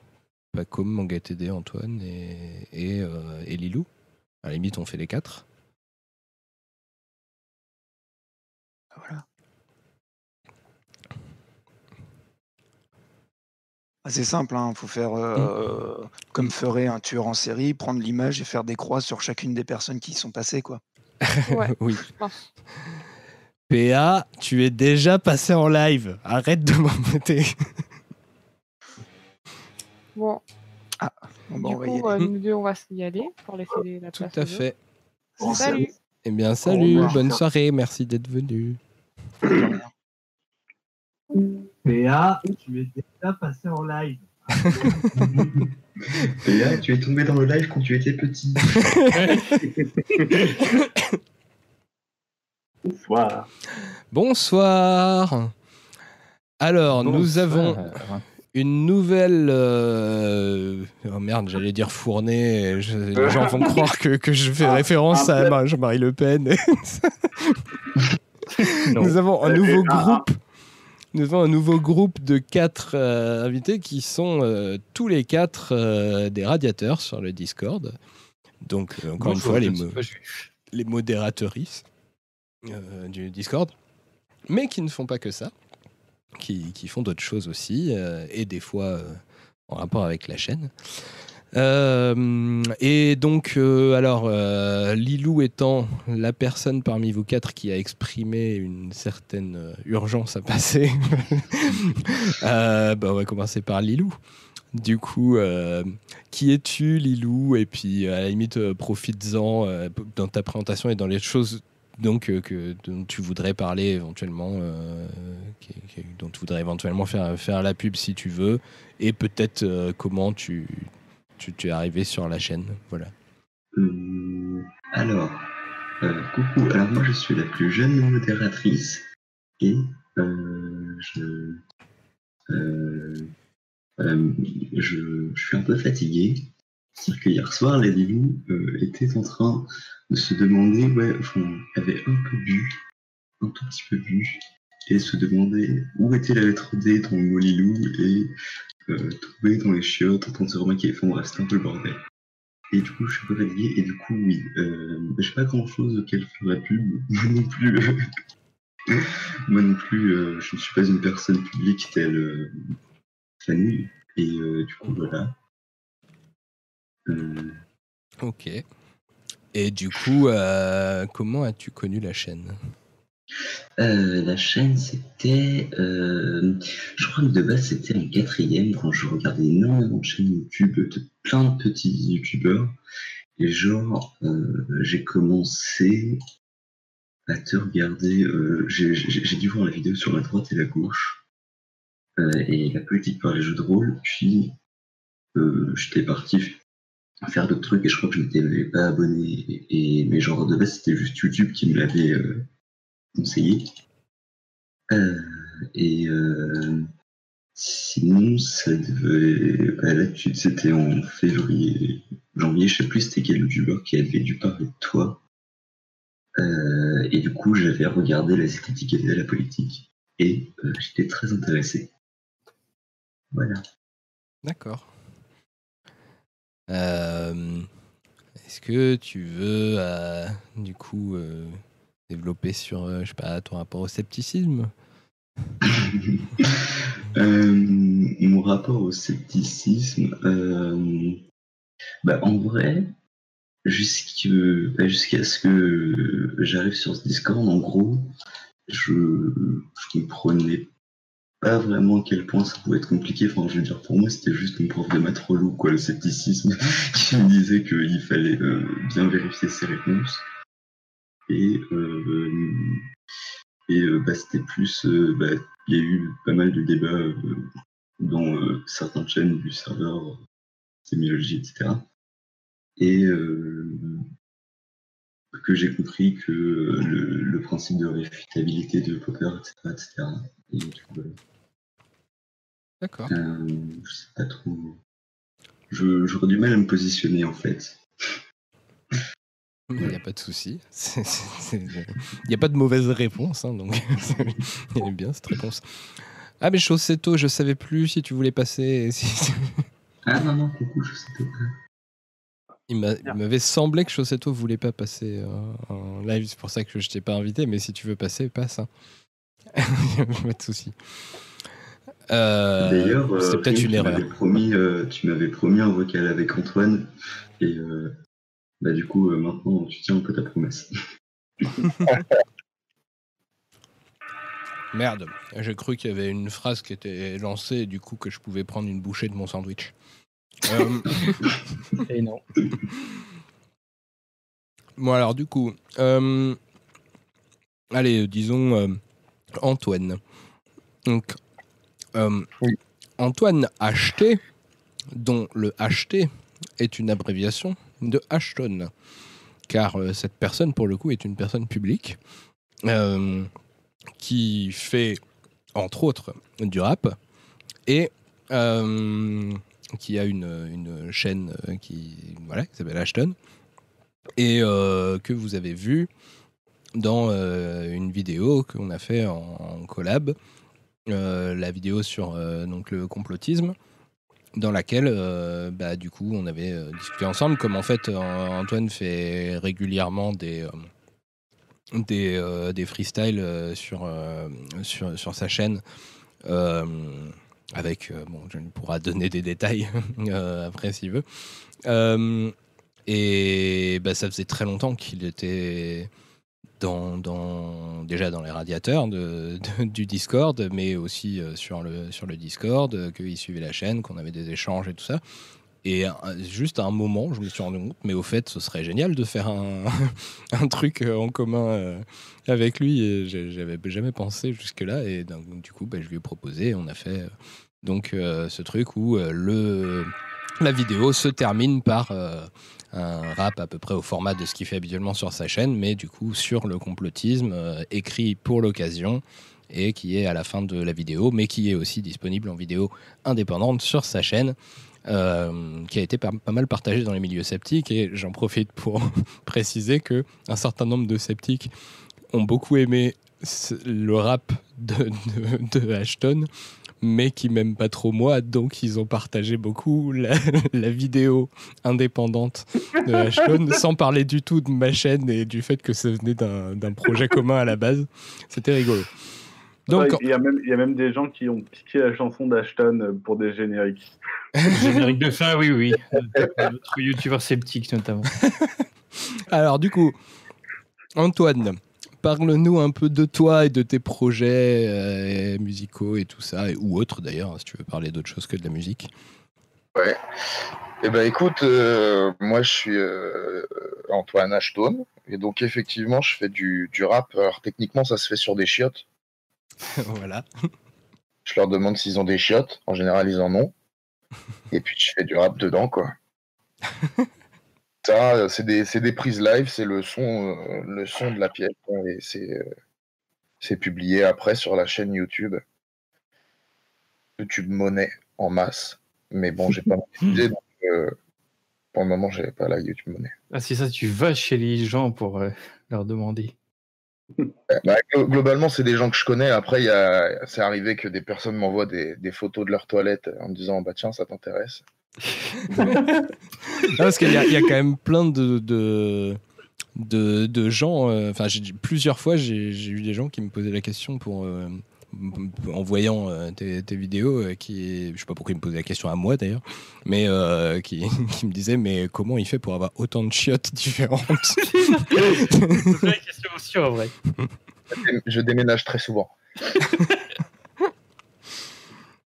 Oui, parce que donc ça s'appelle euh, freestyle in the toilet. Enfin, euh, non, je sais plus exactement le terme. Merde. Euh, freestyle in the toilet. I made in toilet. Ah, made in toilet, pardon. Ouais, c'est parti d'un, c'est parti d'un délire. J'avais quelques textes en trop euh, dont je savais pas quoi faire et, je me suis dit tiens, là, ça ressemble, c'est du beau discours et la place des beaux discours, bah, c'est dans les chiottes quoi. Et euh, mais tu fais pas que ça du coup, euh, comme euh, rap, tu as aussi un groupe et tout ça? Alors, j'ai aussi un groupe qui s'appelle Cadavreski où on est un peu plus nombreux. Euh, on est 4 MC. Euh, là, bah, ça tient pas dans les toilettes, hein, donc. euh, Sur sa seule raison. chose. Et puis j'ai d'au- j'ai d'autres projets.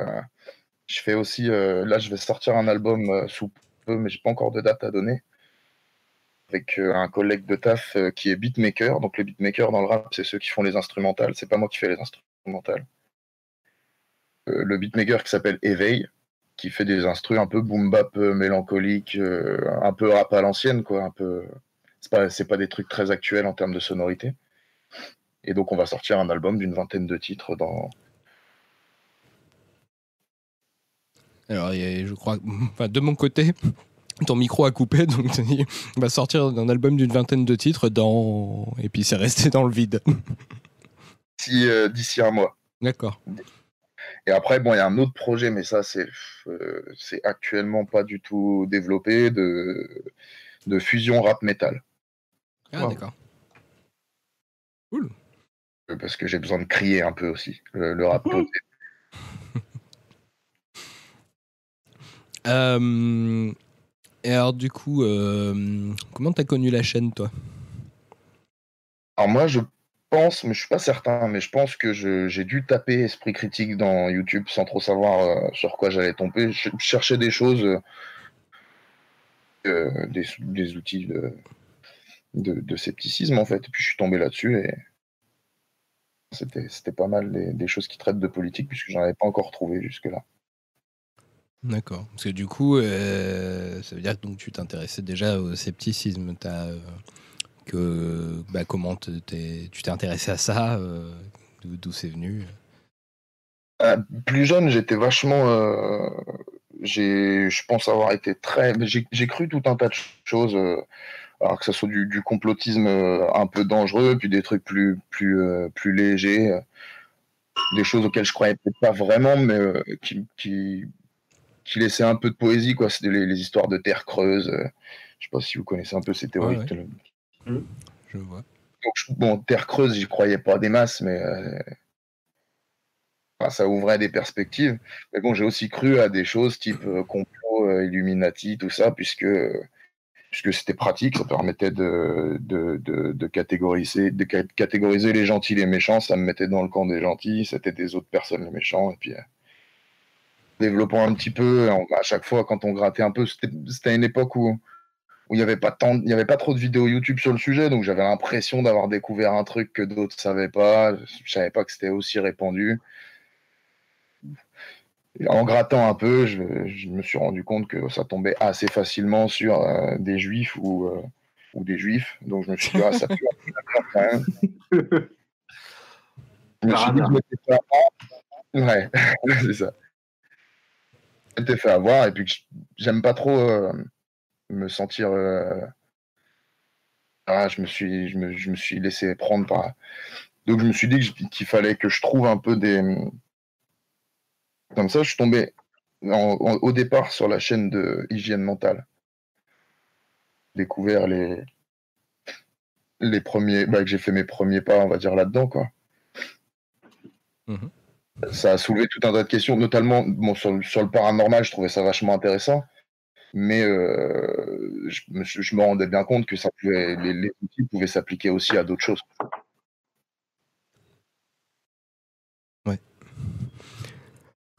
Euh, ah, du coup, euh, ah, peut-être.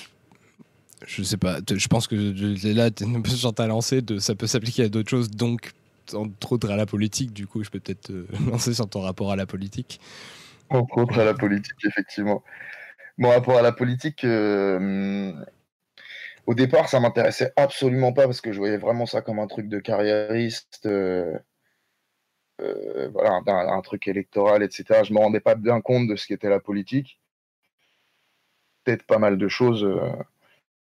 Et puis un jour, avant, avant de m'intéresser aux, aux outils de l'esprit critique, je me suis dit que finalement, j'étais quand même complètement inculte sur ces sujets-là, que j'y panais que dalle et que ça serait bien que je m'intéresse un peu. Donc les, les premiers intérêts que j'ai eu pour la politique, c'était quand même sur le carriérisme et, les- et le, le- le fonctionnement euh, actuel de la France.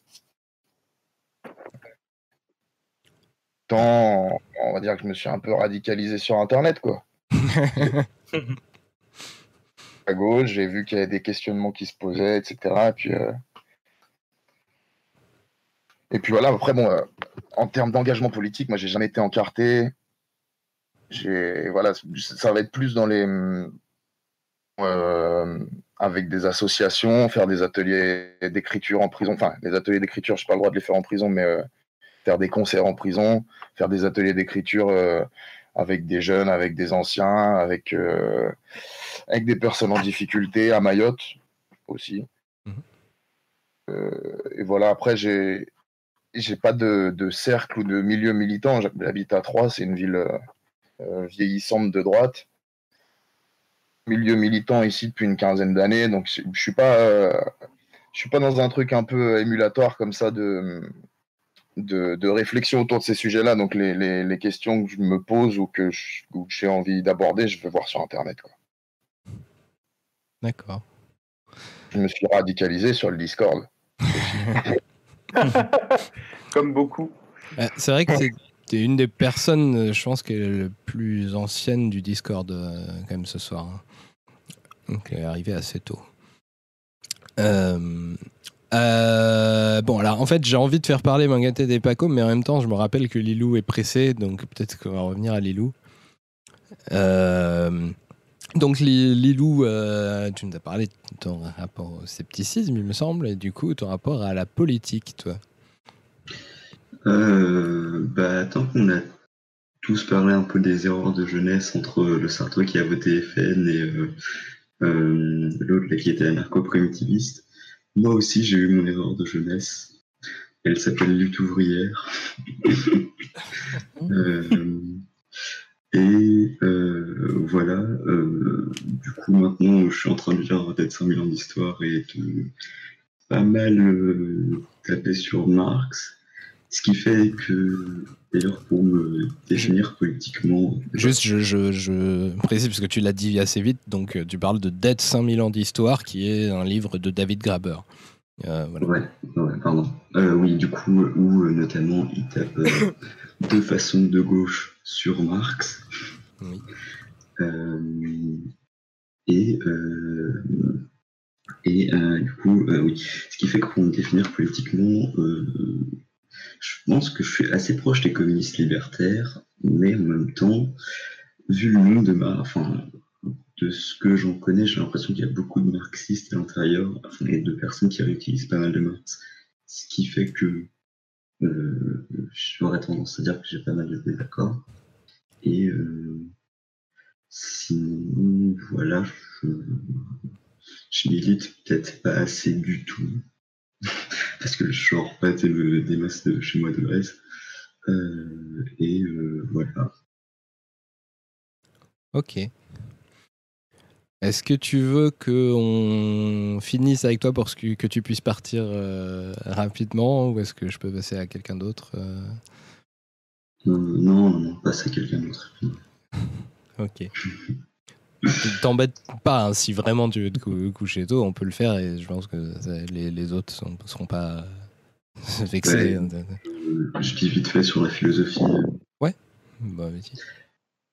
Euh, la philo, euh, bah, je me suis intéressé à la philosophie assez jeune et euh, je me rappelle que mes parents étaient assez paumés par rapport à ça. Du coup, ils m'ont direct conseillé euh, des trucs assez Voltaire, Pascal et tout. Et finalement, ce qui est assez marrant, c'est que mes philosophes préférés, c'était genre les conneries en mode Diogène qui va pisser sur des bourgeois ou, euh, ou Démocrite, un peu, euh, même si je me rappelle pas de tout non plus. euh, là. Et euh, bah, à part ça, j'ai jamais eu cours de philo, donc moi je pourrais pas parler de mon prof. Euh, et voilà, je crois que j'ai pas grand chose d'autre à dire. D'ailleurs, oui, euh, tout à l'heure, j'avais cité, euh, pour euh, si on s'intéresse à des philosophes grecs un peu différents, même très différents, de, Platon et Aristote, à part Démocrite, Épicure et tout, oui, intéressez-vous à Diogène. Alors après, ce qui est compliqué chez les cyniques, c'est qu'on n'a pas beaucoup d'écrits qui nous sont parvenus. Mais on a des gens qui parlaient de la philosophie cynique, souvent pour la critiquer, mais qui nous donnent quand même un aperçu de ce que c'était que le, cynisme dans l'Antiquité, qui est pour moi fort intéressant. D'ailleurs, il y a aussi l'école sceptique, qui même si, comme le disait euh, euh, Bunker D dans mon live euh, sur le scepticisme, euh, et pas le même scepticisme euh, qu'aujourd'hui, il y avait une école sceptique aussi. voilà, en gros, il faut, faut voir en Grèce antique et après dans l'Empire romain, il y avait, euh, je ne vais pas compter comme ça, mais bon, y en gros, tu avais différentes écoles de philosophie qui chacune avait euh, voilà, leur- leurs institutions, leurs écoles dans lesquelles euh, tu pouvais apprendre la philosophie. Et tu avais bah, l'école de, de- des, platoniciens, l'école des aristotéliciens, mais tu avais aussi les épicuriens. Tu avais les sceptiques et tu avais les cyniques. Et euh, voilà, donc intéressez-vous aux autres écoles de philosophie aussi. Il n'y a pas que Platon et Aristote dans la vie. Et, au niveau moderne, c'est pareil, il n'y a pas que Kant. Parce que franchement, le, nombre de profs de philo qui, partent du principe que Kant a, clos la philosophie. Il a tout, résolu, il a tout donné, et puis maintenant, euh, il n'y a plus que Kant. C'est assez énervant. Euh, Il y, a, plein d'autres gens intéressants. Et Diogène, c'est. Enfin, le cynisme, c'est très intéressant. Et d'ailleurs, je parle un peu du cynisme dans ma prochaine vidéo de- d'esprit critique. Voilà. je, fais, je fais ma pub que je glisse à chaque fois euh, au milieu du live. Ah, le mec. Je fais ma pub sur ma chaîne, c'est quand même un peu con. quoi. Les gens, ils sont déjà là. Donc, euh. Bah ouais, mais c'est un peu nul de faire la pub sur ta chaîne.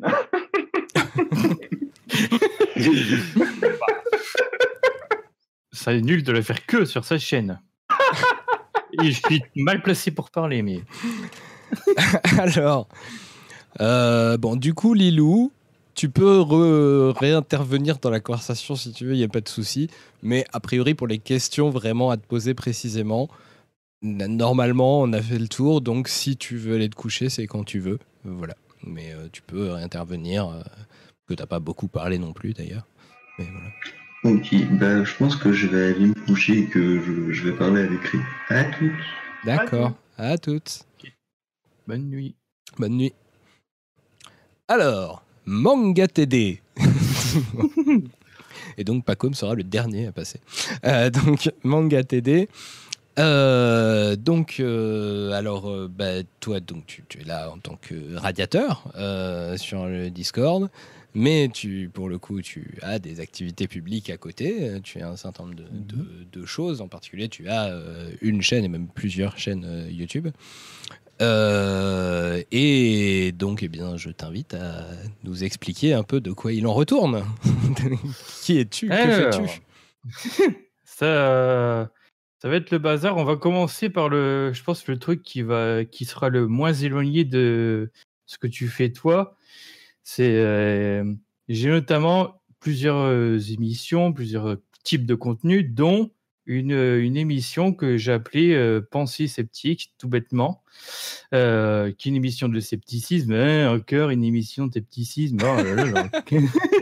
oui, mais est-ce que vous avez déjà vu une émission de scepticisme avec des motherfucking poneys Hein?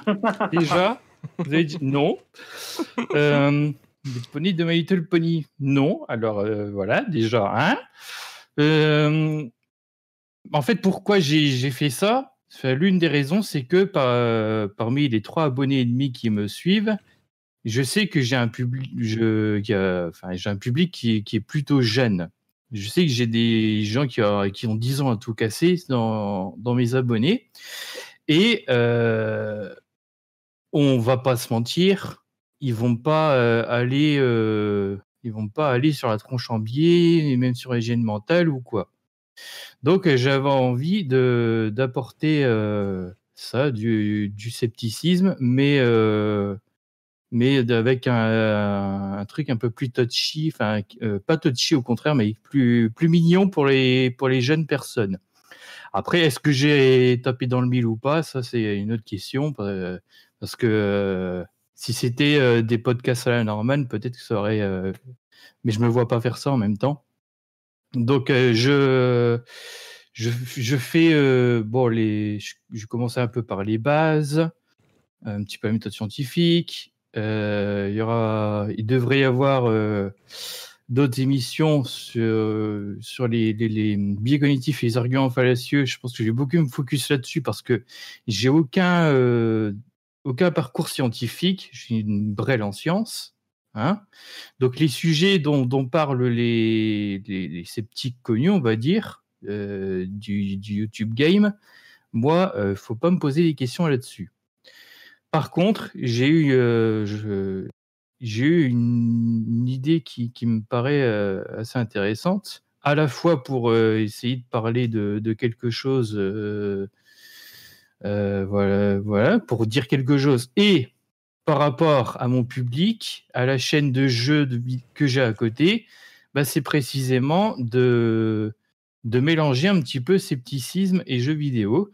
Là, par exemple, dans, mon épisode 4, j'ai utilisé un exemple, alors qui en vrai, c'est c'est le cas d'une émission euh, de pur divertissement qui se prétend pas réellement être scientifique, Je l'ai honnêtement précisé, mais j'ai voulu l'utiliser quand même parce que malgré tout, ça permettait de, de, de- de montrer que les images, on peut, euh, on peut- soit on peut les manipuler, soit on peut mal les comprendre, soit ceci, soit cela. Euh, donc là, c'était pas tant, c'était pas tant les biais. Et puis euh, l'émission qui va, qui va arriver, le prochain épisode, je vais illustrer un biais à travers euh, une vidéo, euh, une vidéo qui avait buzzé à une époque, euh, liée aux jeux vidéo toujours. Et je vais en profiter pour, pour faire semblant de savoir faire du debunking. Mais dans, dans ce cas précis, parce que c'est un cas que je, que je connais que j'ai travaillé. Et ce qui est drôle, c'est que moi-même, j'ai découvert pas mal de trucs. Et je pensais que ça allait être un gros défonçage, mais c'est plus complexe que ça finalement. Alors, euh, donc, Pensée Sceptique, c'est un format sur ta chaîne, mais du coup, tu as d'autres trucs. euh, à la base, tu fais beaucoup du jeu vidéo. Voilà. Donc ça, c'est sur une chaîne euh, séparée. Euh, Enfin, côté YouTube, plus, plus Twitch. Ouais. Sachant que les lives, je le fais sur les deux en même temps. Voilà. Alors, les jeux, je- on va dire, je suis, je suis spécialisé Sonic. Voilà. C'est Parce que, je sais pas, je jouais à ça quand j'étais petit. juste, je, et- attends, je compte sur toi pour faire un long tunnel parce qu'il faut vraiment que j'aille pisser. je, je- je- je reviens. Euh, au pire, tu peux remplir le tunnel de pipi, mais non, ça marche pas. non. N'importe quoi. Je suis, je suis un peu là pour dire de la merde. Le chef, est, le chef est parti et tout. Euh, ça y est, ouais, on peut faire la fête, on peut, on peut foutre l'air son live. Moment de prendre le pouvoir. Voilà. C'est ça, c'est ça en fait. Si vous connaissez pas le Discord, euh, des, des, des fois quand Si est pas là, c'est nous qui gérons, on fout le dawa et tout. non, Non, c'est pas vrai. On est des gens gentils. Bon, en fait, pour Sonic, je suis spécialisé Sonic parce que notamment ce qui se passe, c'est en gros à partir d'octobre jusqu'à jusqu'à décembre, il y a des événements euh, typiques euh, qui sont. Il y a à la fois un concours et une exposition virtuelle de jeux Sonic entièrement créés par des fans. Enfin, euh, entièrement ou pas, ça dépend des cas. Et donc, je couvre ça. Voilà. Je suis là et j'ai l'air d'être d'être le seul francophone faire ça, bah, justement en français en live. Voilà. Donc, euh, si, si jamais, euh, voilà, si jamais il y a des curieux et curieuses de ça, des jeux, des jeux Sonic, ça me permettra à la fois de renouer avec euh, éventuellement des souvenirs d'enfance, parce que c'est beaucoup, c'est beaucoup le style Mega Drive qui est repris. Sinon, bah, je fais aussi, il faut, quand faut quand même que je dise deux mots sur les, les lives spéciales Dreamcast Online, parce que voilà, on peut y jouer euh, de nos jours aux jeux Dreamcast euh, Online. Enfin, ça dépend un peu lesquels, mais c'est en train d'évoluer constamment. Euh, voilà, c'est Ah. ça en gros côté jeux vidéo. Je tiens. Le truc, euh, Pardon, vas-y. c'est le- l'aspect où je suis le plus actif côté jeux vidéo. Quoi. Je tiens à dire que un des trucs qui m'a fait plaisir quand tu as débarqué dans, dans ce Discord et que tu as commencé à parler de ta chaîne et tout, c'est que moi-même, euh, je suis à la base très fan de Sonic, enfin des premiers Sonic quoi, sur Mega Drive, parce que j'avais une Mega Drive et que, euh, et du coup, ça m'a fait très plaisir de, de, de, euh, voir un certain nombre de choses sur, sur ta chaîne. Euh, et du coup, peut-être euh, juste. euh, bah, on va peut-être passer à Pacom avant de te poser des questions parce que c'était un peu long. Ok, ouais. Alors, Pacom. euh, Bonsoir. Alors, je voudrais faire juste un petit coucou à ma copine qui m'écoute dans la chambre d'à côté et à Kevin et Alizé s'ils m'écoutent. D'accord. Spécial dédicace. Ah, ce qui, ce qui veut dire que euh, ta copine ne dort pas, c'est cool. Parce que des fois, tu peux pas, par- des fois, tu peux pas parler en vocal parce qu'elle dort. Alors, hum, euh, donc Pacom, euh, non seulement donc est radiateur sur euh, sur le Discord, mais c'est aussi une des personnes qui m'aide le plus sur la chaîne de plus en plus, quoi, et qui participe beaucoup à la chaîne.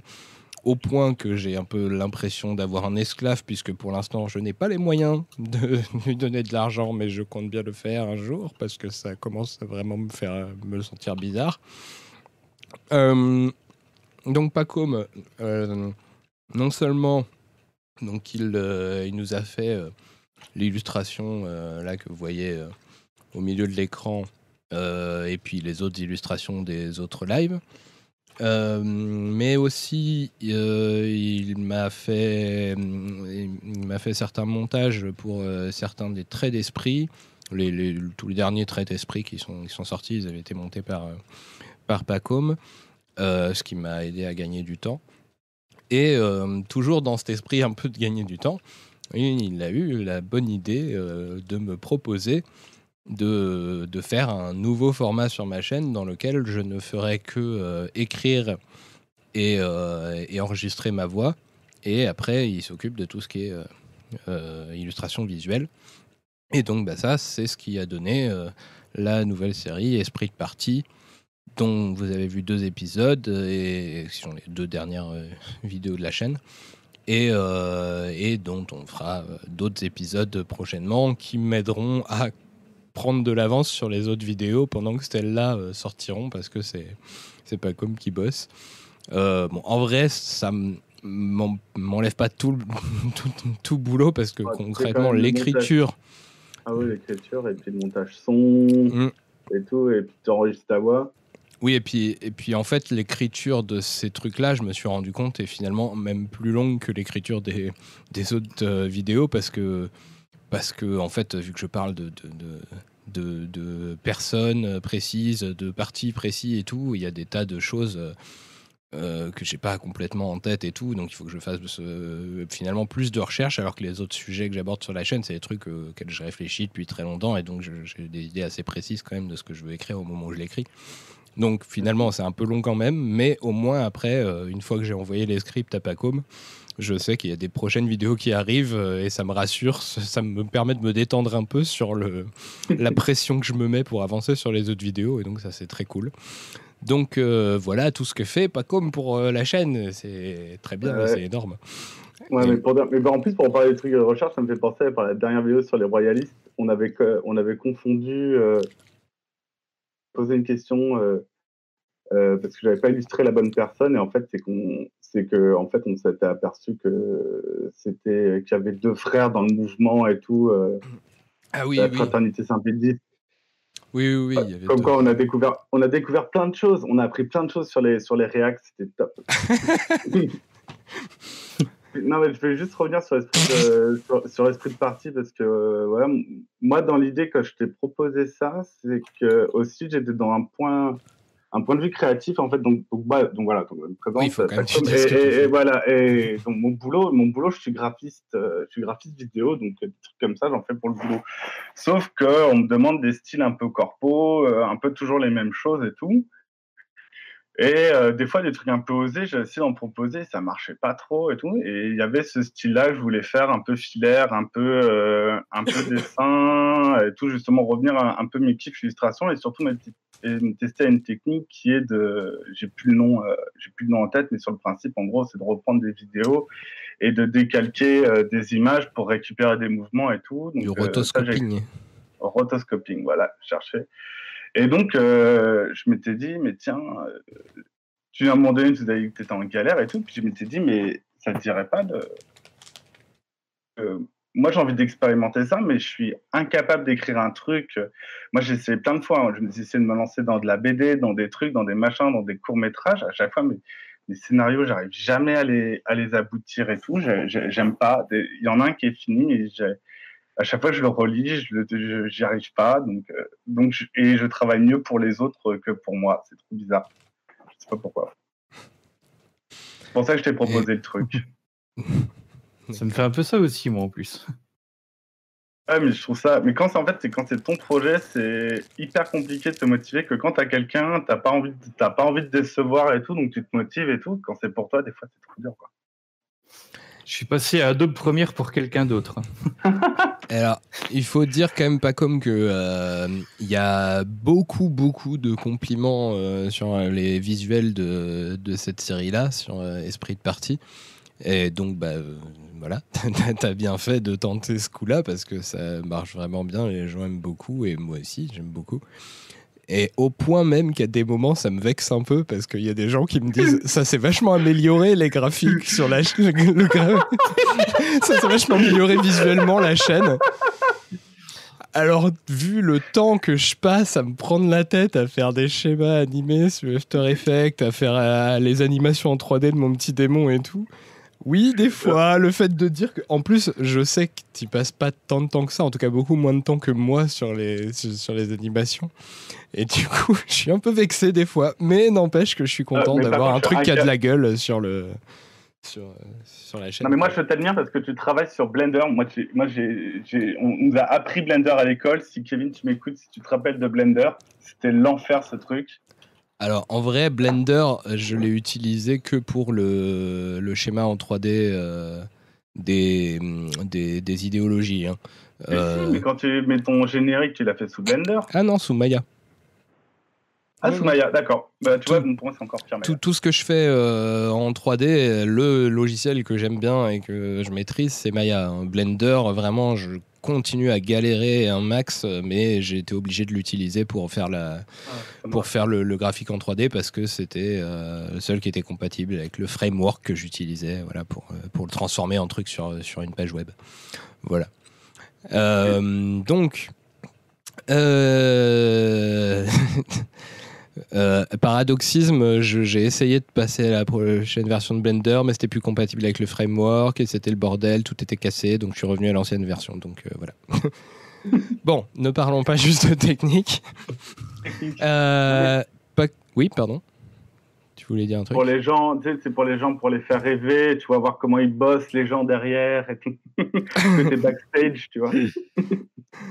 Oui, c'est vrai. Mais moi, si j'insiste trop sur tous les logiciels que j'utilise, on va me demander si j'ai les licences et ça va être un peu emmerdant. Oh, merde. ouais, vas-y, passons à autre chose. Allez. Euh, Je l'ai, mais je l'ai pas acheté. Euh, au fait, mince, j'ai complètement oublié tout à l'heure, il y avait euh, une question qui a été passée de Technolapin qui demandait un lien et tout. Bon, euh, lui a filé, Euh, c'était le, lien de la, chaîne de Manga TD, mais en vrai, je rappelle, tous les liens normalement sont dans la description de la vidéo. hein, de, tous les liens de, de- des projets qu'on évoque, des trucs que font les gens, ils sont dans, dans la description. Donc, pas comme comment tu as connu la chaîne? Alors, moi, j'ai connu la chaîne, c'est par, euh, c'est par euh, Hygiène Mentale, Christophe Michel. Si, tu, si Christophe Michel euh, nous regarde en replay, vraiment, love sur lui, j'adore ce qu'il fait. Voilà. Moi aussi. Je, je suis un peu une groupie de Christophe Michel et il avait partagé ta vidéo sur les Illuminati. Et en fait, moi, je, comme ça, je vais te parler du scepticisme, comment j'ai connu ta chaîne, c'est un, un truc en rapport. C'est que euh, euh, moi, j'ai connu le scepticisme parce que j'ai commencé à m'intéresser euh, au débunkage des théories du complot après les, les attentats de Paris. Vu. Et en fait, pour moi, dans mes souvenirs, ces trucs-là, c'était des trucs de lycée, c'était l'histoire chelou qu'on se racontait, des, des complots, des, des civilisations anciennes et tout. Mais pour moi, mais après, ça m'est passé en grandissant. Et je pensais que pour les autres gens, ça passait en grandissant, tu vois. Et là, je me suis rendu compte que non, pas du tout, en fait. Quand j'ai vu euh, partout sur les réseaux, des trucs, des machins, tout le monde en parlait, tout le monde parlait de debunking, de fake news et tout. Et donc, euh, je crois que c'est la vidéothèque d'Alexandrie, parce que je regardais un peu de vulgarisation euh, quand même sur YouTube, qui à un moment donné a parlé d'hygiène mentale, et je voyais ça parlait, de ça, ça parlait un peu de ça, comment euh, savoir ce qui est vrai et faux. Et puis j'ai découvert toute la sphère, j'ai regardé un peu moins euh, la tronche qu'hygiène mentale. J'ai découvert, euh, moi, Scepticisme, euh, le, le podcast de Jérémy Royot et de Jean-Michel Abrassard que j'aime beaucoup. Euh, la chaîne de podcast qui s'appelle euh, déjà apparemment en Belgique ils disent pas podcast ils disent balado et donc c'est Ah le, le bala- balado. balado scepticisme scientifique si vous cherchez ça sur internet normalement vous tombez dessus de la science et de la raison raison. Ouais, que j'aime que j'aime vraiment beaucoup et euh, qu'est-ce que je vais dire ça? Et donc euh, et donc euh, ils ont partagé ton truc sur les euh, ta vidéo sur les Illuminati et j'étais dit euh, me dis ah c'est trop bien enfin euh, quelqu'un qui va débunker le complot Illuminati tout ça m'intéresse et tout donc c'était c'était pas vraiment du débunkage que tu as fait, mais c'était super intéressant. Puis j'ai j'ai dévoré ta chaîne. Et, en... et après, j'ai découvert le Discord parce que je... petit commentaire sur euh, ta vidéo sur, euh, sur le sexe biologique. Tu sais, dans ma réflexion d'être euh, d'être futur parent et tout machin, on en avait parlé l'autre jour. Où je te posais des questions sur les enfants intersexes, disant que ouais, ça m'a trop intéressé, comme je réfléchissais à être parent et tout. Et après, j'ai vu que tu as mis lien Discord et j'ai rejoint. Voilà.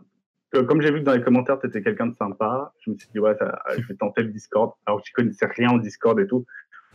Au début, j'étais trop paumé, je comprenais rien à ce truc. Et maintenant, tu Voilà. es modérateur dans un Discord. Là, tu es Et- monté en grade socialement euh, dans, dans l'environnement du Discord. C'est ça. Après, même si, euh, même si j'ai plus le temps de modérer le matin que le soir. Mais euh, ouais, sinon, après, pour en finir, mon rapport au scepticisme, euh, j'ai eu, je crois que j'ai fait un. C'est un truc où je suis encore un peu en réflexion. Pas à me je pense que je peux pas me définir zéticien parce que je suis pas militant du truc et tout. Après, je suis très intéressé par le scepticisme parce que je trouve que c'est des outils hyper intéressants. Et toutes les questions euh, sur le paranormal, je trouve ça cool. Juste cool parce que c'est intéressant et ça te permet de réfléchir à d'autres trucs. Puis les méthodes et questionnantes. Mais après, j'étais le petit relou au début quand j'ai découvert, c'est à vouloir. Oh, la science n'a pas prouvé ça et tout. Et après, je me suis rendu compte qu'il y avait un truc qui s'appelait la réactance. Et que, et que des fois, et puis des fois, je me suis retrouvé à, à me faire un peu mal, à me démonter moi-même mes croyances. Et j'ai vu comment ça m'a fait trop mal de me démonter mes croyances. Euh, agresser les gens, ça servait à rien en fait. Donc voilà, donc euh, j'ai un peu évolué là-dessus, c'est ça que je voulais dire euh, aussi là-dessus. Qu'est-ce que je voulais dire d'autre sur le tout. D'accord. Alors, euh, on peut repasser à Antoine, euh, qui, je crois qu'il n'y avait plus qu'une question que je t'avais pas posée. Euh, je t'ai parlé du, du, du scepticisme et de la politique. Je t'ai pas demandé ton rapport à la philosophie, Antoine. Euh, mon rapport à la philosophie. Euh, bah, la, la philosophie académique, je sais pas si on peut appeler ça comme ça, mais moi je suis pas allé assez longtemps à l'école pour. euh, J'y connais absolument rien. Euh, les questions existentielles et euh, philosopher autour d'une table basse en fumant des joints, je l'ai quand même pas mal fait. Hum, non, effectivement, j'ai aucune. euh, je pense que je pratique un peu euh, dans la vie de tous les jours, mais j'ai aucune euh, connaissance euh, académique sur le sujet. Puis c'est euh, c'est un peu le drame de ma vie, mais j'ai beaucoup, beaucoup de difficultés à lire. Donc euh, il y a tout un tas de trucs où je me dis, tiens, je me renseignerai bien là-dessus, mais je lis deux pages, je me rends compte qu'en fait, ça fait deux pages que je pense à autre chose, donc je reviens en arrière, je recommence, je... ça, me met- enfin, ça me prend des jambes, donc, euh, donc je lis de moins en moins, parce qu'en plus, ça s'améliore pas cette affaire. Euh, Vous avez Donc, j'ai sans doute entendu un miaulement de Betty, je crois. Pardon. Oui. Effectivement. Connaissance euh, de, en philo, je, je connais pas d'autres. Je connais des noms d'auteurs ou de, ou de philosophes, mais j'ai pas de. Je, je connais pas les contenus, ou alors c'est que j'ai lu des, des, pages Wikipédia, quoi. Ouais, d'accord. Mais après, bon, moi perso, de toute façon, dans ma vision de la philosophie, euh, les discussions euh, autour d'une table basse et d'un joint, c'est souvent plus de la vraie philosophie que, que, que, que d'étudier les grands auteurs. Mais bon, ça, c'est mon point de vue perso. Donc, euh, mais bon, après, effectivement, je peux redire la même chose que ce que j'ai dit à, à Eugène. Si tu arrives à t'intéresser à ce que je raconte dans mes vidéos, a priori, t'es pas hermétique à la philosophie, je pense. effectivement. Euh, Bon, bah alors du coup, si tu as euh, répondu à tous les trucs, en tout cas j'ai posé toutes les questions que je voulais te poser, et comme je sais que tu n'es pas forcément super à l'aise euh, dans, dans l'exercice euh, du, du live, euh, c'est comme tu veux. Si tu veux y aller, tu peux. Sinon, bah, euh, tu peux rester aussi, et puis euh, on continue. Je vais quitter le vocal, mais je vais continuer de suivre. Je vais continuer de suivre le live et je vais aller, euh, je vais aller faire chier le Chouardien qui est dans le. ok, ça marche. Et euh, bah, du coup, n'oubliez pas d'aller voir euh, les liens dans la description. Pour, je, crois que j'ai mis, mis ta chaîne. Mais j'imagine qu'à partir de là, ça doit être pas trop compliqué de retrouver les autres liens, genre pour, pour, pour euh, les autres trucs que, que fait Ashton et en particulier euh, pour Cadavreski, euh, voilà, donc son, son groupe. Effectivement, tout est lié, le complot. Je vous invite à aller regarder parce que c'est trop bien. Et je dois dire que moi qui ai commencé mon identité musicale propre quand j'ai arrêté d'écouter ce qu'écoutaient mes parents par le rap, euh, même si, bon, maintenant j'écoute un peu de tout, puis j'aime bien les mélanges et je fais plein de choses et tout, de temps en temps revenir un peu à, à mes premières amours de, de rap, ça me fait du bien et j'ai vraiment euh, énormément euh, apprécié quand j'ai découvert ta chaîne et j'apprécie que, enfin, voilà, à chaque fois que tu sors une vidéo, je suis trop content et je trouve ça trop bien. Donc euh, voilà. Moi aussi, j'aime beaucoup. Entendre, merci les gars. Merci beaucoup. Et ben, du coup, ben, bonne soirée, à plus tard. Bonne soirée, ouais. Euh, alors, vous deux, à qui qu'est-ce que je vous ai pas posé comme question encore Manga TD, je crois que je t'ai posé aucune question quasiment parce que tu as beaucoup parlé de ta chaîne. Euh, Ben, ouais. alors, du coup, bon, ton rapport au scepticisme, tu as, un petit peu euh, expliqué, il me semble. Enfin, je sais pas, tu- si tu veux redévelopper dessus. Ben, ce que je peux dire, c'est que j'ai découvert ça. Enfin, en tout cas, j'ai découvert l'existence de l'univers sceptique en lui-même en 2016.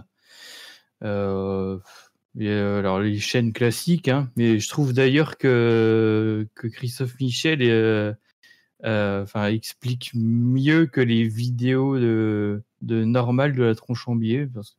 c'est peut-être moi qui accroche plus. Après, j'en sais rien.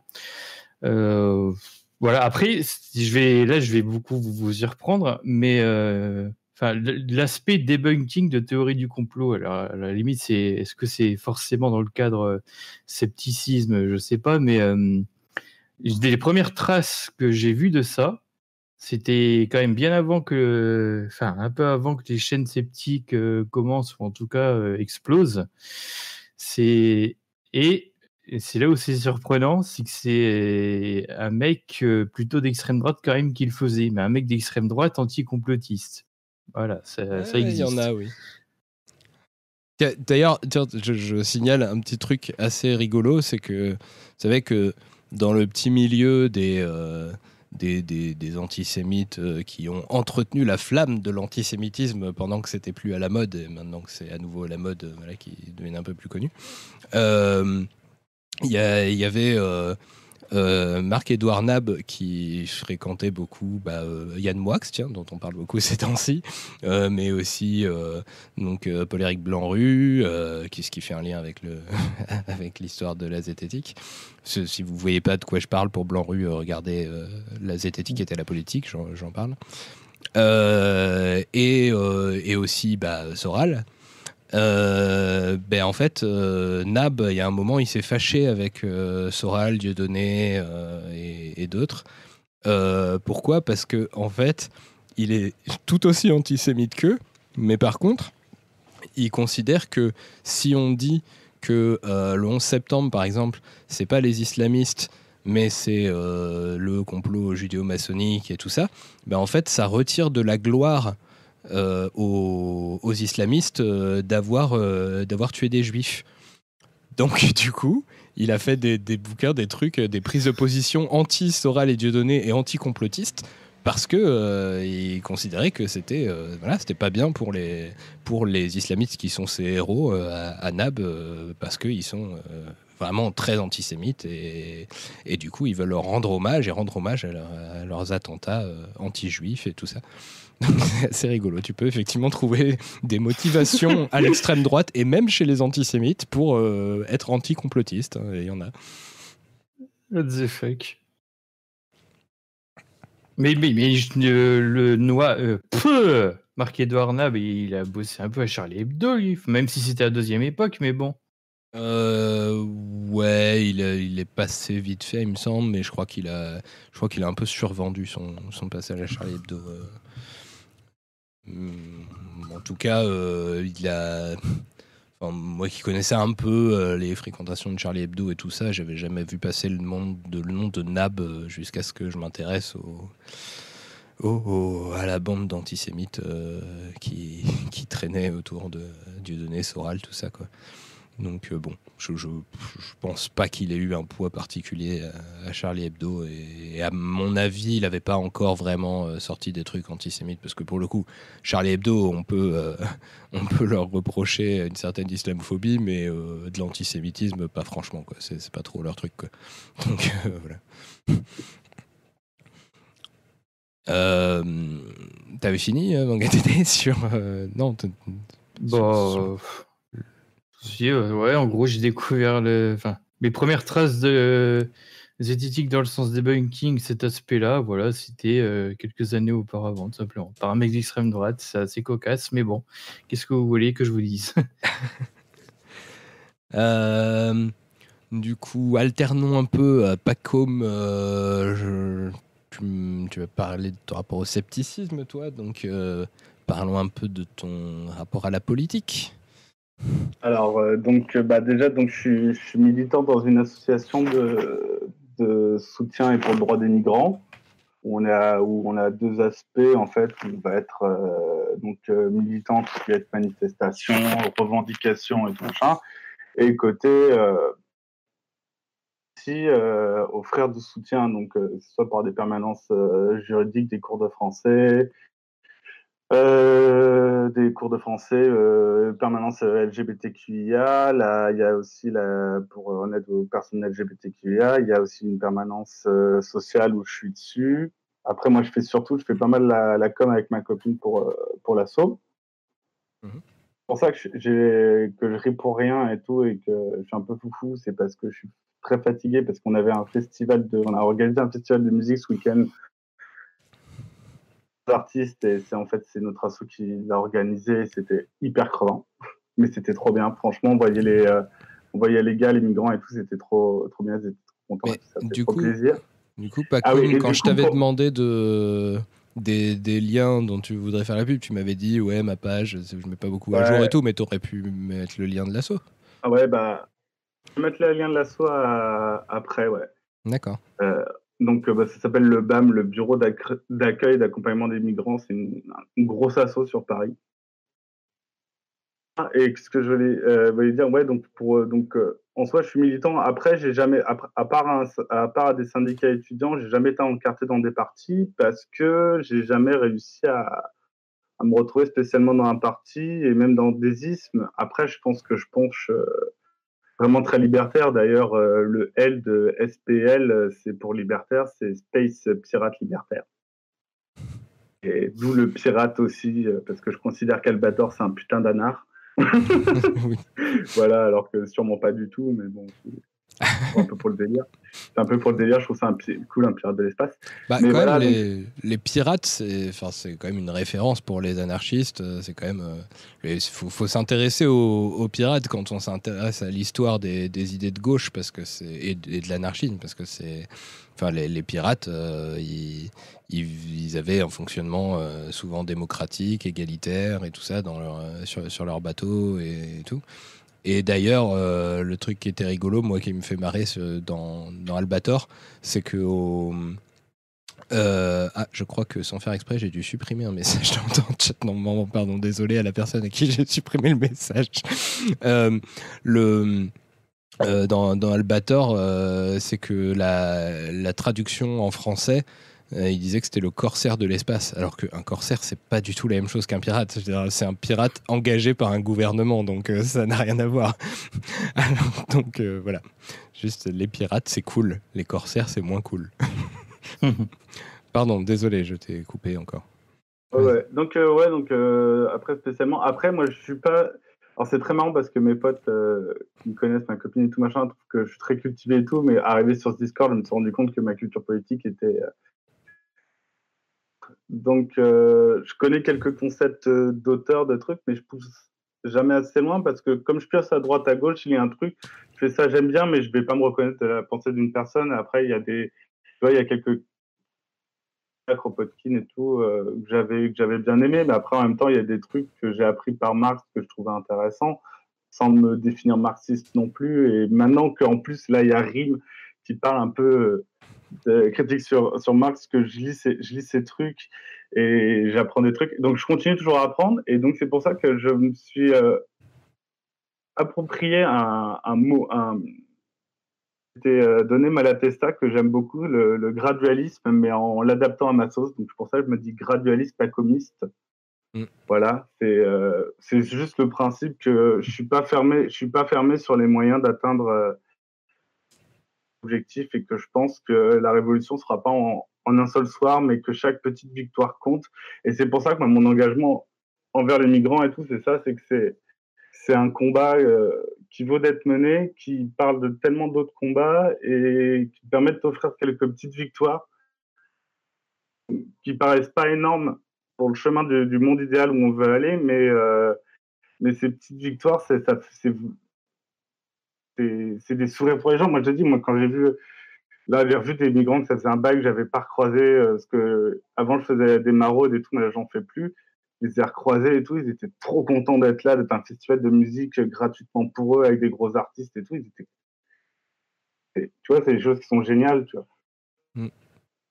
Ouais, pour moi, c'est ça. c'est Et pour moi, c'est ça de la, de la politique aussi- aussi. C'est pas que euh, sur la gueule entre eux, est-ce que toi t'es marxiste, que toi t'es anard et tout machin. C'est bon, bien de le faire et de se critiquer les uns les autres, mais c'est aussi des actions, des combats et, de, et des petites victoires pour des gens aussi. Pour moi, en fait. Ouais, Je suis complètement d'accord avec ça et j'ai fait exactement la même chose que toi à un moment découvrir euh, à force qu'on me dise euh, ouais mais si euh, t'es pas un pur révolutionnaire qui refuse de se battre pour des petits trucs et qui veut seulement le gros changement de tout t'es pas un vrai anarchiste et tout ça quand je suis tombé sur Malatesta et le gradualisme je fais oh trop bien je vais me réclamer de ça. Et j'ai commencé à parler un peu de ça et en fait je me suis fait encore euh, laminer par les puristes qui me disaient ah mais tu, c'est dégueulasse comment tu tu avilis la pensée de Malatesta euh. Voilà donc bon Ouais, mais finalement j'évite de j'évite de dire que je tiens mon ma, ma notion de gradualisme on va dire euh, de de, Malatesta parce qu'il y a des gens qui m'engueulent après donc Ah, mais c'est pour ça que là, là, je dis euh, Malatesta et tout. En plus, c'est un peu maladroit parce que j'ai pas tout lu. J'ai lu quelques tout petits textes et tout, tu vois. Mais j'aime bien. Mais c'est ce mot-là que j'aime bien, en fait, de, de passer par des petits stades, en fait, et que chaque petite victoire est intéressante. Enfin, j'ai des idées parce que c'est con, tu vois. T'as une petite victoire comme ça, ça donne euh, de la motive à d'autres gens de continuer.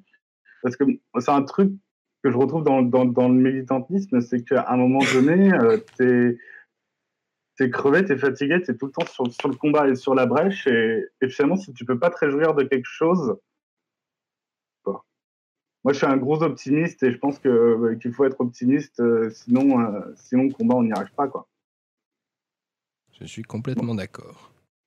Je pense que notre proximité idéologique n'est pas pour rien dans notre facilité à travailler ensemble, je pense. Bon, après, toi, t'es beaucoup plus cultivé que moi.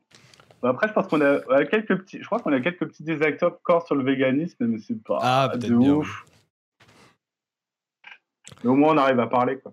Oui, bah, tu verras, euh, tu verras peut-être un peu plus euh, ça, à quel point tu as des désaccords avec moi, du coup, avec la prochaine euh, vidéo. euh, sur, euh, parce que, Promis, je ferai pas de rageux. parce que je, je- je- je parle un petit peu du véganisme. euh, Surtout à la fin. Enfin, je, parle. C'est pas vraiment le sujet, mais je sais que les trucs dont je parle vont euh, vont faire des discussions avec les véganes, c'est obligé. Donc euh, voilà.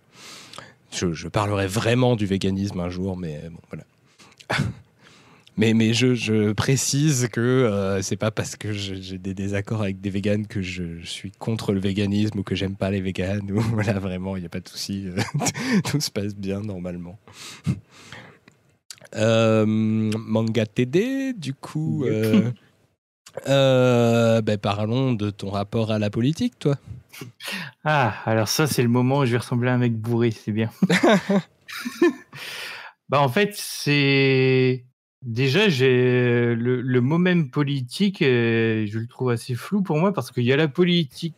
Quand- les gens lambda ils, vont parler de politique, on entend parler de politique, je pense que c'est euh, le, truc à la télé, les, politiciens, les actualités.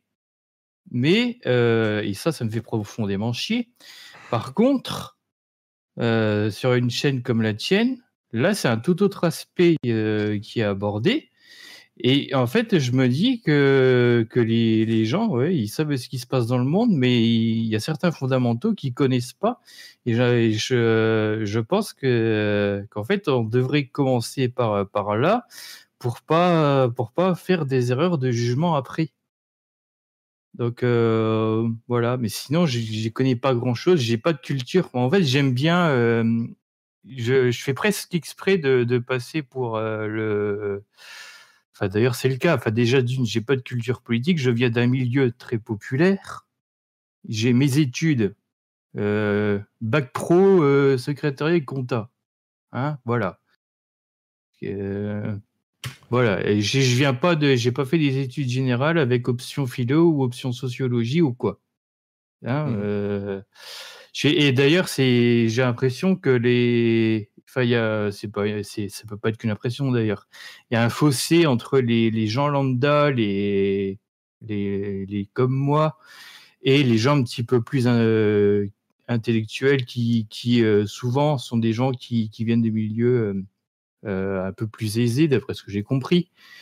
Euh, et un fossé, et pourtant, les sacs à merde comme moi, c'est, bah, je suis désolé, mais c'est la majorité du peuple. Et ce qui pose beaucoup de questions, c'est comment qu'on éduque les sacs à merde comme moi, comment que si on, donne le, pouvoir, il faut que qu'est-ce qu'on va en faire? Quand on a des, comment dire des revendications de gauche, c'est je pense que c'est des questions qu'il faut sérieusement se poser. Ah, mais complètement. Et je, bah, en même temps, c'est.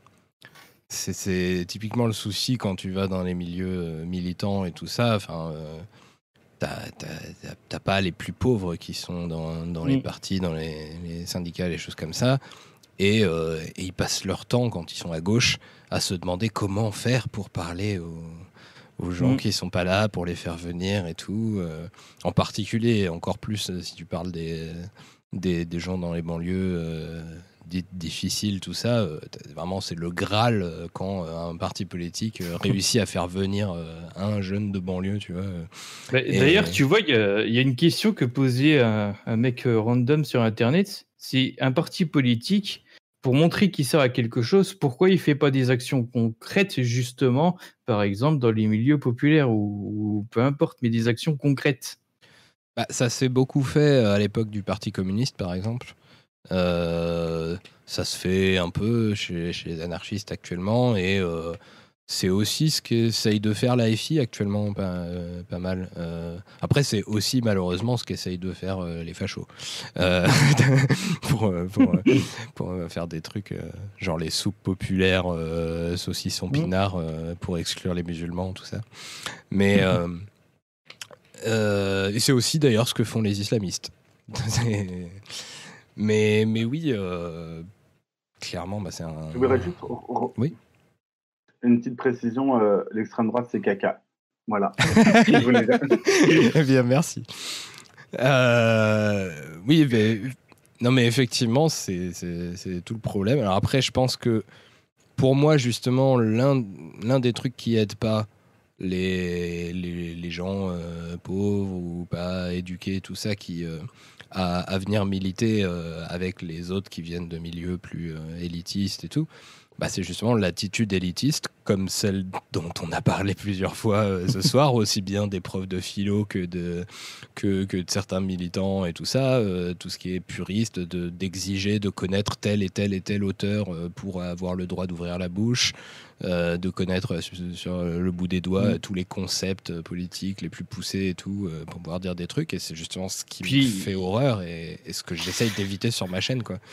Puis même des fois, il y a des choses qui, qui on voit, euh, j'ai l'impression que ça paraît évident pour euh, certaines personnes et euh, c'est supposé être évident pour tout le monde. Genre par exemple, le fameux, la fameuse question du racisme anti- anti-blanc. Ok, le racisme anti-blanc, c'est une question. Il y a tout l'aspect sociologique, mais les gens lambda, ils en savent rien. Mais euh, non, on est supposé avoir un gros cerveau et le deviner tout seul. Non, je suis pas d'accord. Hmm. Non, mais oui, effectivement, à chaque fois, il faut expliquer. C'est, Ah oui, Il faut dire que les gens. c'est sociologique, bon sang, bonsoir. Oui. Ouais, espérer que les gens comprennent forcément tout de suite ce que tu veux dire quand tu dis euh, le racisme anti-blanc il n'existe pas et si la personne conteste s'énerver tout de suite, ben, c'est un problème parce que effectivement c'est pas évident pour les gens que racisme veut dire racisme systémique euh, et, euh, et Ouais, c'est pour ça que des fois je parle ça, de communication. Mhm. Sans vouloir faire le coup du. euh, c'est pas que je veux. Alors c'est chiant parce que je veux pas non plus expliquer aux gens comment ils doivent euh, militer, surtout les concernés, hein, euh, parce que moi, bon, voilà quoi. Mais mais par contre, l'éducation populaire aux gens lambda, il y y a un, truc où il y a une réflexion à faire, je pense. Et il y a un, autre truc aussi, effectivement, que tu as, dit qui me, fait réagir, c'est tu, parlais du, de les gens connaissent l'actualité, mais ils connaissent pas les fondamentaux et tout.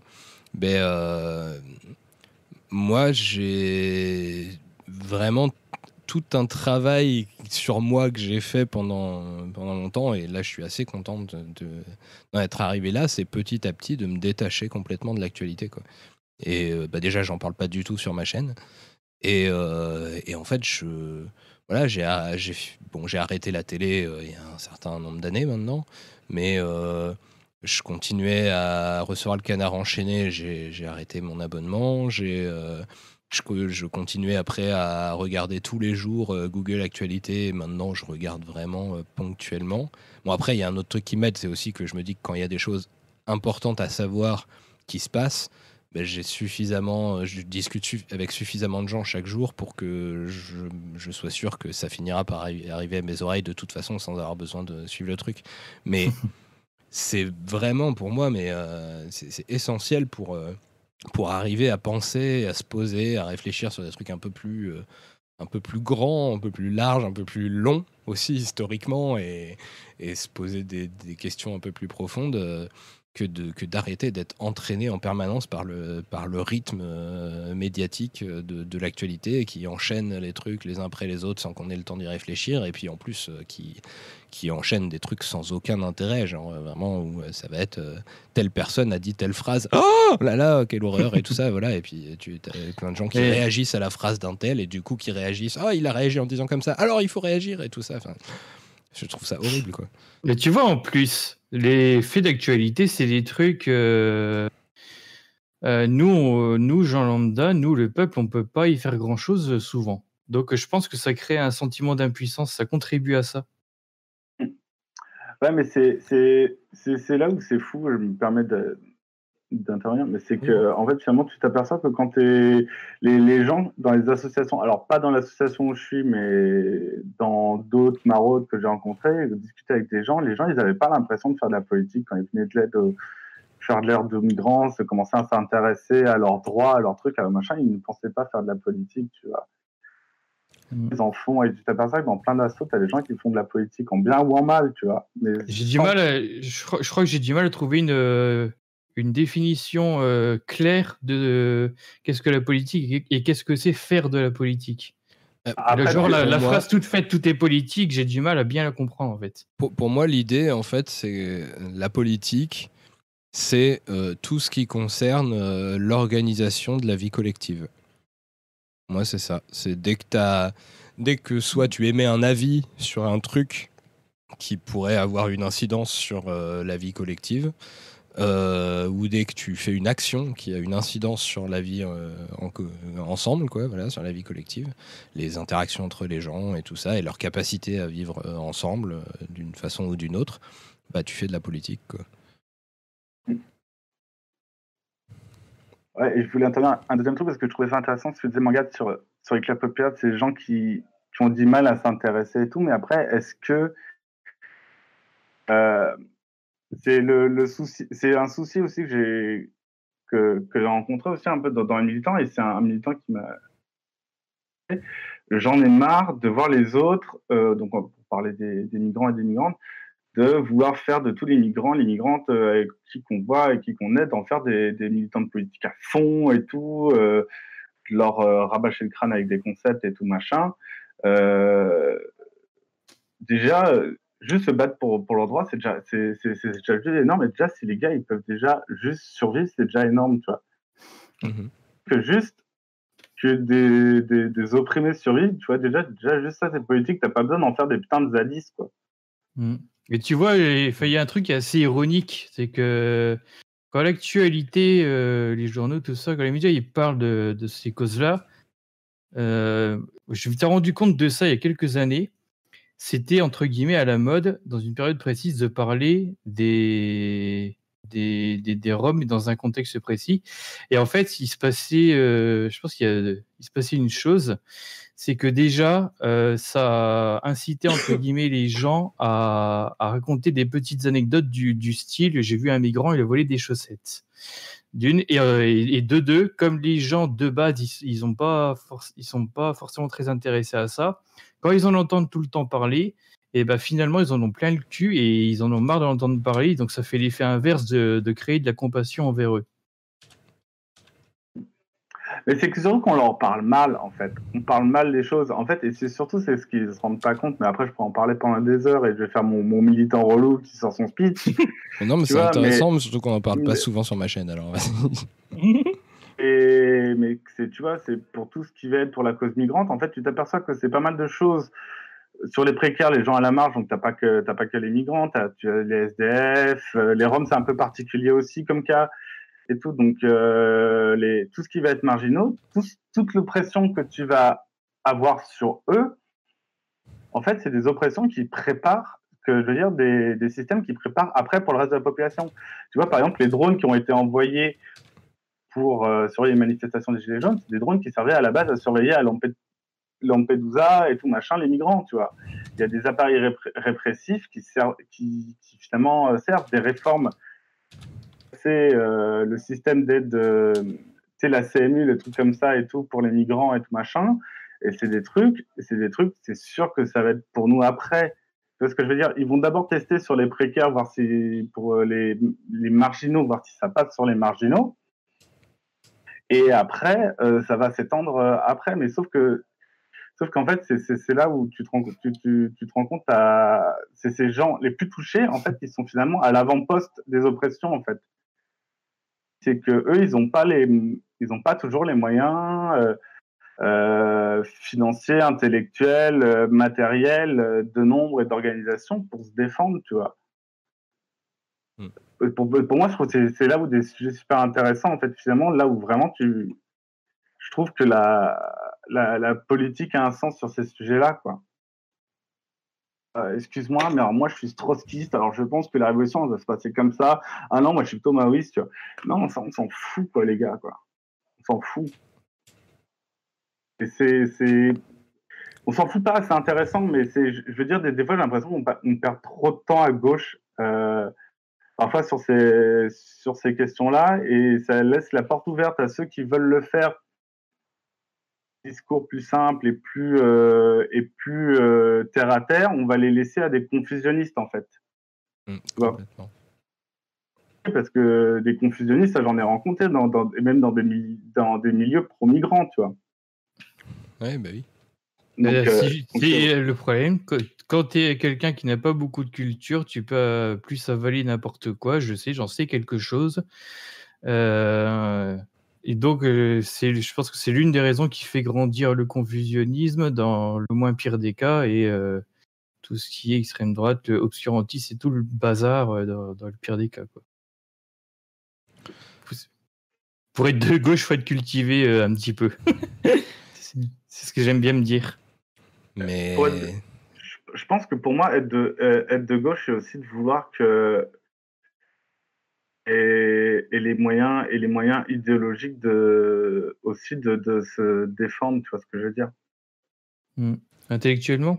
Ouais, intellectuellement Ouais. et donc et donc c'est ar- c'est arriver à les rendre accessibles en fait Il fun fact, les, les outils euh, du monde du scepticisme, ça peut en faire partie pour moi. Co- Bah connaissance des biais, des, des biais cognitifs, arguments fallacieux, bah voilà. Mais c'est là clairement qu'on voit pour moi le côté foncièrement euh, euh, militant et, et même militant de gauche et le lien profond qui, qui- ne peut que y avoir entre euh, le- le- le- l'esprit critique, le scepticisme, tout ça et, et, la gauche quoi. Enfin, voilà, si tu veux pouvoir euh, te, te défendre contre les, manipulations, les idées toutes faites, le confusionnisme et tout ça, bah, euh, l'esprit critique, c'est un outil euh, fondamental. Et en même temps, euh, dès que tu, justement, tu, fais des... Tu, pratiques ça, tu pratiques la, remise en cause des évidences, tu- le, le scepticisme et tout ça, les doutes méthodiques, bah, ça t'ouvre sur plein de possibilités euh, qu'on te disait impossibles sur comment on pourrait euh, penser le monde différemment et tout ça. Et, toutes les choses où on te dit mais non, mais ça c'est pas possible et tout, bah, ça devient des choses envisageables et donc bah, ça ouvre sur des idées de gauche. euh, je, je, pense effectivement que c'est profondément lié et que c'est. Les, les gens de, de droite les- qui se plaignent qu'il y ait trop de gens de gauche chez les sceptiques, vous battez contre des moulins à vent, ce sera toujours le cas. Vous pouvez pas faire autrement. Quoi. Par contre, tu, euh, c'est ce qui a été dit lors du, du live euh, en question, c'est que aux États-Unis, c'est pas, c'est pas autant vrai alors? Bah, moi, je pense que si, en fait. Le truc, c'est faut, faut comprendre le côté relatif du clivage gauche-droite. C'est c'est évolutif et tout. Enfin, je veux dire, nous, le passage de.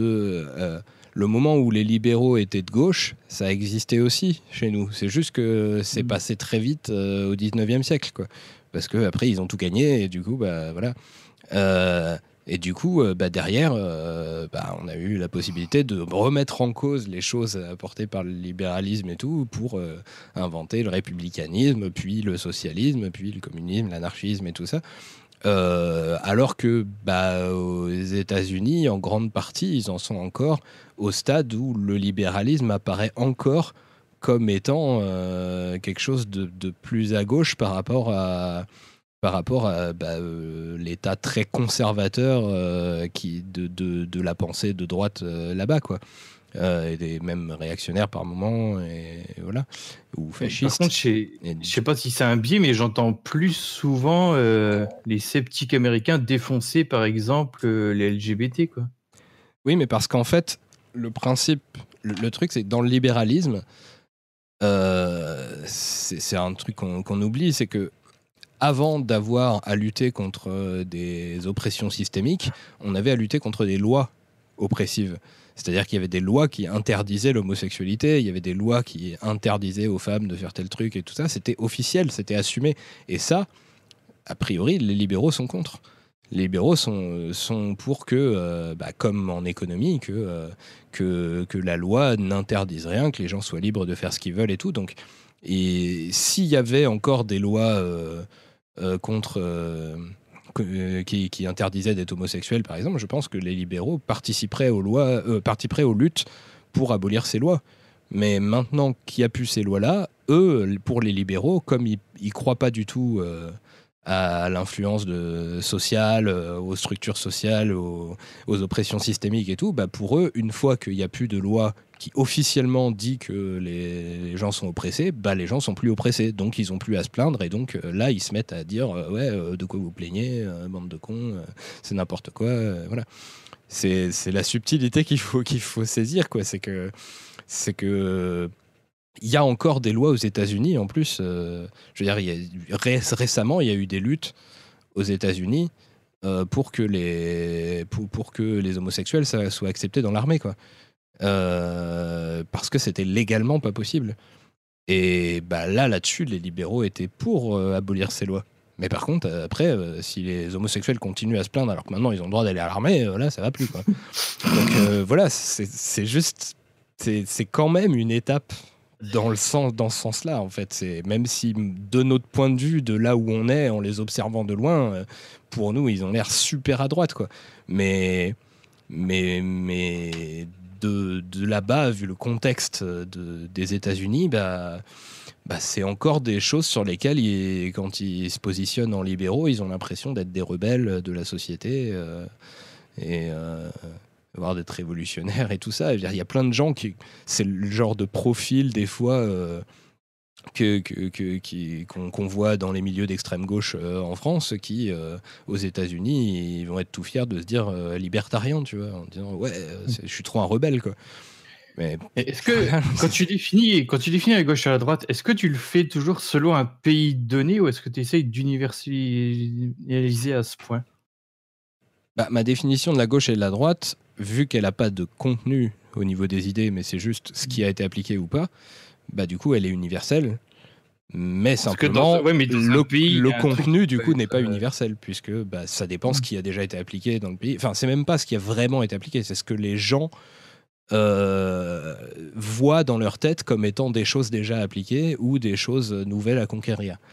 C'est Mm. ça qui compte pour moi. Sur, euh, et du coup, bah, ça, cet imaginaire-là, il n'est pas le même suivant les pays, suivant les époques et tout. Même s'il y a, y a quand même des choses en commun, euh, parce qu'il y a, il y a la mondialisation, il y a plein de choses qui, se passent un peu pareil dans, les différents pays. Là, je veux dire, euh, par exemple, il y a, plus de pays, je pense, à part Daesh, qui seraient prêts à, euh, à, réinstitutionnaliser des lois qui autorisent officiellement l'esclavage. Il y a des gens qui sont prêts à pratiquer l'esclavage, tu vois, sans le dire, sans que ce soit vraiment mis comme ça, mais il y a des évolutions quand même qui sont un peu passées pour, euh, le monde entier. Et moi, je pense que même s'il y a plein de gens de gauche qui font plus la différence, qui veulent pas faire la différence du coup entre, euh, en- entre euh, une oppression systémique et une loi, euh, bah moi je continue à penser qu'il y a quand même un, un gap entre les deux et que, et que, le fait de, de devoir lutter contre des, opp- des oppressions systémiques et non plus contre des choses qui sont socialement acceptées comme pouvant être dit officiellement dans une constitution ou dans une loi et tout, bah, c'est pas rien, c'est déjà des victoires qu'on a eues. Et, et mine de rien, bah, ça a été des combats, pour le coup, qui ont été partagés avec les libéraux, même si actuellement, euh, bah, il n'y a plus rien de gauche euh, chez les libéraux euh, en Europe. Il y a des pays où même les libéraux peuvent encore euh, faire avancer certaines choses euh, parce qu'on n'est encore même pas euh, arrivé au stade du libéralisme. Quoi. On est parti dans des super discussions, c'est super cool. Mais- Tu vois, c'est pour ça que des fois, je trouve ça malheureux qu'il y ait certaines discussions qui ne soient pas euh, diffusées en live. À une époque, avec des gens, on, on lançait des, bah, des, des, des lives comme ça, c'était bistrot. On s'en Esprit fout- bi- on s'en foutait, non mais sérieux, on s'en foutait, on balançait, allez, vas-y. Tu pourrais appeler ça Euh, esprit, de- es- esprit de bistrot. Complètement. Ça, ça- ça pourrait être une nouvelle émission, Esprit de bistrot. Et, euh, et du coup, ben, en fait, euh, là, on est parti très loin avec euh, la, question qui était sur votre rapport à la politique. Et il me semble que à, à vous deux, je vous ai pas encore posé la question de votre rapport à la philosophie. J'imagine Ouais. que ça va ressembler un peu. Bah, si je peux me permettre de commencer, je, Ah, je vais, faire, ouais. je vais faire une très vite introduction. Donc moi j'ai eu un de philo. Euh, j'ai une mauvaise prof de philo, mais comme disait Antoine, moi j'étais, euh, j'aimais bien les discussions à bâton rompu. Euh, alors moi je, je, je, je fumais pas de joint, mais autour de clopes et de café avec des potes. Et, euh, et j'aime toujours ça. Après la philo, euh, comme dit, j'ai plus loin que de la que de la philo de tu vois que de la ce qu'on va appeler de la philo de comptoir tu vois parce que je vais parler sur les textes et tout et parce que j'ai pas l'impression que ma pensée est hyper hyper euh, intéressante. Mais mais je me pose des questions et c'est juste un truc que je voulais ajouter. Moi un truc qui m'a fait plus penser et plus philosopher c'est euh, l'art et en particulier le cinéma en fait. Le cinéma ou la BD la SF et moi, la, moi, la SF, là, je prends un exemple d'un film con, mais euh, Ghost in the Shell, un, des films que j'adore et tout. Moi, je, me rappelle de l'avoir regardé un millier de fois ado parce que, mais vraiment, il me faisait, euh, faisait un bug dans la tête de me réfléchir qu'est- où, euh, quand est-ce que tu es vivant, quand est-ce que tu es humain et tout, et des choses comme ça, différence homme-machine. Euh, à quel degré, si on te remplace tout et qu'on te télécharge ton savoir un truc, si tu es encore un humain ou pas, qu'est-ce que qu'est-ce que c'est d'être humain en fait? Et en plus, je m'aperçois que c'est ces questions-là, en m'intéressant par la science et trucs machin, que quand tu apprends plus tard que tes cellules se régénèrent et que finalement les cellules que tu as quand tu es, quand es né sont plus les mêmes et que ça a été renouvelé entre temps, est-ce que tu es toujours la même personne ou pas? Tu vois, c'est c'est quoi? C'est toutes ces questions-là, je trouve génial. Euh, mais je sais pas, c'est peut-être parce que j'y passe pas le temps, je lis peut-être pas les trucs qu'il faut. de tout, j'ai pas le temps de tout, de tout regarder, tout réfléchir. Mais c'est, mais voilà, j'étais très mauvais en philo. Demandé d'apprendre par cœur des choses. Et euh, j'ai un souvenir, en fait, je crois que d'un des, d'un des trucs où j'ai jamais su si j'ai fait de la philo et de la politique à, à ce moment-là, mais il y a un prof de philo qui commençait à dire, je sais plus quel auteur, et on parlait de l'art, et qui disait, qui disait que tel auteur disait que si on vendait euh, de l'art, ce n'était plus de l'art. Et moi, je me rappelle m'être énervé contre la prof en me disant, mais les artistes, ils font comment pour vivre? S'ils vendent pas leur art, ils vont crever de faim et tout. Le mécénat. Ah, et après, tu, et après tu dis, et après à un moment donné, tu poses, il pose la question, tu fais, ouais, et si c'est le mécénat, est-ce que c'est pas un peu orienté? Est-ce que l'esprit de l'artiste, il est pas un peu dévoyé? Mais artiste, Le mécénat, le mécénat démocratique, genre euh, de, de- où c'est des c'est les, les- les citoyens qui attribuent des bourses euh, dans des assemblées par la délibération et tout ça. Où c'est pas du coup un politique ou un ou un grand industriel qui décide de ce qu'il veut financer. euh. Ça, ce serait top cool. Ça, c'est un truc que j'ai essayé de défendre euh, dans tous les partis, les machins où j'ai j'ai eu ma carte et tout ça parce que je suis contre le droit d'auteur et je suis contre. euh, Enfin, je, je suis pour le pour que les licences libres dans l'art dans l'art et tout ça. Donc forcément, moi, je, pense que la rémunération des artistes, elle peut venir que pour payer le fait qu'ils travaillent à créer des œuvres et donc par le mécénat. Mais effectivement, euh, bah, je pense qu'il faudrait que ce soit par euh, euh, la, démocratie que ça, se fasse. Et, ça, bah, c'est le genre de truc. c'est beaucoup trop, beaucoup trop de remise en cause pour les, les présupposés des, quelques personnes qui s'intéressent vaguement à l'art dans les partis encore, parce que les artistes ont, dé- ont déserté les, les partis, donc du coup, euh, il n'y a plus de réflexion du tout sur la, sur la politique culturelle et tout. Ça, pour le coup, euh, chaque fois que je l'ai défendu euh, auprès de différents euh, groupes, et même les plus à gauche et tout, euh, c'était complètement euh, largué, les gens, ou alors mais qu'est-ce que c'est que cet illuminé C'est n'importe quoi. euh. Mais non, mais c'était ça pour dire que finalement, en fait, euh, moi, mon rapport à la philo, ça a été là où je veux dire où était le plus le truc, c'est c'est l'art. Moi, ça m'a vraiment touché. euh, euh, important. Et puis, euh, le truc. Ah oui, puis après aussi, mon autre rapport à la philo, c'est plus à la, à la métaphysique et tout. Moi, j'ai moi, j'étais croyant, j'étais croyant catholique. Et euh, cette année, j'ai fait mon apostasie, mais j'ai fait tout un cheminement de déconversion, en fait. Et c'est pas tombé par hasard que j'ai découvert aussi le scepticisme à des moments où je commençais à me poser aussi des questions sur mes, croyances religieuses, tu vois. Et en fait, je m'aperçois, plus que j'y réfléchis, plus en, écoutant des, des gens qui me parlent de ce que c'est, euh, que ça voulait dire matérialiste, le fait de croire que, de, de, de, de, ne pas croire qu'il y a une entité supérieure, mais que le monde est, est matériel et tout. Et tu vois, ça, et finalement, en fait, je m'aperçois que, que j'ai fait de la philo toute ma vie, être nul en philosophie. Euh, parce qu'au lycée, c'était pas ça qu'on m'avait appris, tu vois. Mmh. Et C'est euh, et c'est et c'est ça en fait un truc que j'ai trouvé euh, que j'ai trouvé euh, dommage en, en cours de en cours de philo. Et en, en fait le truc c'est que la philo de comptoir c'est bien c'est intéressant tu te poses des questions mais tu manques tu manques des fois un peu de méthode. Mais après d'un autre souci qu'on te balance que des auteurs et tout c'est tu vois. Tu vois, donc il y a un juste milieu entre les deux moi je pense qu'il y a un- qui serait intéressant à trouver en fait. C'est un peu le Graal que j'essaie de trouver sur ma chaîne, effectivement. Bon, allez, je vais- je- que- que on va encore balancer des fleurs. Et c'est là où je trouve que vraiment, tu as, un moyen de parler aux gens. Mais tous les gens avec qui j'ai fait découvrir ta chaîne me, me disent la même chose. Ils me disent euh, il a un don pour expliquer des trucs avec des mots simples et euh, des, concepts, euh, des concepts qui paraissent hyper compliqués, de les bien les vulgariser, que les gens comprennent. Quoi. Et ça, je trouve ça super. Et voilà, moi, c'est pour ça que j'ai- j'aime vraiment ta chaîne et, de, et que je suis très fier de, de bosser avec toi. Merci. C'est trop.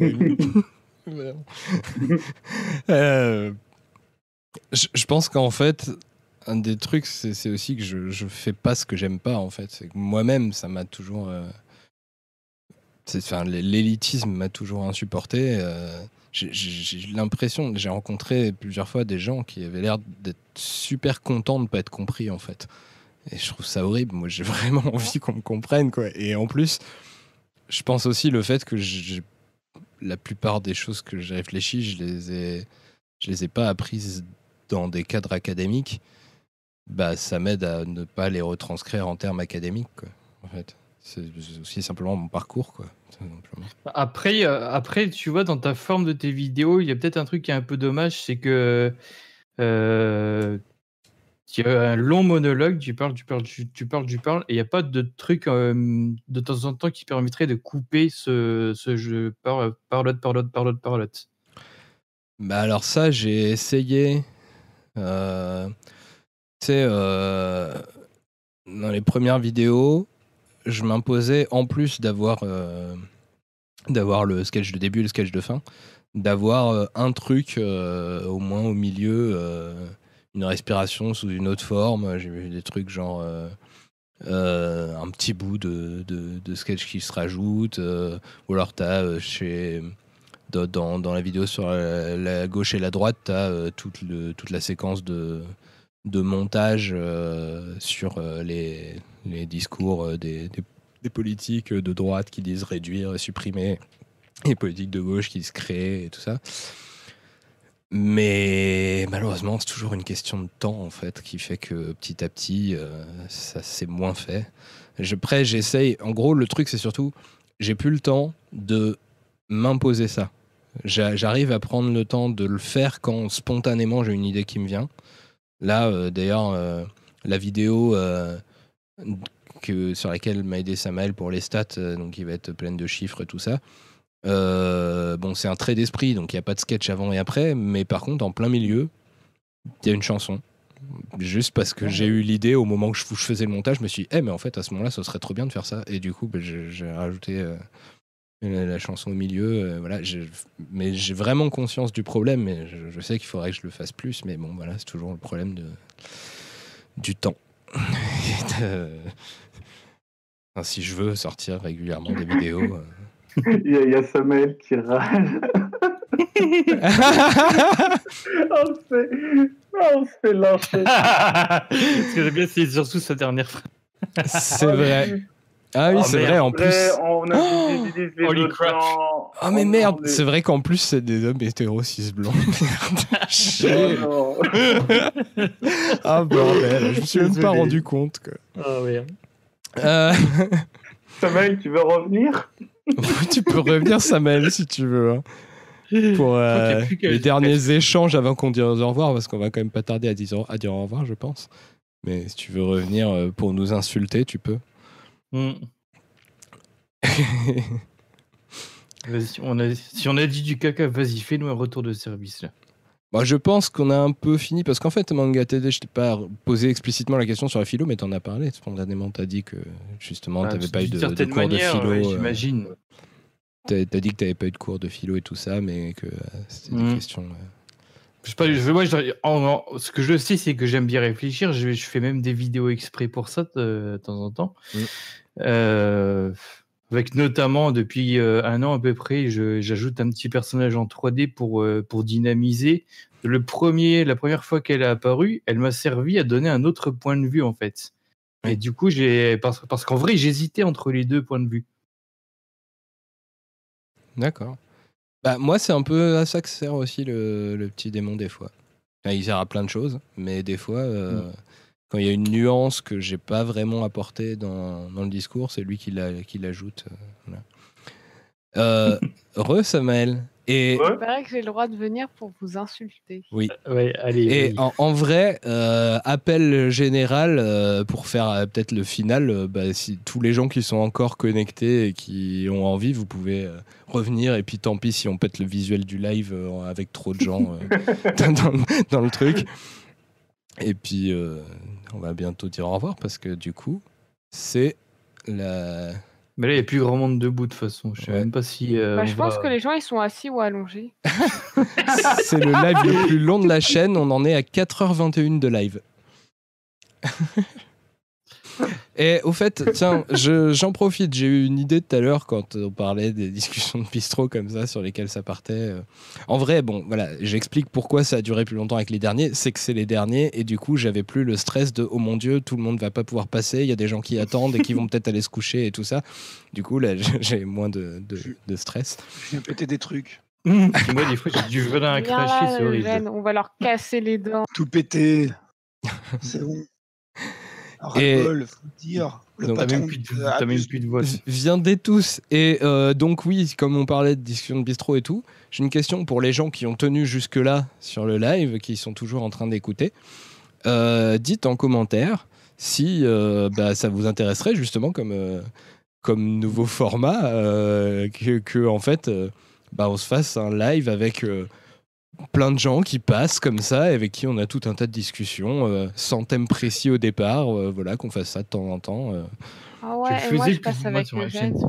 Ah ouais. Mmh. Je le faisais plus ou moins à une époque sur ma chaîne, ça. Eh ben, je vais te piquer ton, contact, ton, ton concept. voilà. Je- Parce moi, que je je suis suis fort. contre le droit d'auteur.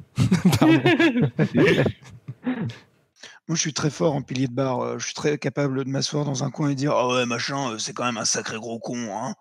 Et tu sais, moi, je trouve que ce genre de, ce genre de truc, je pense que c'est pas forcément pourri. Et même, quand bien même c'est pourri, je pense que ça peut donner une photo de ce que, peut, de ce que ça peut donner quand c'est des gens lambda qui, qui prennent la parole. Ça peut donner un petit. Ah oui, d'accord. Ça, Bah, c'est. Voilà. Du coup, t'es à l'opposé de ma mère qui dit Arrête de dire que tout le monde, c'est des gros cons. Donc, euh, merci. Bah, dans les cas, si tu as un live euh, de papotage de bistrot de gros cons, tu vois, ah oui, dans les gens lambda, quand même, il y a quand même des gros cons. Il faut, faut quand même que, certaines savoir, hein. personnes, euh, que certaines personnes euh, notamment à gauche, faut s'en rendre compte, quoi. Ah, J'avais pas vu qu'il y a quelqu'un qui s'appelle Groupie de Pacôme. C'est la copine de Paco. Ah, d'accord. Et qui, va, qui veut s'appeler Groupie de Samael. Et moi je trouve que c'est le meilleur pseudo du monde. C'est vrai, faut le dire. Bon bah du coup euh, c'était trop cool, ça m'a fait trop plaisir, c'était pile comme j'imaginais, peut-être plus long que ce que j'imaginais, mais sinon c'était pile comme j'imaginais. Donc merci tout le monde, c'était trop bien et Pas de ouais je pense bah, ça peut être pas mal. Visiblement il y a des gens que ça intéresse euh, de refaire ce genre de truc. Euh, peut-être du coup en un peu moins formel puisqu'il n'y aura pas la présentation de chacun. Voilà, euh, on- ce sera plus vraiment juste la partie discussion. euh. Par contre, faut garder. les personnages Oh, je sais un euh, truc qui peut être Oh, drôle. tous en même temps. Allez. Ouais, non, faut garder 3-4 maxi en vrai. vous savez qu'on n'a toujours pas euh, pété le, le visuel du live. Ah, ça y est, on l'a pété. Il y a Gwispy qui est revenu. Ah, GG, Gwispy, voilà. Ah, voilà. Et voilà, c'est Gwispy qui a tout cassé. je me suis retenue toute la soirée de changer son pseudo parce qu'on était en live, mais euh, Mais oui, en plus, Gwispy, t'avais changé ton, ton pseudo pour le live et tu as remis l'autre là maintenant. Lol. Bah, je vois pas que de quoi vous parlez. Bonjour, monsieur. Ah, mais oui, qui c'est. Gwispy Tu n'étais pas invité, je ne sais pas qui Ouais. tu es. ouais, tu t'inscris comme ça dans les lives. euh, Tout ça. euh.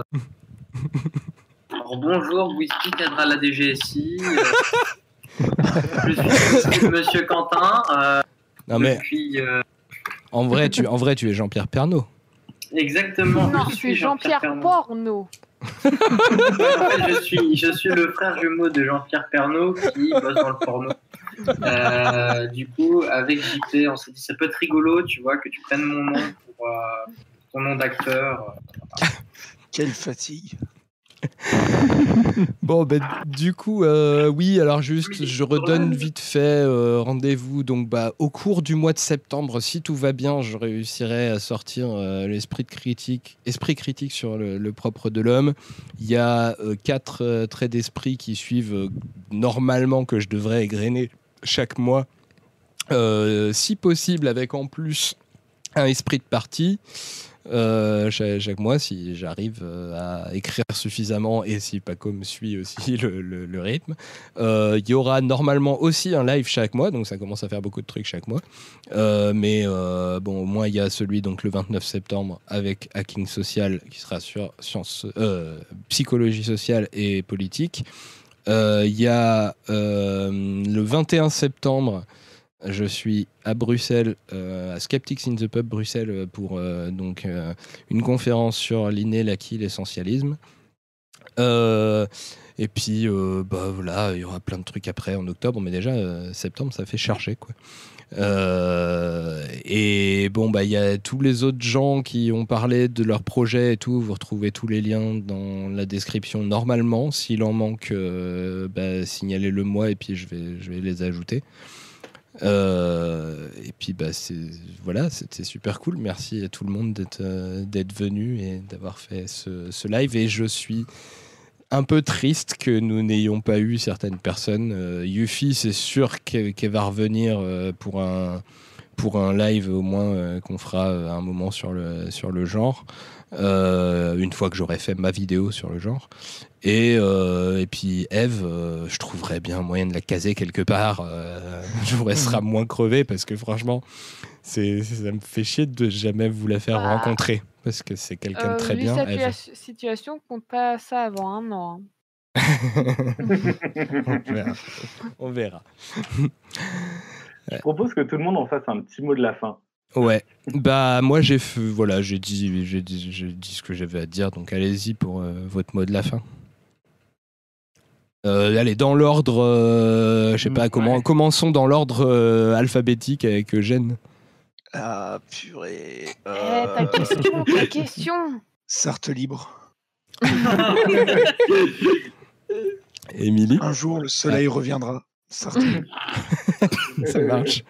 Émilie Tu as un mot de la fin? Bonne nuit. ok. C'est efficace. Manga TD Eh bien, merci à vous d'avoir tenu jusque-là. de- Et euh, déjà, hein, enfin, si vous avez tenu jusque-là. Mais en même temps, si, si vous m'entendez. Hein. Euh, et aussi, voilà, il faut penser, penser au, au sac à merde qui, qui représente quand même la majorité du peuple. Team sac à merde. Voilà. Pas comme. Euh, no Border, No Nation, bienveillance, love, bisous et, euh, voilà. Euh, Quentin? Ah bah tiens Euh. Quentin est revenu. Et Il y en a, un- il y en a un autre qui a disparu, Eh, c'est bizarre. C'est bizarre, il a la même voix que Guispi, je comprends pas. Je pense que vous vous trompez, madame. Euh, quelle, quelle honte sur le service public. Euh, euh, non, mais j'aimerais bien qu'on rencontrer ce Guispi un jour. C'est- Il paraît que c'est quelqu'un de formidable. franchement, tu loupes pas grand chose, il est chiant, c'est tout. Ouais, euh, bah, il- hormis sa mémoire défectueuse, il paraît qu'il est plutôt sympa. Bah, il est un peu lent là. Euh, ouais, oui, le Sartois qui dit ça.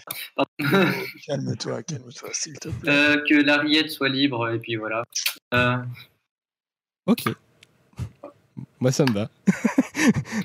Rime Oubliez pas de, tac- de taper sur les chouardiens. On en a plein. Là. Par contre, euh, faudrait quand même. euh, Enfin, je trouve qu'on a du mal à faire la critique de- du fond du, du, du perchoir, c'est-à-dire sur la démocratie. On Oh, a Le du mal à perchoir, c'est ça. tellement beau comme jeu de mots. C'est lui-même qui l'utilise. Ah, merde. On a, on a du mal. à- Alors c'est nul en fait. C'est c'est trop nul comme jeu de mots en vrai. On a du mal à parler de ça parce qu'à chaque fois on parle de son rapprochement avec les fachos. Oui, et c'est Ah, vrai mais- que la démocratie est pas ouf non plus, quoi. La démocratie est un projet. euh, Voilà, quoi. Ouais, ça c'est pareil, un jour il faudra. Je, vous- je vous promets d'en parler. C'est- faire un esprit de parti sur Chouard, quoi. Oh bah oui, oui. bah, de toute Ah façon, bah, j'ai j'ai dit dit que je, dit que je parlais de, de tous les gens qui se regroupaient pour euh, défendre des idées, euh, pas forcément euh, des trucs qui s'appellent officiellement partis. Alors du coup, Chouard et tous ces gentils virus, comme il dit, euh, ça, ça, ça peut faire un, un sujet Tu hein, vas en faire un sur parti. Tavilien et, et Tatiana Ventouse. Euh, bah pourquoi pas, ouais, avec leur parti là, le truc v. Ouais, oh, vous avez beaucoup de rouge blanc d'un coup. Ouais, après, euh, ceci dit, ceci dit, je m'étais dit que après euh, le truc sur les, les réactionnaires, j'allais faire une petite pause, euh, arrêter de de me concentrer sur l'extrême droite parce que c'est un peu déprimant et aussi les conversations que j'ai après du coup sont aussi un peu déprimantes. Donc euh, voilà. Mais mais mais ça viendra, hein, c'est sûr, c'est évident que ça viendra à un moment. Samuel, un mot de la fin Alors moi j'ai un mot de la fin, c'est une dédicace euh, pour la copine de Pacôme. Euh, si un jour tu veux quitter Pacôme, bah moi je te prends quand tu veux. Oui, bienvenue sur Énergie, il est 7h du matin. et, et- et moi, qu'elle allait dire ça. Et alors moi, j'ai euh, un mot de la fin qui est un proverbe inventé par un ami de, de lycée, qui se trouve être le seul ami de droite que j'ai eu dans ma vie, mais j'aimais bien ce, ce proverbe. Enfin, cette, il y a le cette, gène. euh, cette, euh, cette maxime, je sais pas comment on dit. C'est cuillère tordue, journée ambiguë.